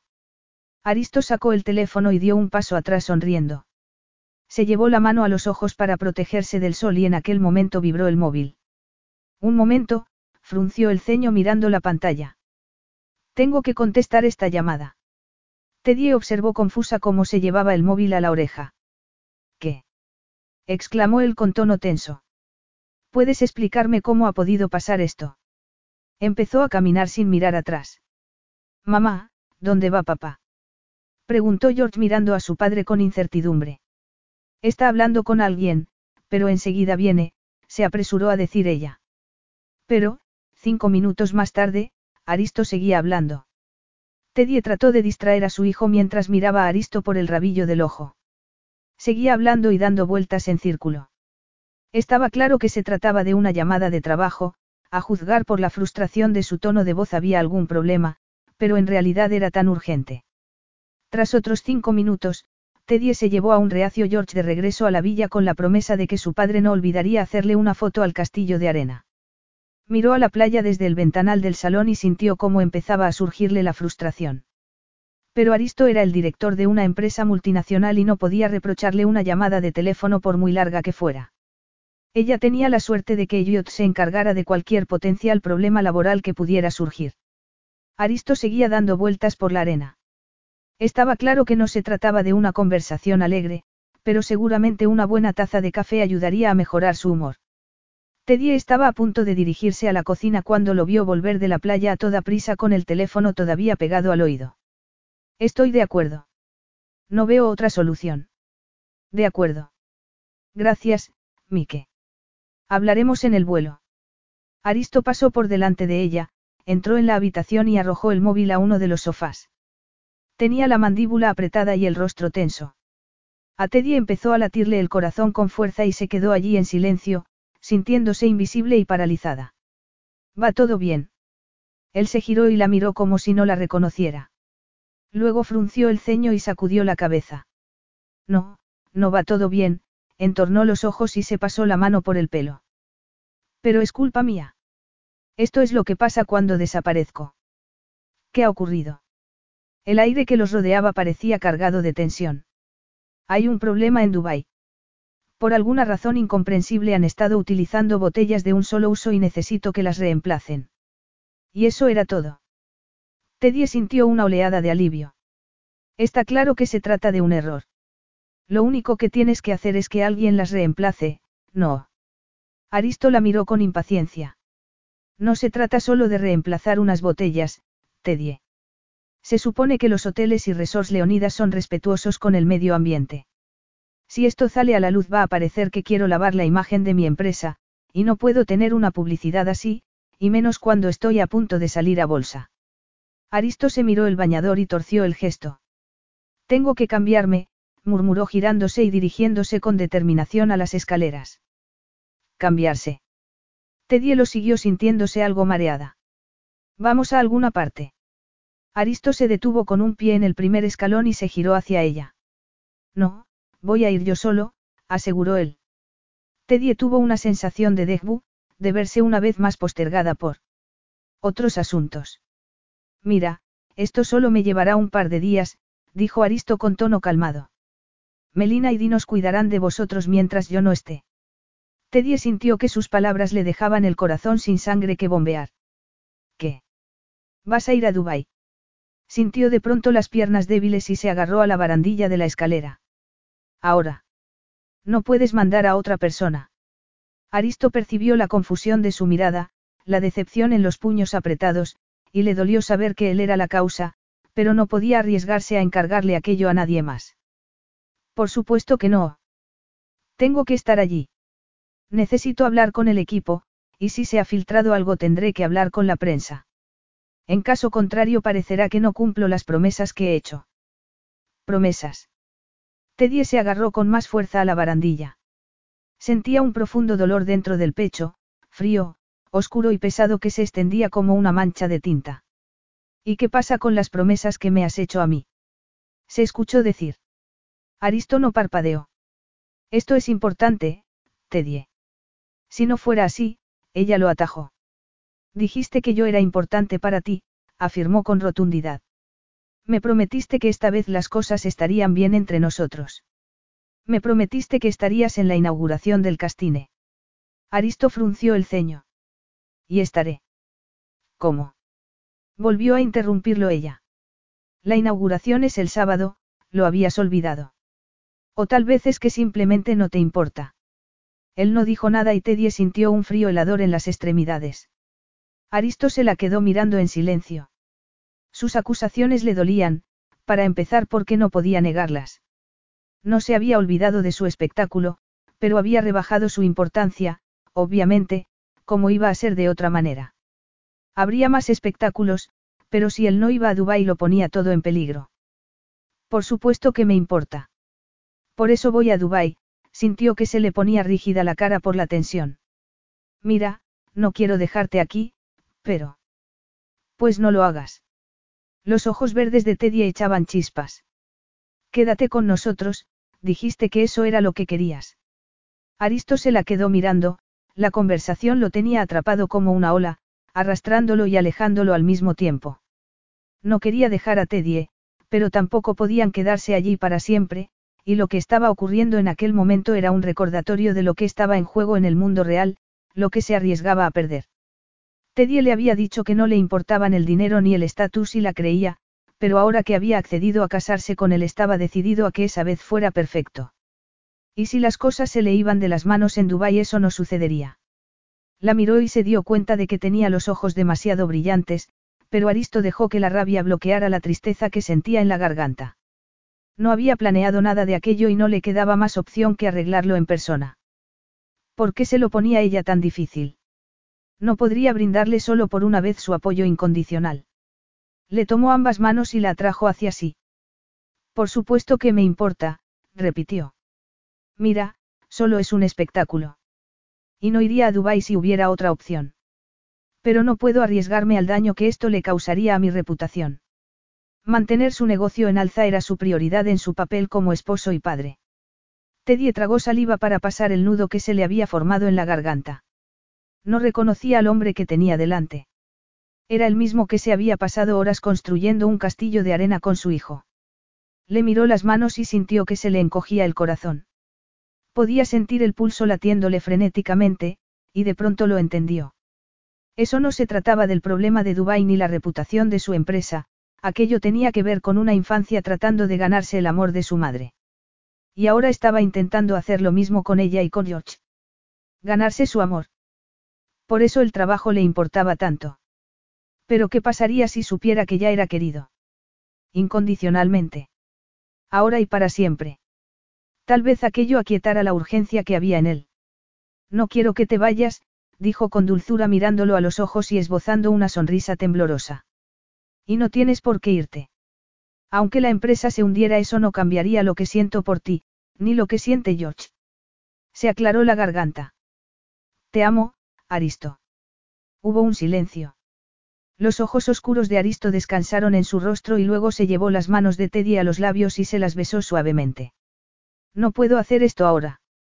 Su voz sonó cariñosa, calmada, como si tuviera miedo de romper algo. Ella se lo quedó mirando fijamente. Nunca le había dicho a nadie antes que lo amaba, ni siquiera a él. Otras frases de amor tal vez, pero no aquellas tres palabras en concreto. Y, sin embargo, sabía que la respuesta correcta no era. No puedo hacer esto ahora. ¿Eso es todo lo que vas a decir? Preguntó temblando. Acabo de decirte que te amo. No puedo, te di, Aristo le soltó las manos. Ella sentía el pecho tirante y una sensación de profunda tristeza al darse cuenta de que lo que Aristo temía era romperla a ella. Abrió la boca para hablar, pero no le salió ninguna palabra. Antes pensaba que sabía lo que era tener el corazón roto, pero ahora le daba la sensación de haber estado equivocada. Lo siento, murmuró él con tensión. Tengo que ir a cambiarme. Podremos hablar tranquilamente cuando. Teddy sentía el cuerpo entumecido y tuvo que hacer un esfuerzo para sacudir la cabeza. No hay nada de qué hablar. ¿Qué había que decir? Que se había enamorado estúpidamente de un hombre que veía el matrimonio como un medio para alcanzar un fin. No iba a intentar negar la química sexual que había entre ellos, pero todo el mundo sabía que la pasión terminaba por consumirse. Y si ella no hubiera sido la madre del heredero del imperio Leonidas, su relación habría terminado sin duda cuando hubieran satisfecho el ansia que tenían el uno del otro. Aristo frunció el ceño. Hablaremos cuando vuelva. Si no quieres quedarte aquí, ve al apartamento. Lo arreglaré todo. No hace falta, Teddy estaba intentando mantener la calma. Aquello no iba a convertirse en un intercambio de insultos. Al menos aquel viaje sería un recuerdo feliz para George. No vamos a mudarnos al apartamento. No voy a casarme contigo, Aristo. Él entornó la mirada. Teddy podía sentir su frustración. ¿Por qué me voy a Dubái? ¿No crees que estás exagerando un poco? Fue como si el tiempo volviera cuatro años atrás, y de pronto se vio de nuevo en el dormitorio del apartamento de Nueva York, cuando Aristo le dijo que se iba a otro viaje de negocios. Sacudió la cabeza. No, esto no es porque te vayas a Dubái, se trata de ser sinceros. ¿O eso también lo has olvidado? Aristo no respondió, pero apretó las mandíbulas con fuerza. He sido sincero. Yo no planeé este lío y no puedo delegarlo en otra persona. Estaba muy serio y muy guapo, y Teddy lo amaba muchísimo, pero no era suficiente para que mirara para otro lado como había hecho su madre. Sabía que Aristo estaba diciendo la verdad, pero se trataba de verdades pequeñas e insustanciales. Necesitaba seguridad en su vida y en la de George, del tipo emocional, no económico, y no iban a obtener nada evitando las verdades desagradables. Aspiró con fuerza el aire. Dime la verdad. Me habrías pedido que me casara contigo si no tuviéramos a George. Aristo apartó la mirada y aquel gesto le hizo saber a Teddy que todo había terminado. Su expresión no cambió. Deberías ir a cambiarte, y luego tenemos que decirle a George que te vas. Ella intentó que la mirara sin decirle nada, pero, tras un instante, Aristo se dio la vuelta y empezó a subir las escaleras. Capítulo 10. Teddy aspiró con fuerza el aire, cerró la puerta del vestidor y miró su reflejo en el espejo. Era la primera vez que había sido capaz de mirarse desde que volvió de Grecia. Hasta ahora había estado atrapada en la tristeza y en la desesperación para enfrentarse a la prueba de los ojos rojos de su fracaso, pero aquella noche no tenía elección. Aquella noche era la inauguración del castine y ella iba a estar en el escenario frente a 50 invitados personales de Edward Claiborne. Llegar a aquel momento había resultado brutal, y nunca había experimentado un dolor mayor. Pero aquella noche era su noche, suya y de Elliot, y no iba a decepcionar a ninguno de los dos. Se dio la vuelta despacio y se miró. Llevaba puesto un mono negro ajustado con top de encaje y manga larga. Se giró sobre los altos tacones y se llevó una mano al vientre para calmar los nervios. Era un mono muy bonito y muy caro, pero ahora iba a ganar dinero y durante los últimos días había sido inusitadamente temeraria en sus gastos. Le había comprado a Elliot un smoking como agradecimiento por ocuparse del negocio, y también había colmado a George de regalos. Sintió un nudo en la garganta. No para darle las gracias, sino para decirle que lo sentía. Por haberle dado a su egoísta padre una segunda oportunidad. Le temblaron los labios. Podría perdonarse por haber caído en sus brazos. Le había resultado inevitable teniendo en cuenta la tensión sexual que había entre ellos. Pero no tenía excusa para haber vuelto a enamorarse de él. Dejó caer la mano sin dejar de mirar su reflejo. Lo único bueno era que gracias a haber conservado un mínimo de sentido común no le había dicho a George que Aristo y ella se iban a casar. Pero aún así tuvo que explicarle a su cansado y confundido hijo por qué no iban a ir al apartamento de papá. Le dio un vuelco el estómago al recordar el viaje de vuelta de Grecia. George lloraba sin parar, y aunque ya se había tranquilizado no había vuelto a dormir en su cama solo desde que volvieron y parecía más callado de lo habitual. Por suerte, le tenía mucho cariño a su canguro, Judith, así que al menos aquella noche no tendría que preocuparse por él. Oyó el timbre de la puerta y se quedó paralizada con el corazón latiéndole con fuerza contra las costillas. Pero, por supuesto, fue la voz de Elliot la que se filtró en el apartamento. Tedie. Ella contuvo el aliento. Enseguida estoy, gritó sintiéndose culpable y estúpida por desear que fuera Aristo quien la esperara en el salón en lugar de su buen y fiel amigo.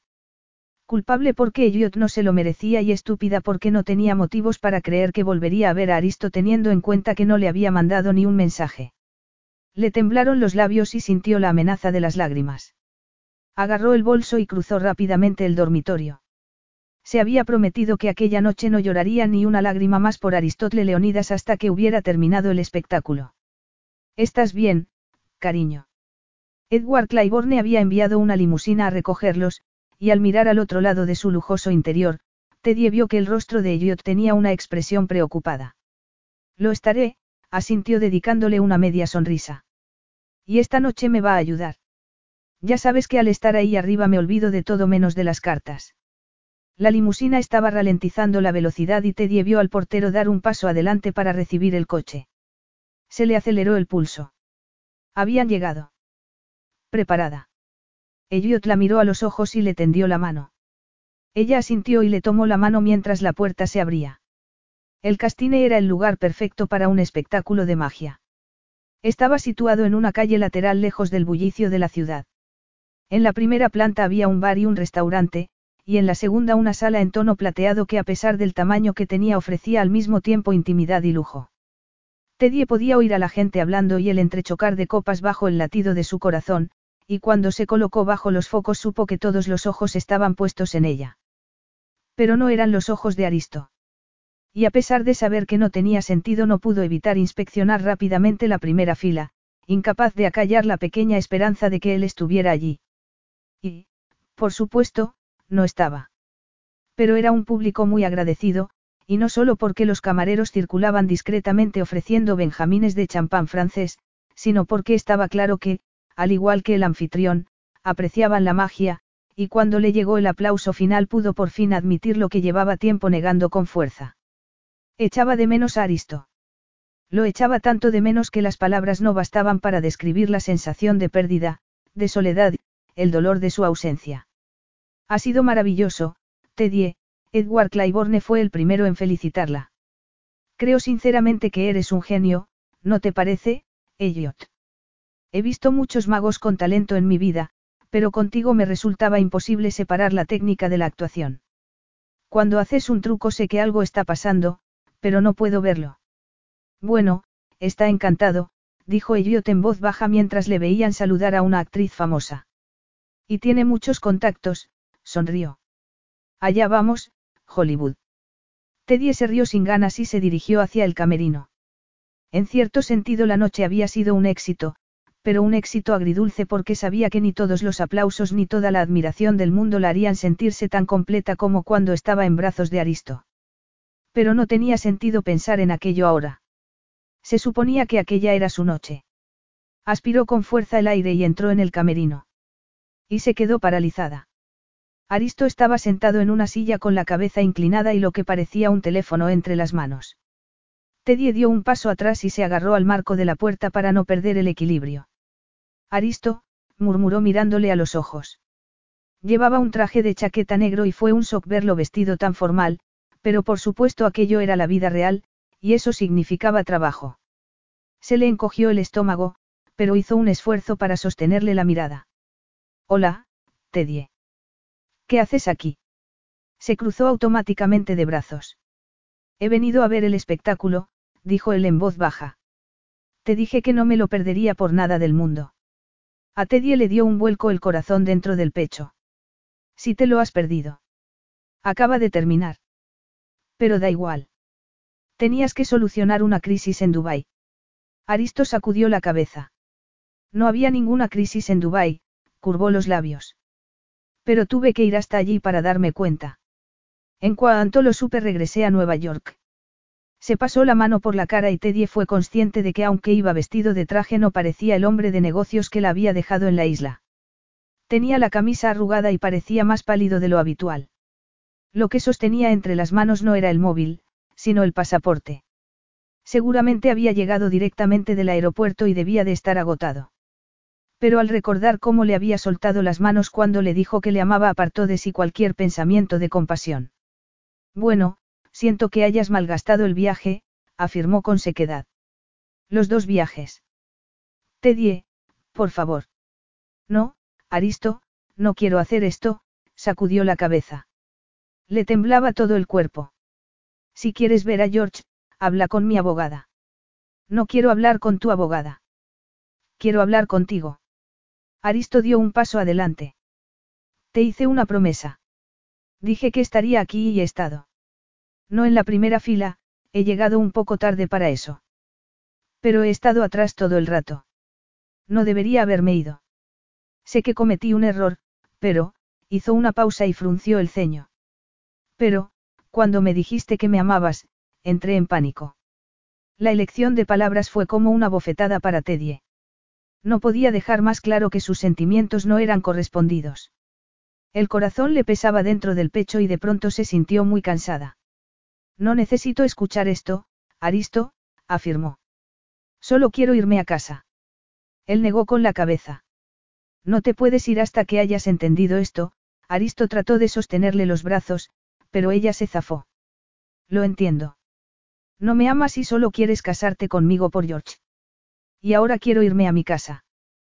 Tu casa es donde estoy yo, Teddy. Y no solo por George, Aristo le tomó el rostro entre las manos y esa vez ella no se apartó. Mírame. Tal vez eso fuera verdad al principio, pero ya no. George es nuestro hijo, pero no es la razón por la que quiero casarme contigo. Quiero que seas mi mujer porque te amo. Si amas a alguien, no entras en pánico si esa persona te dice que siente lo mismo, afirmó ella con obcecación. Aristo negó con la cabeza. No es verdad. Te amo, Teddy. Y me entró pánico. Cuando pronunciaste aquellas palabras ya no pude pensar con claridad. Solo sabía que no podía permitir que nada malo le pasara a mi empresa. Sé que no lo entiendes, pero me he pasado la vida buscando la perfección, primero en el colegio y luego en el trabajo. Y cada vez que alcanzaba mi objetivo me fijaba uno nuevo. Aristo frunció el ceño y luego continuó. Cuando me dijiste que me amabas, no podía limitarme a repetirte las mismas palabras. Quería demostrarte cuánto te amo, y pensé que eso significaba arreglar las cosas en Dubái, que, si no podía solucionarlo, entonces no te merecía. Pero en cuanto llegué me di cuenta de que no estaba arreglando algo, solo rompiéndonos a nosotros, y por eso volví a Nueva York. Se le quebró la voz ligeramente. ¿Por qué no puedo volver a perderte, Teddy? La empresa, mi carrera, nada de eso me importa si no estamos juntos. Lo único que quiero es estar contigo, se detuvo y clavó sus oscuros ojos en ella. ¿Quieres volver conmigo? A Teddy le latía con fuerza el corazón en el pecho, pero el amor que sentía por él era sólido. Sí, dijo suavemente. Y al mirar en su rostro vio esperanza y amor brillándole en los ojos. Aristo la atrajo hacia sí y hundió el rostro en su pelo. Tenía tanto miedo de haberlo estropeado todo, de perderte. No puedes perderme. Eres mi marido, mi corazón, alzó el rostro para mirarle y sonrió tímidamente mientras los ojos se le llenaban de lágrimas. Te amo. Yo también te amo, Aristo inclinó la cabeza y la besó con dulzura. Más de lo que nunca creí que podría amar a nadie. Y las cosas van a ir bien entre nosotros. Teddy le acarició la mejilla. ¿Lo prometes? Oh, sí, murmuró Aristo. Y ella lo creyó porque vio la certeza y el amor que sentía reflejados en sus ojos cuando inclinó la cabeza para volver a besarla. Epílogo. A pesar de que la predicción meteorológica anunciaba lluvia, las nubes se vaciaron desde el cielo justo antes de que la limusina girara por Broad Street. Teddy alzó la vista para mirar el sol y luego el diamante que llevaba en el dedo corazón. Sonrió. ¿Te gusta? Miró a Aristo y asintió despacio. El anillo era un regalo sorpresa por sus seis meses de casados. Felizmente casados. Cualquier miedo que Teddy hubiera podido tener de que la historia se repitiera había quedado olvidado. Aristo había sido fiel a su palabra, asegurándose de que los errores del pasado se quedaran en el pasado. Me encanta, Teddy le acarició la mejilla. Me vas a regalar un anillo cada seis meses. Aristo se rió y luego se puso muy serio. Sé que no es un aniversario oficial, pero quería regalarte algo porque la última vez, ya sabes. Lo sé, Teddy lo besó en los labios para acallar sus palabras. Su compromiso había durado un año, y ambos habían disfrutado de la espera. Discutían y se reían mucho. Y finalmente celebraron una ceremonia íntima con amigos y compañeros. Elliot fue el padrino de Teddy y George de paje, muy serio y solemne. Ahora habían pasado seis meses y nunca se habían sentido tan unidos. Te amo, dijo ella con dulzura. Aristo le pasó un brazo por la cintura y la atrajo más hacia sí. Yo también te amo, afirmó sin pestañear. Sé que los últimos tiempos han sido complicados, pero eso terminará hoy. Todo está bien. Lo entiendo. Tras meses y meses de intensa preparación, Aristo iba a sacar por fin su empresa a bolsa en Nueva York. Había trabajado durante largas horas y ella sabía que estaba intentando tranquilizarla ahora, pero era algo que ya no necesitaba. Los recuerdos infelices de su primer matrimonio solo eran recuerdos. Le apretó la mano. Y hoy va a estar todo mejor que bien, al sentir que la limusina desaceleraba lo besó apasionadamente con los ojos llenos de amor. Estoy muy orgullosa de ti, Aristo. Aristo la miró fijamente con el corazón acelerado. La limusina se había detenido. Si miraba por la ventanilla podía ver el edificio de la Bolsa de Nueva York. Se giró para mirar a la mujer que le había cambiado la vida con su amor. Han sido meses duros. He pensado que necesitábamos tiempo en familia, así que lo he arreglado todo para que pasemos una semana en la isla, le miró los labios. Cuando termine este acto pasaremos a recoger a George de camino. Pero cuando estemos allí buscaremos tiempo para celebrarlo, íntimamente. La oscura mirada de su marido dejó a Teddy sin aliento. Me gusta cómo suena eso, murmuró. Y tenemos muchas cosas que celebrar. Y no me refiero solo a los negocios. Teddy se acercó más a él con los ojos clavados en su hermoso rostro porque quería ver su reacción. Aristo parecía desconcertado. Le tomó la mano y se la puso en el vientre. Vamos a tener un bebé. Él no dijo nada durante un instante. Ninguno de los dos pudo, la emoción era demasiado intensa, demasiado cruda. Pero daba igual. Teddy podía ver todo lo que sentía en su corazón, todo lo que necesitaba ver le brillaba en los ojos cuando la atrajo hacia sí y la besó apasionadamente. Fin.